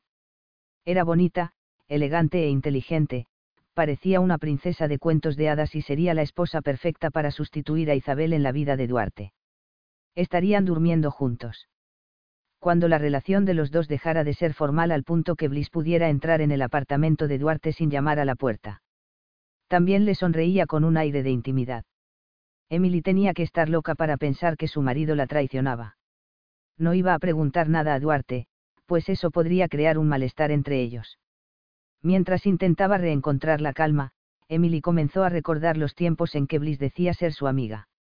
Enseguida del casamiento, Emily se sintió solitaria y era arrastrada de un lado a otro por Adelina que solo la criticaba todo el tiempo.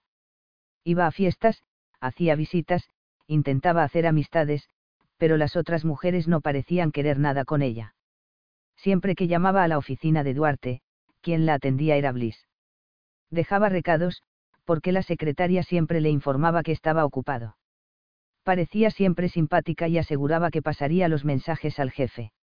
Eventualmente habían comenzado a conversar, y Emily pasara a confiar en ella y tratarla como amiga. Bliss se ofreció para acompañarla a paseos y hacer sugerencias de cómo debería vestirse y comportarse en las fiestas para agradar a Duarte.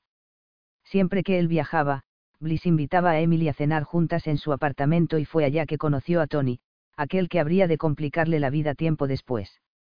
Tony era pintor y había sugerido que posase para un retrato. Imaginando que Duarte podría sustituir el cuadro de Isabel por el de ella en la pared de la sala, Emily se entusiasmó y aceptó su invitación. ¿Estás pronta? ¿Podemos irnos? Duarte preguntó, caminando hasta la puerta de salida. Emily dejó los recuerdos de lado y resolvió actuar con naturalidad para no llamar la atención de su marido. ¿Cómo podría preguntarle si vivía un romance con su secretaria teniendo solo como evidencia el hecho que Bliss actuara de forma extraña y tuviera libertad de entrar y salir de la casa de su patrón, actitud que una secretaria generalmente no disfrutaba?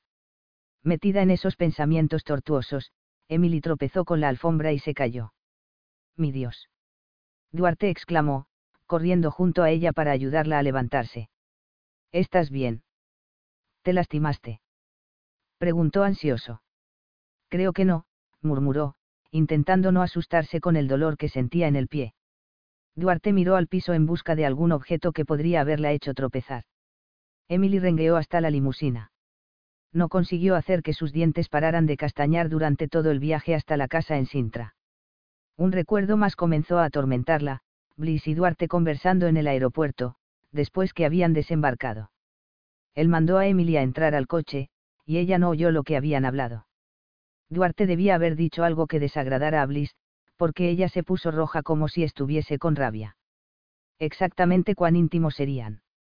¿Desde cuándo eres tan amigo de Bliss Harrett?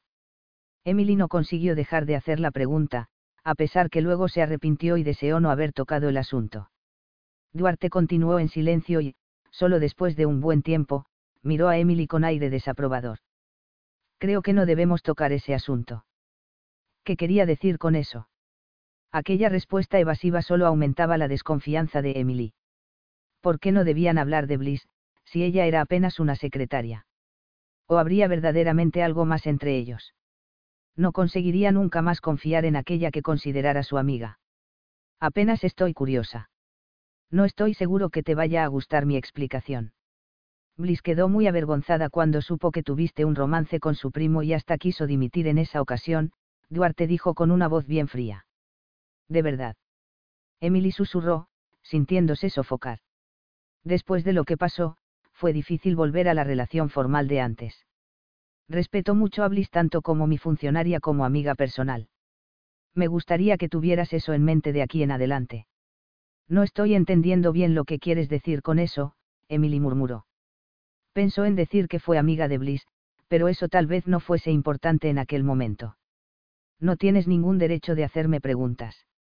Fuiste tú quien tuvo una aventura, no yo. Fuiste tú la responsable por nuestras desavenencias, desapareciste siete meses y me impediste ver a mi hijo. No te olvides de eso. Duarte. Pasé meses en angustia, sin saber siquiera si mi hijo había nacido bien, si yo era un padre. Fueron tiempos difíciles para mí. Durante todo ese tiempo, Bliss estuvo a mi lado, dándome apoyo. Duarte estaba diciéndole que era ella la culpable por lo que había pasado entre él y Bliss. Fue su inmadurez en huir y mantenerse escondida sin dar noticias que lo llevara a buscar una amante y creer que tenía todo el derecho en hacerlo. Emily no conseguía creer lo que oía, Duarte estaba siendo injusto y melodramático, intentando, quién sabe, justificar su infidelidad.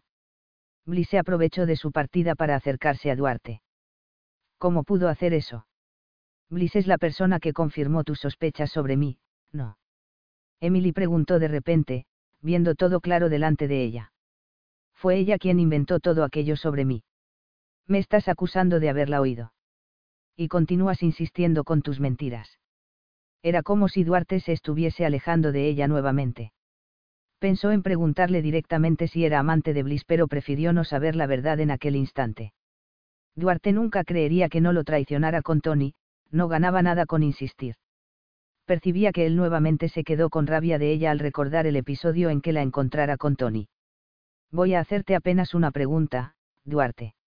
Emily preguntó sin bajar los ojos, mirándolo con atención, ¿me habrías traído de vuelta a Portugal si no fuese por Jamie? No puedo responder esa pregunta. El coche entró en los jardines de la quinta y paró frente a la casa. Emily descendió apresurada, ansiosa por tener a Jamie en sus brazos.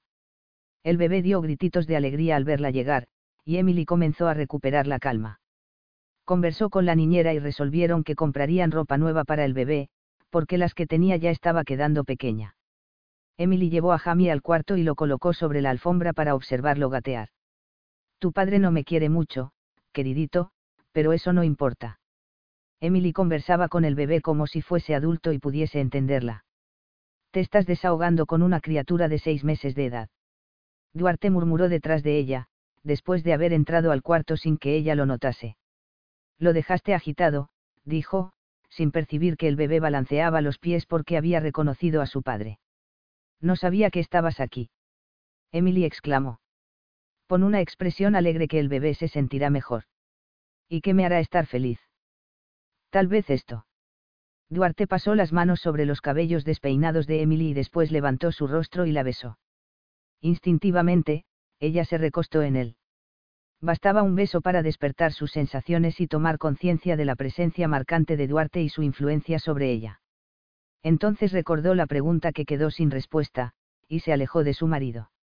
Si estoy aquí apenas por causa de Jamie, mejor nos quedamos entretenidos con él. Duarte pareció concordar, porque tomó a su hijo en brazos con cierto cuidado y comenzó a jugar con él. Emily se sintió culpable porque el bebé no estaba muy habituado a Duarte y solo ahora comenzaba a no llorar cuando él lo agarraba. Se asustó con su propia reacción, cuando percibió que, por primera vez, rechazó un gesto de cariño de su marido. Adelina me dijo que insististe para que se quedase con nosotros aquí. Duarte murmuró mientras intentaba colocar a Jamie en una posición más cómoda. Pero dijo que prefería mudarse a otra de mis casas que está desocupada. Concordé con ella. Si tendré que dirigir esta casa, prepárate para algunas confusiones, Emily explicó con aprehensión. Si hubiera algún problema, me llamas, y te ayudaré. Jamie parecía encantado con los jueguitos del padre.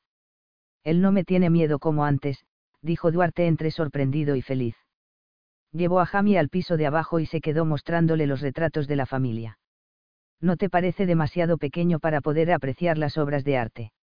Emily protestó con franqueza nada es más importante que la propia familia. Jamie tiene que conocer la historia de la familia Monteiro. Desciende de nobles. Recuerdo que mi padre me trajo aquí cuando era bien pequeño y se quedó diciéndome lo que significaba pertenecer a un linaje tan importante. Jamie, no obstante, no parecía en nada impresionado con ese pasado histórico, pues luego se recostó en el pecho de su padre y comenzó a cabecear. Lo llevaron de vuelta a la cuna y cuando Emily finalmente descendió se deparó con tres empleados sacando el enorme retrato de Isabel de la pared del salón principal y se preguntó dónde pondrían el cuadro. Por tanto tiempo, se atormentó mirando el retrato y comparándose con Isabel. Ahora, estaba recibiendo lo que parecía ser una recompensa justa. Nada era más importante que la propia familia, Duarte dijo momentos atrás. Esa era una especie de respuesta a la pregunta que ella hizo en el auto. Jamie justificaba su presencia en la casa. Él soportaría a la esposa que pensaba lo traicionó, porque quería la felicidad de su hijo. Ciertamente intentaría vivir bien con ella. ¿Y dónde Bliss cuadraba en esa nueva realidad? Aquella noche, se quedó esperando inútilmente a Duarte. La puerta que él derribara fue sustituida por otra, y no la trancara. Duarte debía haber quedado lastimado porque no quiso participar de aquel momento de cariño cuando estaban en el cuarto de Jamie era demasiado orgulloso para buscarla. Entonces, se equivocara de nuevo. Emily estaba sola, pensando en el hombre que amaba y creyendo que él estaba ahora involucrado con otra mujer, exactamente aquella que, en el pasado, fingió ser su amiga. ¿En qué se equivocó? Rechazó su beso llevada por el resto de orgullo que aún tenía. Tal vez hubiese perdido la oportunidad de recomenzar la vida al lado de su marido. Capítulo 8. Cinco días más tarde, Emily estaba entrando en desesperación, porque no conseguía hacer un arreglo de flores para la entrada principal. Esa noche sería la fiesta que Bliss se encargara de organizar. Para empeorar las cosas, el lugar donde estuvo el retrato de Isabel quedó marcado y por más que Emily intentase esconder con muebles y otros cuadros, las manchas aún aparecían. Llegara casi a pedir que el antiguo retrato fuese puesto de vuelta no salón, y solo no hizo un pedido tan absurdo a Duarte porque temía su reacción. La relación entre ella y Duarte no iba muy bien. Él era delicado, la trataba con respeto, no en tanto nunca más la buscó en el cuarto. Emily dormía atenta a cualquier ruido, deseando que su marido apareciese ni aunque fuese preciso derrumbar la nueva porta. Como siempre supo la importancia que Duarte daba a la relación sexual, se quedaba torturándose con la idea que él debería estar haciendo el amor con Bliss. La rubia sexy debería estar tramando algo para sacar a Emily de la vida de Duarte, como hizo antes, naturalmente. Emily recordaba que fue Bliss quien sugiriera que posase para un retrato que debería sustituir el de Isabel. Le presentara a Tony y le aseguró que era un excelente pintor. Emily no aceptó en posar para el cuadro, pues se convenció que su retrato no podría ser comparado con el de Isabel. Terminó concordando, cediendo a la insistencia de Bliss para conocer a Tony. Cuando Emily conoció a Tony en el apartamento de la secretaria, él estaba acompañado de su novia, una divorciada rica y posesiva que se irritara cada vez que el pintor conversaba con alguna mujer. Tony no había coqueteado con Emily en ninguna de las veces que fue al estudio que él montó al lado de la mansión de Sintra. Al principio, la divorciada se quedaba en el estudio viéndolo pintar, después se cansó y desapareció. Con Tony viviendo tan cerca de la quinta de Monteiro, Emily lo invitó a cenar con ella y Duarte, sin revelarle al marido que estaba posando para el pintor, pues quería hacerle una sorpresa cuando el cuadro estuviese pronto. Después de la cenar, Duarte y Tony habían conversado sobre varios asuntos y cualquiera que fuese la opinión de Tony, Duarte se colocaba contra ella. Después de eso, Emily creyó mejor no reunirlos en otras cenas. Estaba en el comienzo del embarazo y tenía náuseas todas las mañanas. Había comenzado a sentirse abandonada porque Duarte no quisiera tener más sexo con ella, desde que supo que estaba embarazada.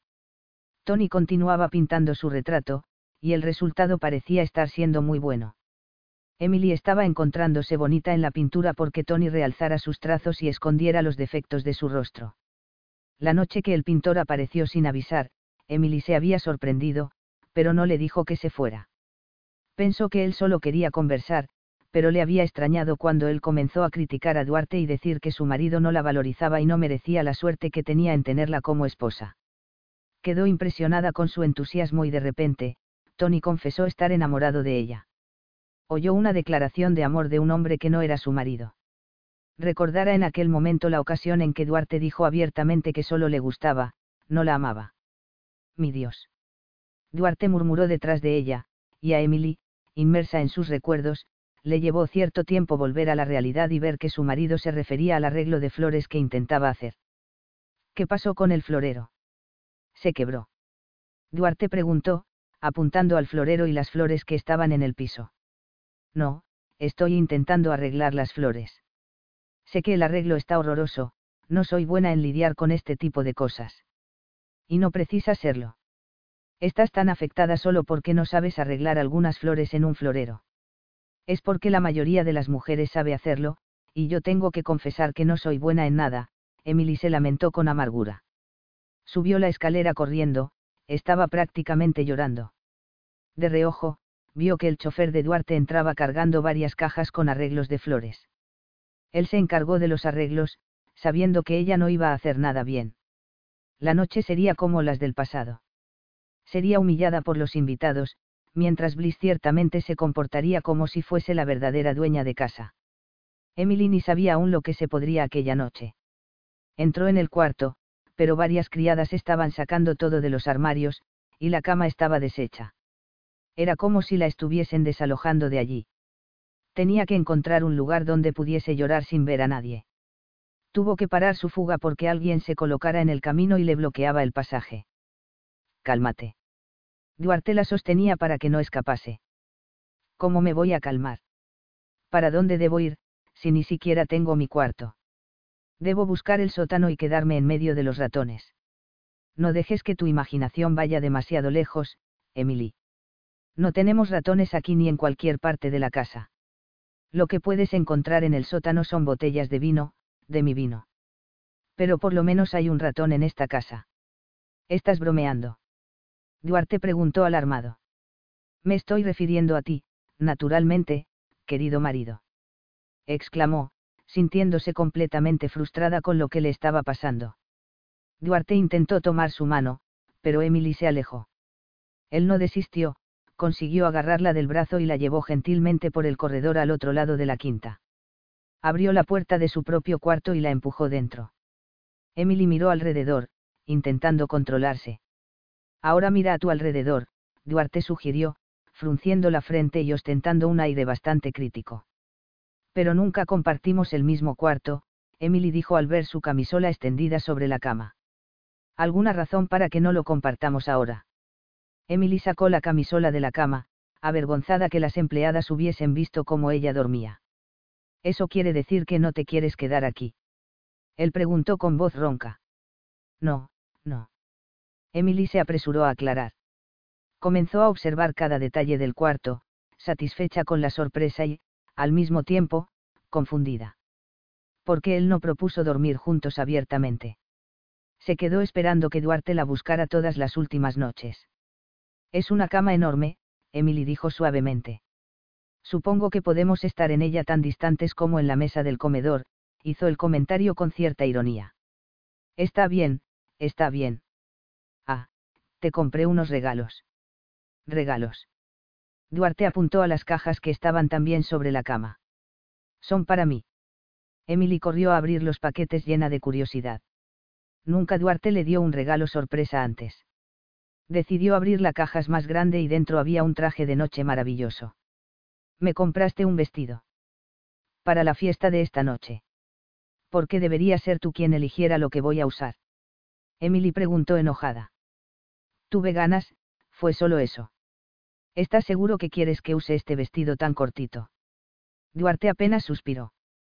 Y es de un color tan clara. El vestido era de un azul bien pálido que la haría parecerse a un fantasma. Tal vez no haya sido una de mis mejores ideas, Duarte rezongó. Emily percibió que estaba siendo poco delicada. Al final, Duarte se dio el trabajo de salir a comprarle un vestido nuevo, y ella estaba buscando mil y un defectos en él. Si él deseaba que usase ropa discreta, entonces lo haría. ¿Por qué no? Comenzó a abrir las otras cajas. En una de ellas, encontró zapatos que combinaban con el vestido, pero de taco muy bajo. Iba a parecer más baja de lo que era. Encontró también unas bragas y un sostén minúsculos. Duarte se aproximó con un estuche de joyas. Zafiros combinan con el vestido, dijo simplemente. Emily abrió el estuche y encontró un collar lindísimo y colgantes en zafiro y diamantes. ¿Eran de Isabel? Preguntó sin entusiasmo. No. Nunca te pediría que usaras algo que Isabel usó. Duarte respondió. Sus ojos parecían haberse oscurecido aún más, como si estuviese enojado. Ninguna de las joyas que me diste eran de ella. Siempre pensé que eran. Isabel solamente usaba perlas, y Adelina se quedó con sus joyas. Las que te di fueron las joyas de mi familia. Me gustaría que me hubieras contado eso hace mucho tiempo, Emily admitió mientras tocaba con la punta de los dedos el zafiro. Era de ella, solo de ella, y tenía dificultad en creerlo. Sintió que sus ojos se llenaban de lágrimas. Puedo tener mis defectos, pero no soy insensible. Ellos estaban consiguiendo hablar de Isabel con naturalidad. Antes, cuando tocaba el nombre de la fallecida esposa, Duarte caía en un profundo silencio. Estoy emocionada con los regalos, dijo Emily con voz llorosa. Ya debería haber hecho esto antes. Duarte sonreía abiertamente, satisfecho con el rumbo que tomaba la relación entre los dos. Más vale tarde que nunca, bromeó Emily. Se sentía ahora culpable por nunca haber usado las joyas que él le ofreciera después de la boda. Debo admitir que siempre sentí celos de Isabel, confesó. Celos. ¿Por qué? Ella tuvo un lindo vestido de novia y una luna de miel maravillosa. Siempre fue bonita y llena de cualidades. Ella contrataba decoradores. Sabía recibir bien a los invitados. Contrataba personal calificado, nunca preparó nada sola. Emily percibió que se dejara llevar por historias que otros contaban y creara un mito. Pero debía ser una mujer especial, porque te enamoraste de ella desde que eran jóvenes. Por favor, no me vengas a decir que creíste en todo lo que Adelina te contó sobre Isabel. Bueno, tengo que confesar que lo creí, pero... No sabes la verdad, no. Pero ¿qué te contaría los detalles sórdidos? Siempre intenté no recordarlos, y Adelina siempre vivió en un mundo imaginario que giraba en torno a su hija. Detalles sórdidos. Emily preguntó ansiosa. ¿De qué estás hablando? Isabel era una drogadicta y no quería hacer un tratamiento para liberarse del vicio. No puedes estar hablando en serio. Emily se sentó en la cama, porque sus piernas habían comenzado a temblar. Duarte supo que debería contarle todo. Lentamente, pues se puso a recordar los tiempos difíciles que pasara con Isabel, era algo que prefería olvidar. Contó que conoció a Isabel cuando tenía 16 años y ella 21, y nada pasó entre ellos en aquel momento. Más tarde, la reencontró cuando el padre de ella murió, y ella se convirtió en su heredera. Tenía demasiado dinero para gastar, y una madre que le hacía todos los gustos. No conocía a Isabel bien ni a su círculo de amistades. Mientras ellos vivían de fiestas, yo estudiaba y después trabajaba 18 horas por día en el banco. Seis años más tarde, ella continuaba soltera, y me enamoré de ella, Duarte admitió. Casi no pude creerlo cuando aceptó casarse conmigo, creí que tenía demasiada suerte. Emily bajara los ojos y los fijó en una alfombra que cubría el piso. Prefería no mirar a Duarte, para no avergonzarlo. Las seis apestando a cocaína el segundo día de nuestra luna de miel. Ella solo se rió de mí, me llamó anticuado y dijo que me debía acostumbrar a eso, porque era ese el modo en que ella vivía. Quedé destrozado, confesó. Antes del casamiento, siempre la veía excitada y alegre, pero no sospeché que fuese el efecto de la droga. Debería haber percibido la animación con que ella actuaba en público. La imagen que Emily hizo de Isabel de a poco se iba destruyendo, borrándose. Isabel me avergonzaba cuando estábamos en público. Quería llamar la atención de todos todo el tiempo y ser admirada. Era una típica muchacha de fiestas. No conseguiste convencerla de aceptar la ayuda de médicos. Ella fue internada cuatro veces por sobredosis. Ninguno de los médicos, ni yo, ni siquiera su madre podían tocar el asunto de tratamiento. Los drogados ven la realidad distorsionada. Los otros sabían que estaba metida en las drogas. Sus amigos intentaban ocultarlo, cuando ella exageraba. Isabel tenía su propio dinero y sabía dónde comprar cocaína. Mi hermana Elena murió porque no conseguí controlar a Isabel. No fue tu culpa, Duarte, Emily protestó. Cuando yo estaba viajando, Elena intentaba vigilar a Isabel. Mi hermana gemela cometió el error fatal de entrar en el mismo coche que Isabel y dejarla manejar. El auto se salió de la pista porque estaba a alta velocidad, completó angustiado. Por favor, olvida eso. Nunca más vamos a hablar sobre este asunto, Emily imploró, afectada por ver a su marido arrasado por los recuerdos de aquel pasado tan trágico. Tienes razón. No es un asunto para ser conversado antes de una fiesta. Él intentó sonreír. Si quieres volver a colocar los cuadros de ella, no me va a importar. Duarte la miró admirado. Siento pena de Isabel ahora, Emily murmuró. Pobre Adelina. Todas aquellas historias geniales que me contaba, ciertamente intentaba evadirse inventando todo aquello. Era apenas una manera de huir de la realidad. Creo que ella quiere recordar a Isabel cuando aún no tenía el vicio de las drogas se olvidó las cosas malas y solo se acuerda de las buenas. Quién sabe tú también debas recordar solo los momentos buenos que pasaste con Isabel. No hubo momentos buenos. Duarte exclamó con impaciencia. ¿Por qué crees que me casé contigo? Tengo miedo de saber la verdad, Emily reconoció. Ya tuve tantas sorpresas hoy. Duarte estaba decidido a contar todo sobre su vida. Después que Isabel murió, juré que no tendría a mi lado una mujer que tuviese cualquier poder sobre mí, dijo con amargura. Eso no llegaba a ser una sorpresa para Emily. Pero ¿por qué la hizo pagar un precio tan alto, haciendo que sufriese, fuese humillada y se desilusionase? Todo eso para compensar los tiempos horribles que pasara con su esposa drogada, la esposa que decía haber amado. Debía haber amado a Isabel aún con el vicio, sino por qué continuara a su lado. Es la hora que te preparares para la fiesta, Duarte dijo súbitamente, viendo que Emily continuaba en silencio y no hizo comentario alguno sobre su confesión. Sin entusiasmo, comenzó a reunir todos los regalos. De a poco fue dejando de tener miedo de usar aquel vestido cortísimo. Porque tenía recelo de mostrar las piernas.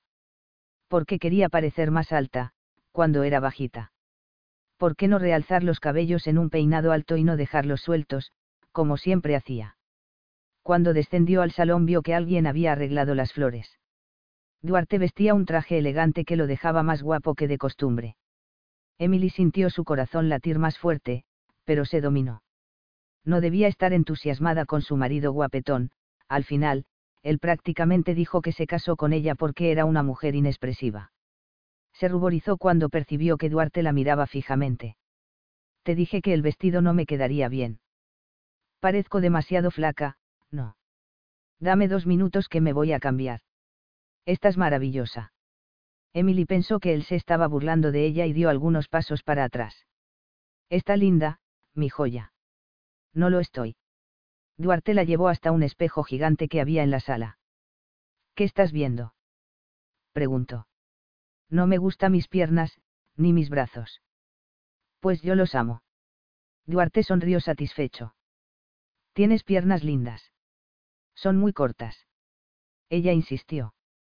Muslos tentadores, brazos perfectos, cuello de cisne. No es tan largo así. Todo es proporcional en ti y con esa ropa azul pareces un hada irreal. Un hada. Ella estrechó los ojos. Devastadora. Tu problema fue crecer al lado de dos hermanas envidiosas que debían morirse de envidia de ti. Deja de atormentarte. Eres bonita y tienes que reconocerlo. Emily comenzó a observarse en el espejo y se vio diferente. Era elegante, delgada, pequeña de tamaño, pero graciosa. El peinado le quedó bien y destacaba sus ojos. Como no supo antes que debía usar siempre colores claros. Encontró la mirada de Duarte que también observaba su imagen en el espejo. Él parecía orgulloso de aquella nueva mujer. Mis hermanas no me tenían envidia, siempre fueron muy bonitas. Tú eras quien las veía así. ¿Por qué crees que te vivían atormentando? Bueno, nunca pensé mal de ellas. Pensé que decían la verdad y... Tu madre también actuó mal en apoyarlas sus críticas. Sé que no te gusta hablar mal de tu familia, pero tienes de comenzar a exigir que te respeten. En aquel momento las puertas del frente fueron abiertas, y los primeros invitados comenzaron a entrar. Aquella conversación continuaría más tarde.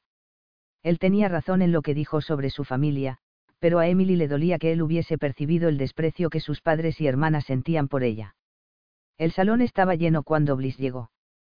Todos los hombres giraron la cabeza para verla entrar, confiada en su belleza y ostentando un vestido de seda rojo muy diferente de los trajes discretos que usaba para trabajar. Emily miró a Duarte para ver cómo reaccionaba con la llegada de su secretaria, y no percibió nada diferente en su comportamiento. Duarte debía considerar a Bliss su amiga, era eso, no parecía un hombre con una aventura extraconyugal. Se portaba como un marido satisfecho con su esposa y deseoso de mantenerse casado con ella. Al final, no había hasta decidido que dormirían juntos. No le contara todo sobre Isabel. Además, estaba encantado con su hijo. Le había regalado cosas. ¿Y qué decir de los zafiros que estaban llamando la atención de todas las mujeres de la fiesta? Decidiera ignorar sus sospechas, ya que no tenía pruebas. Bliss Jarrett la engañó, fingiendo querer ser su amiga. Mientras pensaba, se permitió tomar dos copas de seis no. Raramente bebía, pero era para sentirse más segura y recibir mejor a los invitados. Emily. Una voz familiar la llamó. Era Bliss, toda llena de sonrisas. Preparé una fiesta espectacular, ¿no te parece? Es cierto. Mis felicitaciones. Emily respondió con una sonrisa serena. En su fuero íntimo, deseaba que alguien interrumpiese la conversación que estaba por venir. Él es mío. Obsérvame en acción, querida. Bliss apuntó a Duarte. Confío en él. Emily procuró ser convincente, pero prefería mantener a Duarte alejado de esa rubia tentadora. Cuando Duarte descubrió dónde estabas, estaba decidido a divorciarse. Pues le pedí el divorcio, y dijo no. No te creo. Bliss exclamó con aire de reproche. Somos amantes, lo sabía.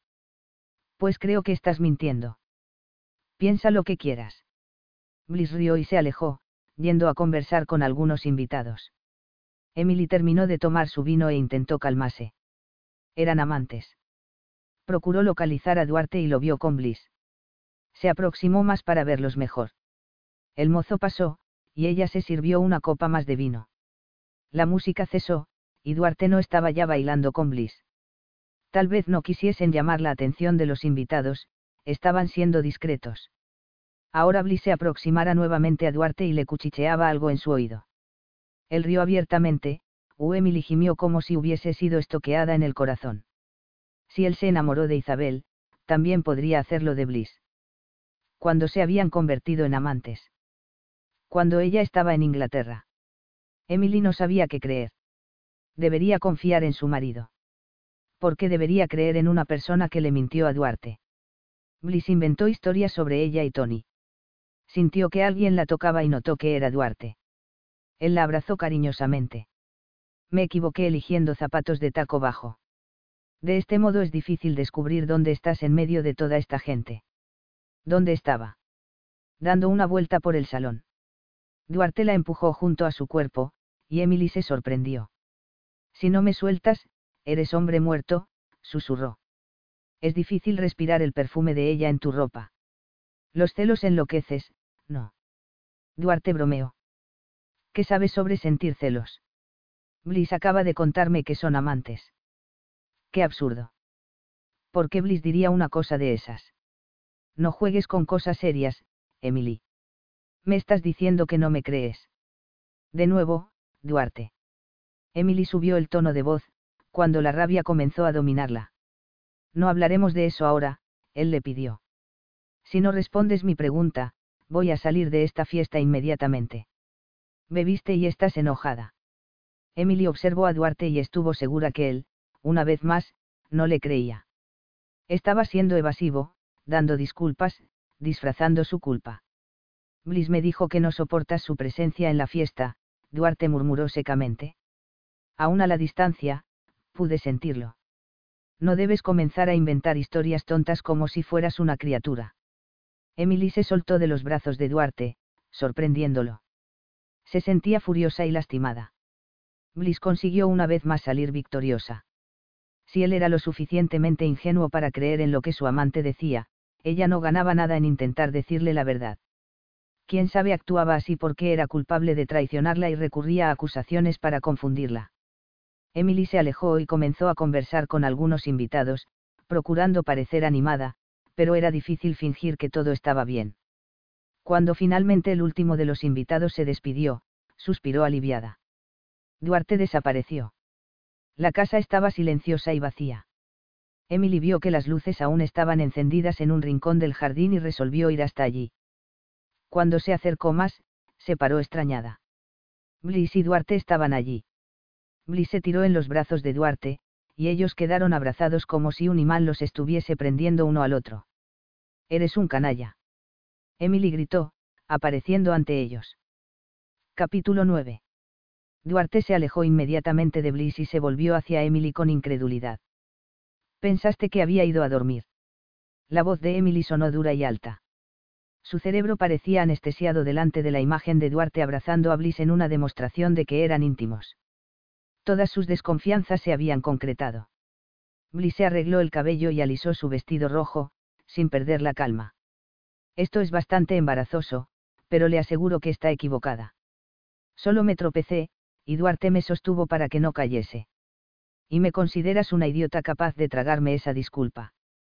Emily preguntó bien alto, sin importarle si algún empleado estuviese escuchando aquella discusión. No seas tonta, Emily. Lo que Bliss acaba de contarte es la verdad. Se iba a caer, y simplemente la sostuve. Fin de la historia. Emily desvió la mirada, estaba temblando y se sentía confundida.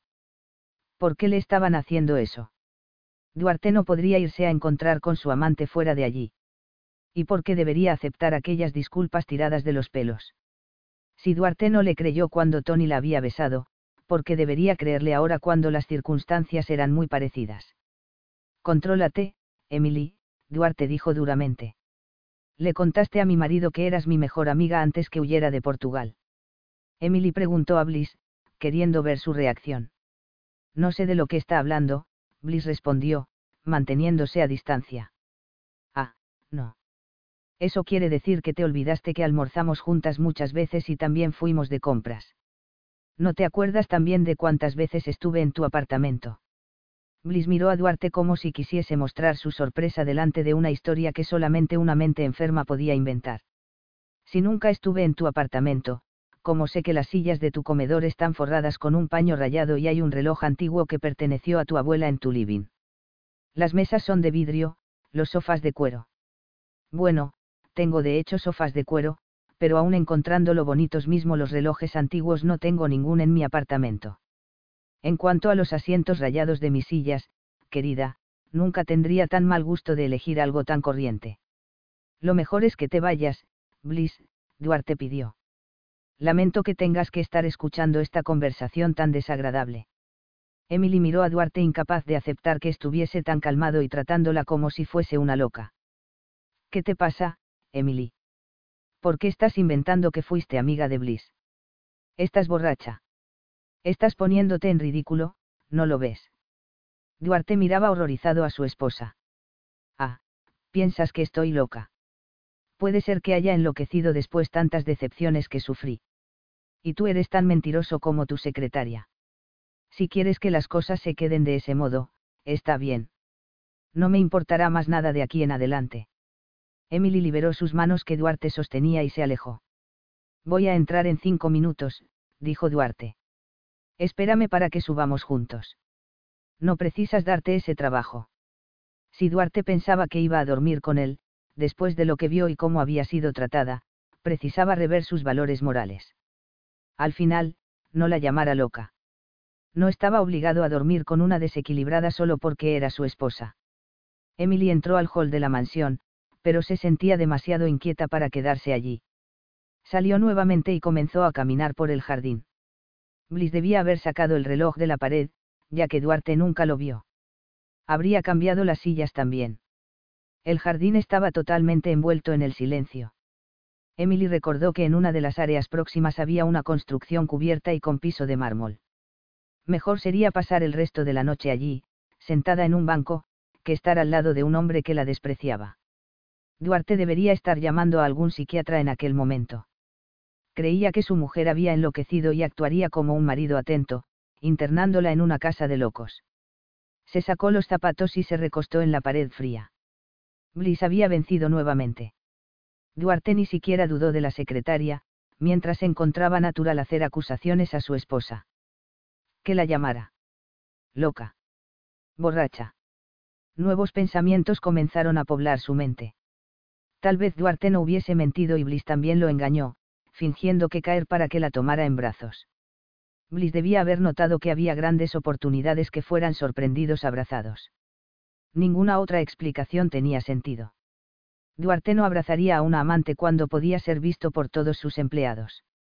Emily había hecho el papel de estúpida nuevamente. Debería haber percibido que todo no pasaba de las artimañas diabólicas de Bliss.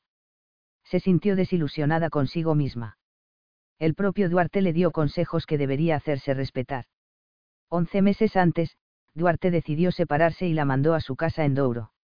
Ella obedeciera como si fuese una mujer culpable, como si hubiese traicionado a su marido era inocente y se dejara castigar. ¿Por qué se culpara tanto de su ingenuidad dejando a Tony aprovecharse de ella? No había permitido ni gustado ese beso y, aún así, perdió a su marido. Debería haber reaccionado, haberse defendido más, rehusado ser mandada como una exilada a Douro donde sufrió la soledad y llorara lágrimas amargas. También se sentía culpable cuando sus padres agradaban más a sus hermanas y la criticaban todo el tiempo vivía intentando agradar a todos inútilmente. El matrimonio no le trajo felicidad.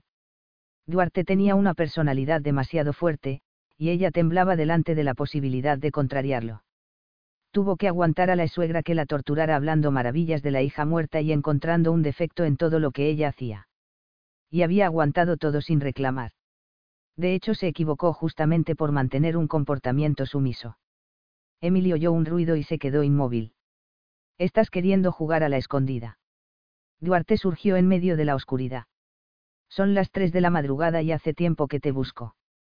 Casi desperté a los empleados para comenzar a buscarte por toda la propiedad. Emily se sentía extrañamente calma. Observó a su marido como si estuviese delante de un extraño. Duarte tampoco perdió la calma y se hallaba en el derecho de criticarla. Como mínimo, pensaba que su esposa debía aceptar con normalidad que abrazase otras mujeres. Ha sido un marido desagradable, Emily comentó. No preciso ser una mujer histérica ni loca para decirte que. Puedes llamarme lo que quieras, pero no aquí afuera, Duarte afirmó sin que le afectara el comentario. Me rehuso a estar oyéndote decir tonterías aquí en el jardín y a esta hora de la noche. Muy bien. Buenas noches. Emily se volvió de espaldas a él y continuó sentada en el banco de mármol.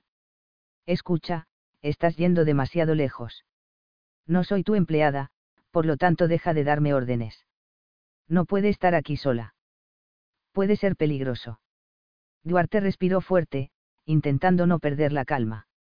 Entiendo que tengas celos de Bliss, porque eres muy insegura, pero no voy a permitir que transformes un episodio bobo en una tragedia sin proporciones. Ah, entonces tengo que aceptar todo sin reclamar. Es ridículo que sospeches que te traiciono debería ser la primera en saber que nunca me involucraría con una empleada. Pensé que considerabas a Bliss mucho más que una simple empleada. No dijiste que era tu amiga. Además, no te olvides que fui tu empleada y te involucraste conmigo.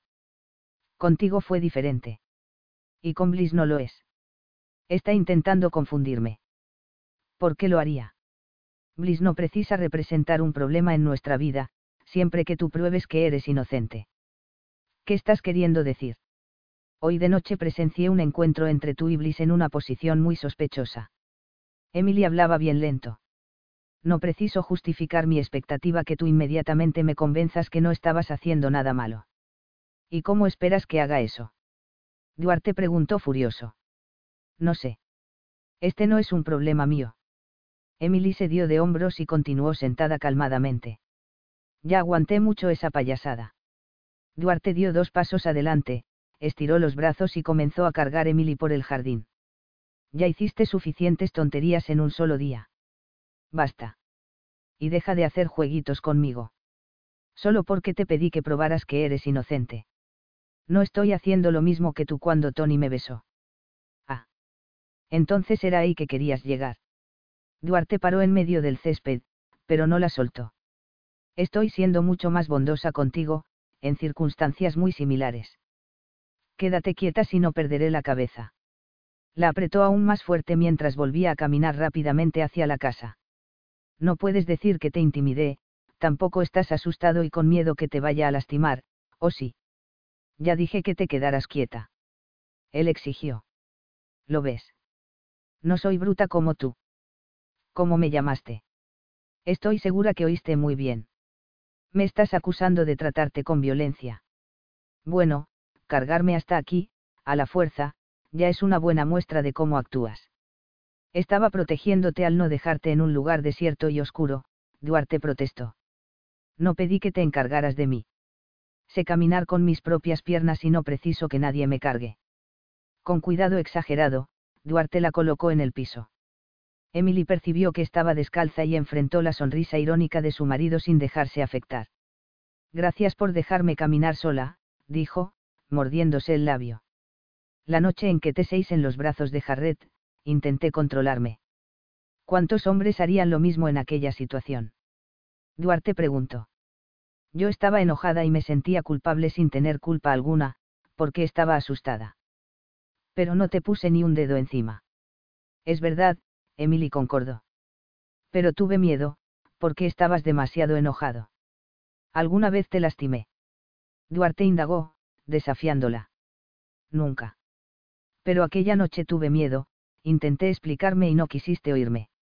De cualquier manera, ya te habías convencido que te traicionara. Y, no en tanto, ¿qué viste? Solo a Tony besándome, del mismo modo que seis hablis en tus brazos, hace poco. Vi más que un beso. Escuché a Tony implorando que dejaras a tu marido y te fueras con él. Hasta que Tony comenzó a hablar, yo no tenía la menor idea que él estuviese enamorado de mí. Quedé sorprendida y no quise herir sus sentimientos, por eso no reaccioné cuando me besó, pero no retribuí el beso. Ah, sentiste pena de él y lo dejaste besarte. Qué justificación más cómoda. No quiero oír más sobre ese asunto, ¿entendiste? Bueno, ¿y cómo me vas a convencer que tampoco me traicionaste? Apenas espero que confíes en mí, Duarte le informó sin dudar. Yo también esperaba que confiaras en mí, pero no hay dudas que me equivoqué. Emily retrucó con una leve sonrisa. Entonces, por favor, no esperes que sea más generosa contigo de lo que fuiste conmigo. Emily, todo esto es ridículo. Duarte respiró hondo. Me abandonaste, y tenía el derecho de buscarme otra mujer, pero no lo hice. Pruébalo, le dijo, continuando su caminata por el corredor, sin mirar a Duarte. ¿Cómo voy a conseguir pruebas? Duarte la siguió. ¿Quieres que busque testigos para probar que he sido fiel? Emily estaba tan exhausta que no respondió su pregunta. Llegó junto a la puerta del cuarto de Duarte y consideró la posibilidad de dormir en otro lugar. Todo parecía complicado, ya que los empleados estaban durmiendo y no había alguien para arreglar una cama a aquella hora.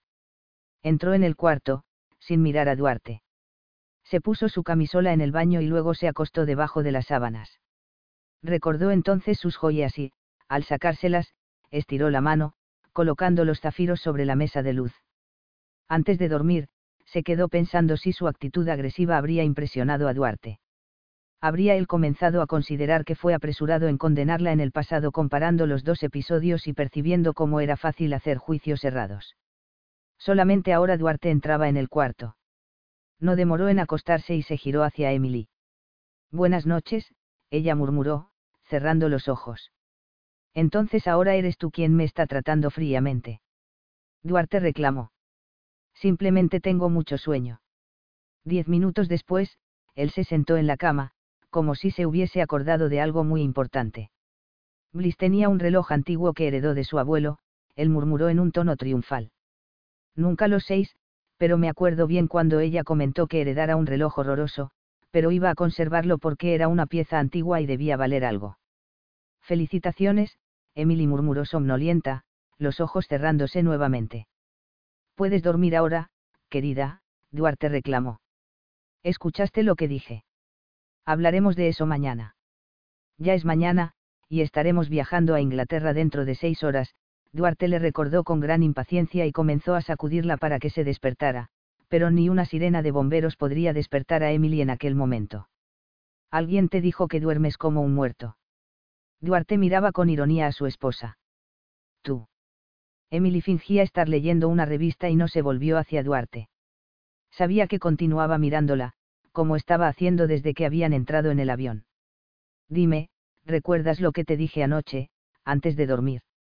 Duarte preguntó, intentando aparentar despreocupación. Emily se mordió el labio y silenciosamente hizo un gesto afirmativo con la cabeza. Era mentira, apenas tenía una vaga idea de lo que él se quedara hablando en la cama. Debía ser una acusación más, con certeza. Volvió a mirar la revista, imaginando si soñó con alguien hablando sobre el viejo reloj del abuelo de Bliss. Estás muy quieta, Duarte reclamó. Anoche drenaste todas mis energías, ella confesó. Tienes razón. Quedaste demasiado afectada, pero puedo jurarte que nunca tuve nada con Bliss Harrett. Emily hizo un gesto de indiferencia, como si estuviese oyendo una noticia sobre el tiempo. Por lo menos mírame, Duarte pidió, consciente que la niñera comenzaba a mirar a la pareja con curiosidad. Emily levantó sus ojos azules, y Duarte vio que estaba llorando. Por favor, no llores. Duarte procuró secar las lágrimas que corrían por el rostro de su esposa. Ya me siento tan mal. Emily suspiró emocionada. Arruiné nuestro matrimonio, Duarte se lamentó. No quiero que te quedes tan lastimada por mí, pidió. Emily no quería más hablar sobre los asuntos que la hacían sufrir. Prometo que en el futuro todo será diferente entre nosotros, Duarte juró. Puede no ser fácil, pero voy a intentar cambiar. Tengo la manía de estar dando órdenes a los demás. Lo sé, Emily concordó. Solo no sé por qué estás tan preocupado con eso. No dormí bien me quedé recordando lo que había visto, cuando te encontré en brazos de Tony. Solo recuerdo que estabas furioso conmigo y no me dejabas hablar. Emily, deberías haber insistido más. ¿Por qué te quedaste con aquella expresión de culpa, en vez de convencerme que no hiciste nada malo? No me gusta pelear, pero recuerdo que intenté defenderme. Emily vio que Duarte estaba respirando de manera más intensa. No precisa decir más nada. Sé por qué quieres conversar sobre eso ahora. Lo sabes. Lo dudo mucho. Tienes miedo que baje de ese avión y desaparezca nuevamente con Jamie. Nunca más voy a hacer eso, Duarte, Emily le aseguró. En verdad. Duarte soltó la mano de Emily que aún continuaba entre las suyas. No es nada de eso. Por primera vez en la vida, te estás anticipando a mí. Créeme o no, ni llegué a considerar esa posibilidad. No voy a separarte de Jamie, Emily afirmó por segunda vez. Si vuelves conmigo a Portugal esta noche, podrá tener tu tan soñada fiesta de casamiento y luna de miel y hasta la misma luna si la pides, Duarte habló con cariño. Emily observó un marido que nunca actuó así antes. Debía estar aterrado de perder a su hijo. Duarte, hay dos cosas que me gustaría decirte, Emily admitió apresurada. Por favor, escúchame, aunque no creas en lo que esté diciendo. Estoy oyendo. Nunca te conté que hice amistad con Bliss, porque ella dijo que no te gustaría, que no sería apropiado y que perjudicaría su carrera. Emily procuró no mirarlo. Conocí a Tony en el apartamento de ella, y Bliss me convenció que debería dejar que pintase un retrato mío. Yo te daría el retrato como un regalo y lucharía para que sustituyeras el cuadro de Isabel por el mío. No tengo ganas de estar escuchando sobre este asunto, él confesó medio enojado. Emily lo ignoró y continuó hablando. Huí de Portugal solamente porque Bliss me llamó contando que oyera una conversación entre tú y tu abogado planeando alejar al bebé de mí ni bien naciera. Duarte se quedó en silencio por un largo tiempo. ¿Hay algo más que quieras contarme? Preguntó en voz baja. Nada más. Desanimada, tomó la revista de nuevo y percibió, aliviada, que el avión comenzaba a hacer la maniobra de aterrizaje. Treinta minutos más tarde, cuando aún esperaban las maletas, ella decidió conversar con Duarte nuevamente. Voy a dejar a Jamie contigo. Está bien. Pero podemos ir juntos a visitar a tu familia y llevar a Jamie para que lo conozcan. Pensé que tenías una reunión de negocios. Cambié los horarios. Emily imaginó que Duarte no quería perderla de vista, con miedo que ella desapareciera de nuevo. Prefiero ver a mi familia sola, Duarte. Voy contigo. Si prefieres, Jamie y la niñera podrán ir directo a Asmanor y nosotros iremos después. No me estás escuchando. Quiero hablar con mi madre sola, tengo asuntos privados para discutir con ella. Tu familia siempre te lastima, pero si yo estoy cerca se van a portar mejor. Reconsidéralo, Emily. Aún así, quiero ir sola. ¿Por qué no me dejas, al menos una vez, hacer las cosas como quiero? Entonces, puedes ir. Después no vengas a decir que no te avisé, querida esposa. Emily sabía cuánto le costaba a Duarte dejar de dar órdenes. Él siempre quería hacer las cosas a su modo. Permitió que eligiera una limusina para llevarla a la casa de sus padres, cuando habría preferido ir en tren para llegar allá mucho más rápido. Capítulo 10.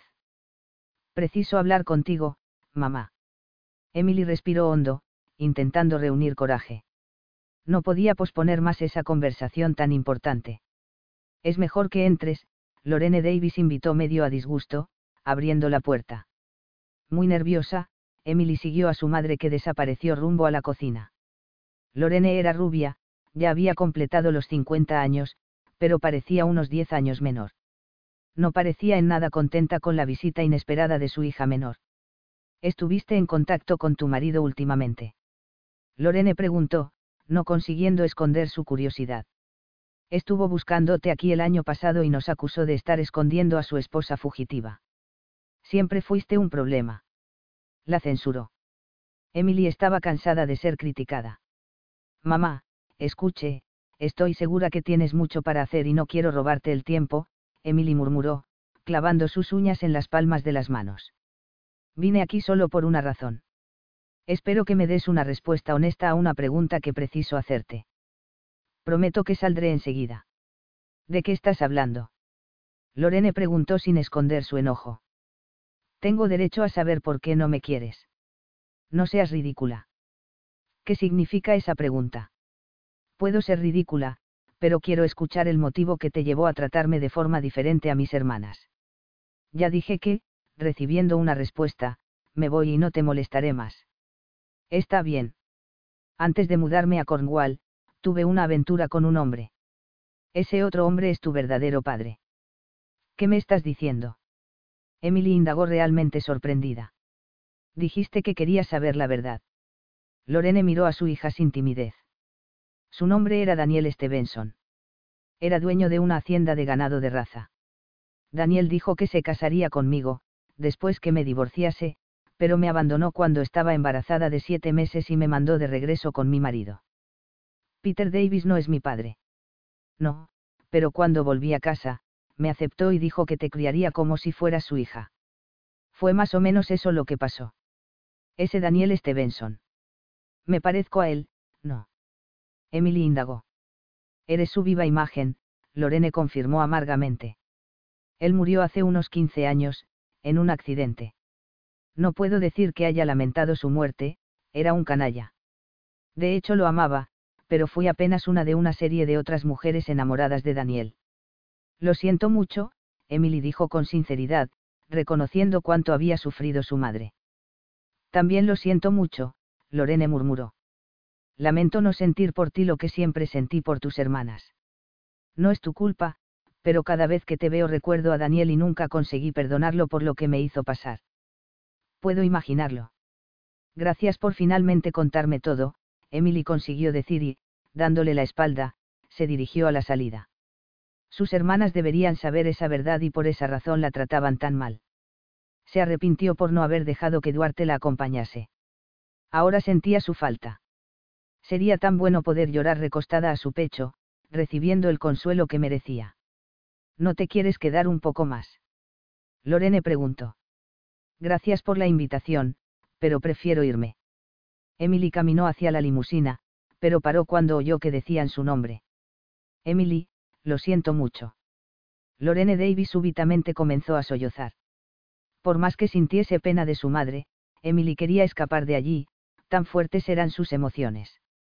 Cuando abrió el portón, vio que Duarte la estaba esperando en la calzada. Qué bueno verte. exclamó, arrojándose a sus brazos. ¿Cómo llegaste hasta aquí? Vine en taxi. Sospeché que acabarías peleando con tu madre y me precisarías. Sé que dejaste bien claro que no me querías aquí, pero...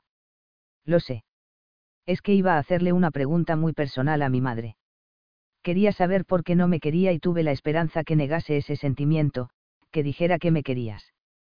Tal vez se justificase, diciendo que tuvo un embarazo difícil, que di trabajo. ¿Y qué te dije? Que yo era el secreto sucio de la familia. Deja de darle vueltas, Duarte la censuró con cariño. ¿Qué te dijo? Que tuvo una aventura con un terrateniente y que él es mi verdadero padre. Sospeché algo así, Duarte confesó. ¿Cómo? No te pareces a nadie de la familia. Todos son rubios, y tu pelirroja y tu estructura física es diferente. Me siento como si hubiese perdido buena parte de mi vida siendo otra persona. Tú eres Emily Monteiro, Duarte le recordó. Si quieres hacer alguna investigación sobre tu verdadero padre, está bien. Quién sabe descubras que él no fue una persona tan mala como te hicieron pensar. Mi madre se sintió mal solo de recordarlo. Pero apuesto que se va a sentir mejor ahora que reveló el secreto que escondía de ti. Y apuesto también que encima se lo agradeciste. ¿Cómo adivinaste? Bueno, me agradeciste cuando pedí la separación, recuerdas. Llegué a pensar que estabas contenta porque así podía estar con Tony Jarrett. Te equivocaste. Emily sacudió la cabeza, negando. ¿Cómo pudiste pensar una cosa de esas? Emily, lo que sé y oí aquella noche me había sorprendido, y tú no dijiste lo que yo quería oír. ¿Qué querías que dijera? Deberías haber implorado mi perdón de rodillas, implorado una segunda oportunidad. En vez de eso, comenzaste a empaquetar tus cosas. Emily se acordó cuán destrozada estaba delante de las acusaciones que su marido le hizo en aquella ocasión. ¿Por qué pareces tan previsible, pero acabas actuando de una forma que siempre me sorprende? Lo siento mucho. Olvídalo, ahora todo va a ser diferente. Vamos a tener nuestra luna de miel en Asmanor. Sé que no es el Caribe, pero puedo asegurarte que el Caribe no me trae muy buenos recuerdos. Vamos a tener una luna de miel además de una ceremonia de confirmación de nuestros votos, esta vez en la iglesia. Puedes mandar hacer el vestido de tus sueños, pues vamos a tener una ceremonia religiosa en Portugal, del modo que siempre quisiste. Pero antes de eso, vamos a aprovechar nuestra luna de miel. ¿Por qué está haciendo todo esto?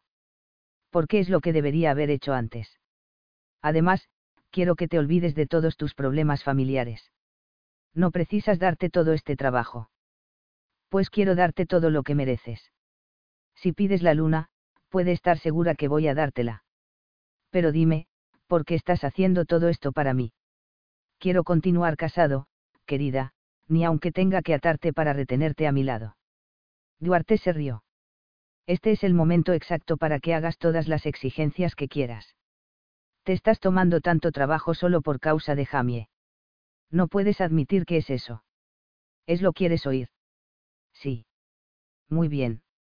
Confieso que creo que una criatura crece más feliz teniendo a sus padres a su lado. Emily le pidió que le dijera la verdad, pero ahora sentía recelo de oír que él estaría dispuesto a hacer cualquier cosa para mantener el matrimonio pensando únicamente en Jamie. Me quedo contenta que estés siendo sincero, dijo apenas. Feliz ahora. Puedes estar seguro que sí, ella mintió. El coche recorría el camino flanqueado por los jardines de Asmanor. Era extraño entrar allí como esposa de Duarte. Aún estando casada con él durante dos años, no se sentía verdaderamente la señora. Monteiro. Miró alrededor y vio a Jamie aplaudiendo de alegría por verla llegar. Duarte le hizo una caricia a su hijo y se dirigió a la biblioteca para hacer algunas llamadas. Emily dispensó a la niñera y paseó por el jardín, con Jamie en brazos. Me voy a quedar aquí, porque tú eres un Monteiro, dijo en un lamento. Estaba claro que Duarte amaba a su hijo y, aun conociéndolo tampoco, Jamie también quería a su padre. Duarte solo la toleraría. No conseguía estar alegre, pues creía que Duarte estaba haciéndole los gustos solo para poder vivir en paz, sin peleas. Porque tenía la manía de querer las cosas que no estaban a su alcance. Tenía de encontrar muy bueno que Duarte valorizase el matrimonio y ya era hora de parar de soñar que él, de repente, se enamoraría de ella delirantemente. Estaba segura que la trataría bien. En los últimos días era comunicativo, y ella deseaba que continuase así. Como única exigencia, ella le pidió nunca esconder lo que pensaba. Jugó un poco con Jamie y después entró en la mansión cuando el bebé comenzó a estar somnoliento. En el escritorio encontró papel y lápiz y se puso a escribir y escribir. Duarte aún estaba hablando por teléfono cuando ella entró en la biblioteca. Le sonrió a ella, mirándola de una forma maliciosa. Te deseo, murmuró, empujando a Emily a su regazo. Me gustaría que leyeras antes lo que escribí, Emily pidió, entregándole varias hojas de papel. ¿Qué es esto, tesoro? Digamos que son mis expectativas para nuestro matrimonio. Duarte rió, encontrando todo muy divertido, y comenzó a leer. Trabajo ocho horas al día y solo no estoy con la familia cuando viajo. ¿Cómo puedes querer que me quede más tiempo contigo y con Jamie? Bueno, puedes intentarlo. Si tuviera que viajar, ustedes pueden venir conmigo. Tal vez pudieras viajar menos veces. Dices aquí que, el día que me ausente, tú también tendrás el derecho de estar un día lejos de mí. Esto parece chantaje, querida. De este modo, no nos veremos nunca. Quiero tener una vida, también. Un viejo dicho dice que los hombres deben trabajar, y las mujeres quedarse en casa. Está bien, devuelven lo que escribí. No, no. Tú ganas, pero oíste hablar de un compromiso. Siempre asumí mis compromisos y terminé sintiéndome solitaria y abandonada. Estoy creyendo que no quieres estar más de ocho horas lejos de mí, Duarte bromeó. ¿Quién sabe es eso? Y no tener más hijos. Él paró de leer sorprendido me siento como si tú solo te hubieras casado conmigo para tener un hijo. Cuando me embaracé, te alejaste y yo aún no estaba preparada para ser madre. Nunca exigí que te embarazaras. No, pero parecía que era eso lo que esperabas que pasara. Y no querías tener a Jamie. Adoro a mi hijo, pero si me quedo embarazada otra vez, será porque lo planeé. Eso explica por qué parecía tan infeliz cuando embarazada. Y yo no desconfié nada. Estaba infeliz porque, después que me embaracé, no me buscaste más sexualmente. ¿Y tú creías que iba a desobedecer las órdenes del médico? Duarte preguntó admirado. ¿Qué órdenes? Emily, tú estabas presente cuando el médico nos aconsejó a desistir de tener relaciones sexuales en los primeros meses. No lo escuché decir nada de eso. Emily recordó de repente que no dejara a Duarte estar en la sala en que el médico la examinaba. El médico solo le hablara en portugués, y ella ciertamente no entendió bien lo que él dijo. Cuando Duarte fue llamado de vuelta a la sala, el médico conversó largamente con él, pero Emily no había prestado atención. ¿Quieres decir que no lo sabías? Duarte preguntó impaciente, pasando las manos sobre los cabellos negros. Si no estabas entendiendo el portugués, ¿por qué no pediste que dijera todo nuevamente, con calma y claridad? Estaba ansiosa por salir del consultorio, Emily confesó. Pero podías haber hecho algún comentario sobre el asunto. No me sentí cómodo para hablar sobre eso. Te juzgué mal. Quiero que me disculpes por haber trancado la puerta, ella se lamentó. Es que me sentía muy rechazada. Acuérdate que no nos conocíamos muy bien cuando nos casamos y no nos confesábamos cosas uno al otro. Elegiste a la mujer equivocada. Fui yo quien te hizo infeliz. Yo quería sentirte más próximo a mí. Estoy intentando corregir eso ahora, dijo, mientras acariciaba el rostro de Emily. La empujó más cerca de él y buscó sus labios con una pasión que la sorprendió. Finalmente parecían completarse. Voy a procurar seguir todas las determinaciones que escribiste en tu lista de exigencias, Duarte dijo, riendo. Solo espero que, cuando vuelva a casa, encuentre una esposa muy comprensiva también. Emily apenas recostó su cabeza en el pecho de su marido y sonrió feliz. Estaba sintiéndose segura por primera vez en su vida. Capítulo 11. Emily se miró en el enorme espejo del cuarto, como si estuviese viendo su imagen por primera vez. Era el vestido de novia de sus sueños, romántico y delicado. El tono champañe de la tela combinaba con sus cabellos rojos y ojos azules. Era discreto y elegante, y se le pegaba como un guante a su cuerpo delicado. Duarte iba a adorar el vestido. Ciertamente pensaba que ella iba a elegir tonos fuertes, pero ella descubrió que Bliss le recomendara escoger colores chillones solo para dejarla espantosa. Desde que usara el vestido azul que Duarte le compró, descubrió que debía siempre usar ropa clara. Ella y Duarte habían pasado tres semanas en Asmanor, habiendo vuelto a Portugal apenas el día anterior. Habían sido tres semanas deliciosas, las más felices de su vida. Duarte fue cariñoso y la amó apasionadamente en todos los momentos posibles. También Jamie adoró jugar con sus padres. Emily estaba conociendo un nuevo Duarte, ahora más comunicativo. Cuando te pedí casamiento, pensé que iba a tener una esposa queriendo andar a caballo y no entretenida todo el tiempo en dar fiestas, Duarte le reveló. Comencé a recordar a Isabel y detesté todo aquello. Emily vio cómo se equivocara intentando imitar a Isabel pensó que Duarte quería una mujer que supiese recibir invitados. Ahora, él intentaba revelar sus sentimientos, y se convirtió en un romántico halagándola con flores todos los días. Reía cuando ella intentaba colocarlas artísticamente en un florero. Estaba siendo un amigo, compañero y amante enamorado, y ella se estaba entregando por entera. Comprendía que él fue reservado porque sufrió a manos de Isabel y tenía miedo que lo lastimasen nuevamente hizo una especie de muro para separarlo de Emily.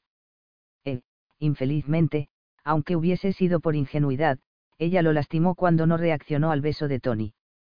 Precisaría mantener la calma cuando Duarte finalmente confesase que había dormido con Bliss durante los meses en que ella estuvo alejada. Emily. Duarte golpeaba la puerta impaciente. Ella sonrió feliz. Duarte iba a adorar su vestido de novia.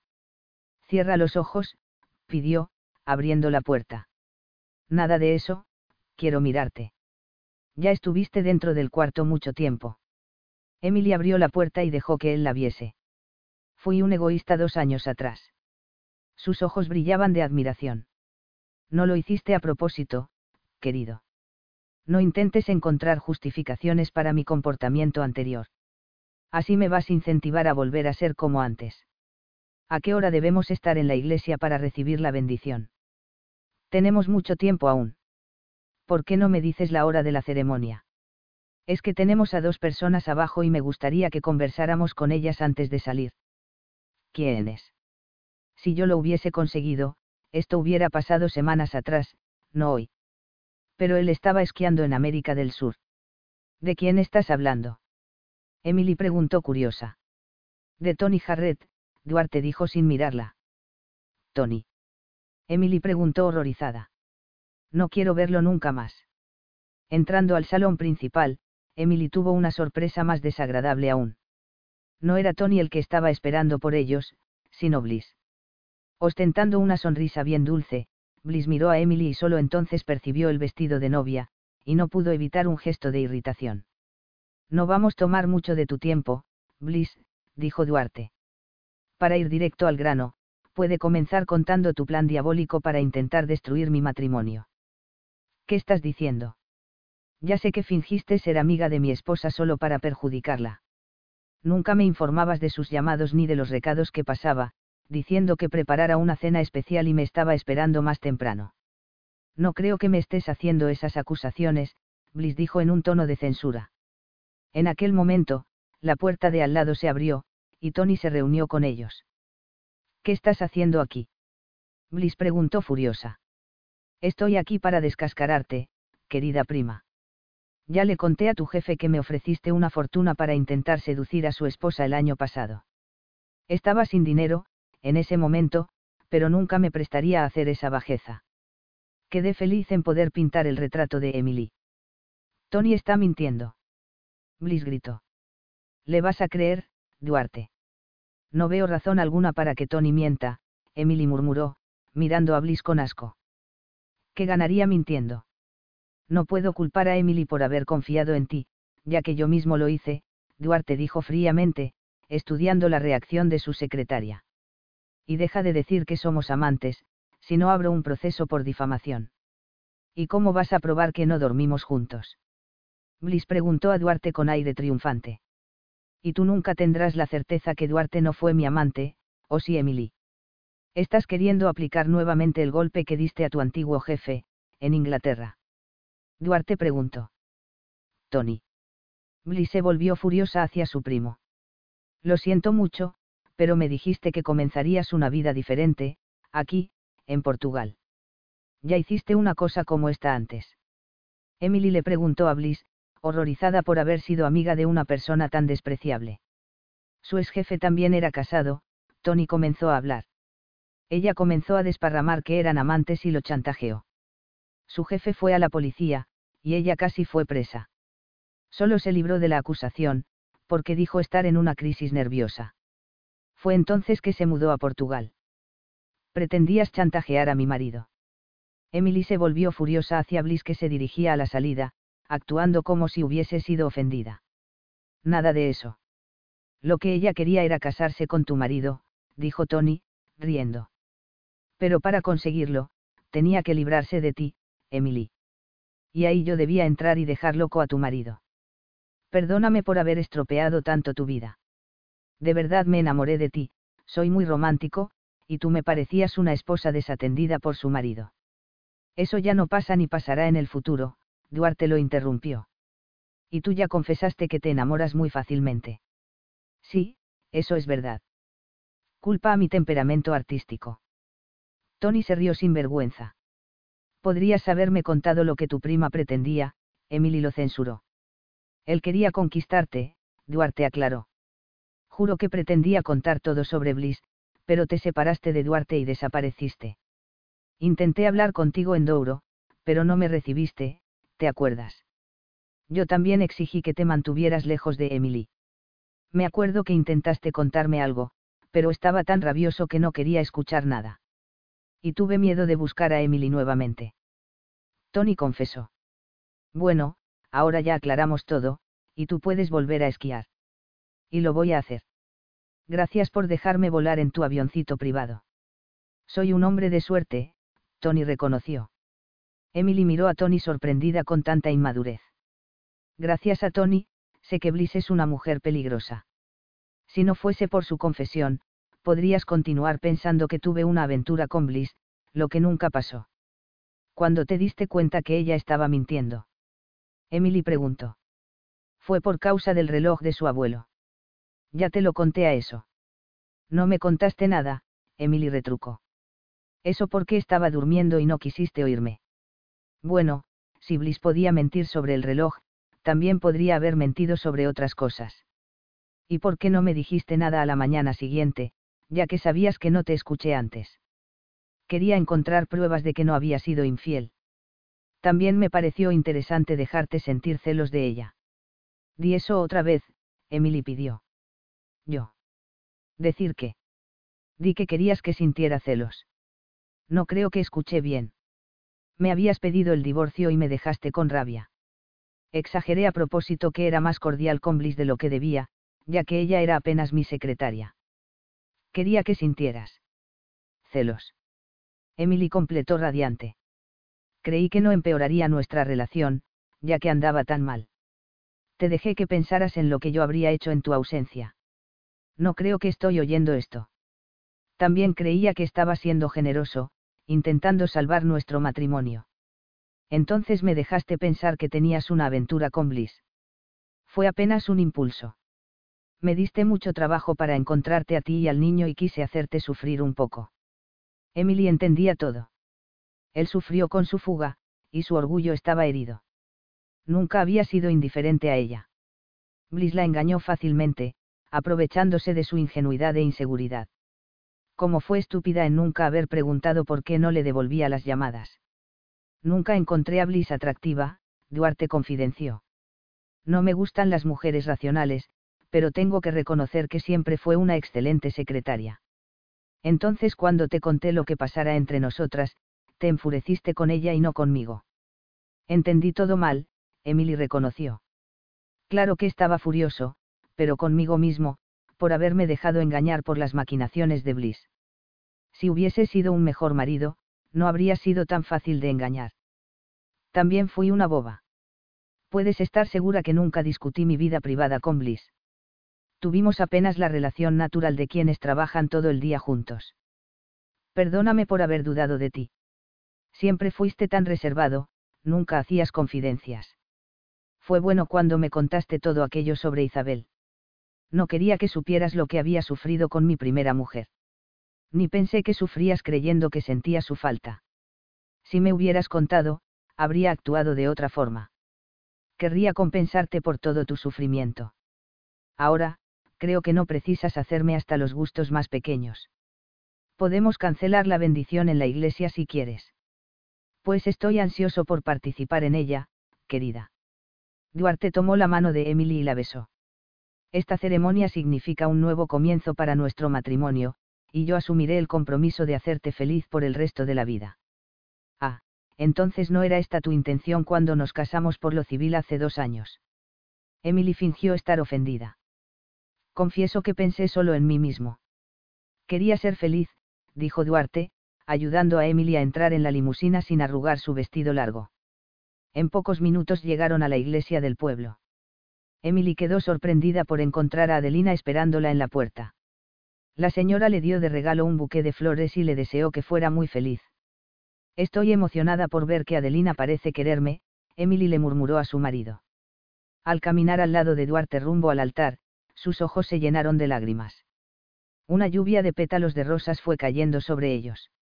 La ceremonia fue simple, pero inolvidable. Emily escuchó cada palabra pronunciada por el sacerdote, sintiéndose feliz con la certeza de que solamente ahora estaba de hecho comenzando su matrimonio con Duarte. Tenían la suerte de esa segunda oportunidad. No consiguió controlar las lágrimas, tanta era la emoción que sentía. Duarte la besó apasionadamente, y ella pensó que podría morir de tanta felicidad. Cuando habían vuelto a la casa, Duarte parecía ansioso por hablar con ella.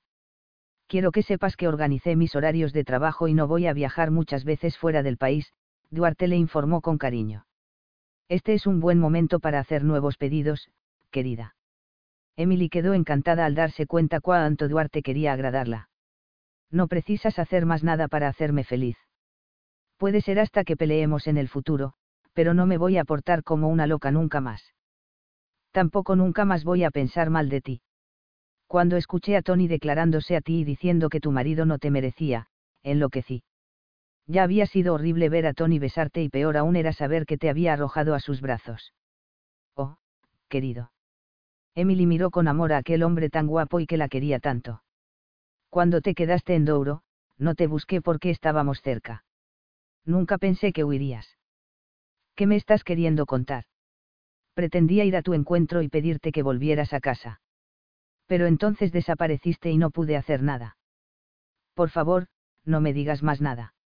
Emily pidió, llorando. Tu fuga tuvo un saldo positivo, porque tuve tiempo de descubrir cuánto te amaba, Duarte confesó. Caminaron rumbo al cuarto, cansados pero felices. Duarte le sacó las flores que ella llevaba y las colocó sobre una cómoda. No podemos dejar las flores allí. Van a marchitarse si no las ponemos en agua. Emily murmuró mientras Duarte rió y cerró la puerta del cuarto con el pie. Vas a derribar la puerta de nuevo, lo alertó Emily, riendo. Te deseé desde el primer momento en que te seis, Duarte susurró en su oído. No lo creo. Apuesto que ni te acuerdas la ropa que usaba. ¿Crees que no? Pues entonces dime, Emily lo desafió. Llevabas un jam bien desabotonado y rasgado en la rodilla y un suéter verde muy viejo. Tus cabellos estaban atados con una cinta y... ¿Te acuerdas? Pero ni me miraste. Eso es lo que tú crees, tesoro. Duarte comenzó a jugar con los cabellos de Emily. Quedé interesado, pero no planeé buscarte. ¿Qué te hizo cambiar de idea? Enfrentaste el fuego para salvar a mi cachorro, y quedé impresionado. Allá estabas tú, no solamente eras sexy sino que también bondosa. Entonces te llevé hasta la casa de tus padres y percibí que eras una especie de cenicienta disfrazada. ¿De veras te pareció eso? Bueno, te ofrecí aquel empleo para poder verte más y conocerte mejor.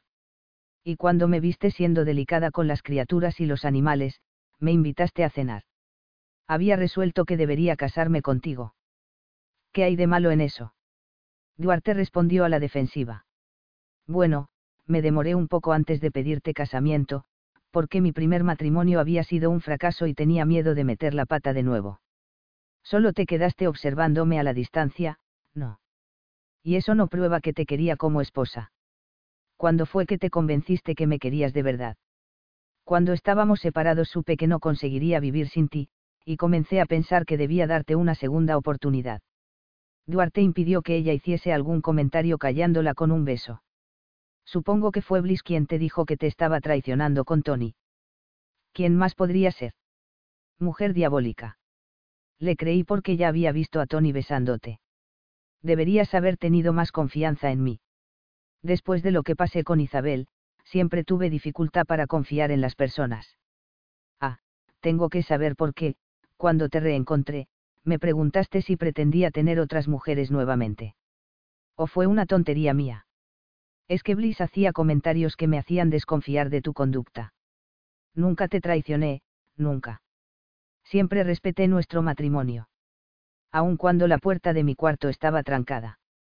Te disculpé achacándolo al nerviosismo de una mujer embarazada. Emily le acarició el rostro a Duarte. Siempre te amé, incluso cuando decidí que era mejor divorciarnos. Cada vez que mencionabas el divorcio, entraba en pánico. Pensé que iba a perderte de nuevo. Cuando volamos a Londres, comencé a creer que era posible que Bliss estuviese mintiendo, que yo había hecho todo mal. Me sentí como si estuviese luchando por mi propia vida. Entonces era por eso que te estabas comportando tan extraño. De verdad tenías miedo de perderme. Emily sintió una sensación de poder sobre el hombre amado, un poder que nunca imaginara poseer. Estabas tan convencida que solo quería continuar casado por causa de Jamie.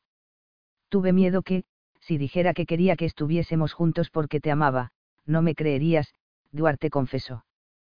Podías creer que era mentira. Tienes razón. Por otro lado. Emily dejó de hablar, porque Duarte deslizaba la mano sobre su cuerpo y acariciaba su seno. ¿Qué estabas diciendo, querida? Lo olvidé. Ella lo miró apasionadamente. Pasó la mano por el cabello negro de Duarte mientras él la empujaba delicadamente para que pusiera la cabeza sobre las almohadas. De repente, él dejó de acariciarla. Esto me recuerda algo. Emily se sentó medio asustada, viéndolo salir de la cama tan rápidamente. ¿Qué? Duarte volvió trayendo un paquete bien grande. Rasgó el papel que lo cubría, y ella vio que era su retrato, el que Tony pintara. Tenías razón en escoger a Tony para hacer tu retrato. Es un pintor excelente. Quise que me diera el cuadro, porque creí que no tenía derecho de quedarse con la imagen de mi esposa. Duarte desvió los ojos del cuadro y miró a Emily posesivamente. Pensé en destruirlo, pero no conseguiría cometer un acto tan salvaje. Creo que me amas de verdad. Nunca dudes de eso, mi amor. Nunca voy a dejar de amarte, Duarte juró, colocando de lado el cuadro para envolverle en sus brazos fuertes y buscar los labios de Emily. Ocho meses después, Emily miraba encantada a Jamie que caminaba solo hacia su cama. Él había aprendido a caminar muy temprano y corría por todas partes.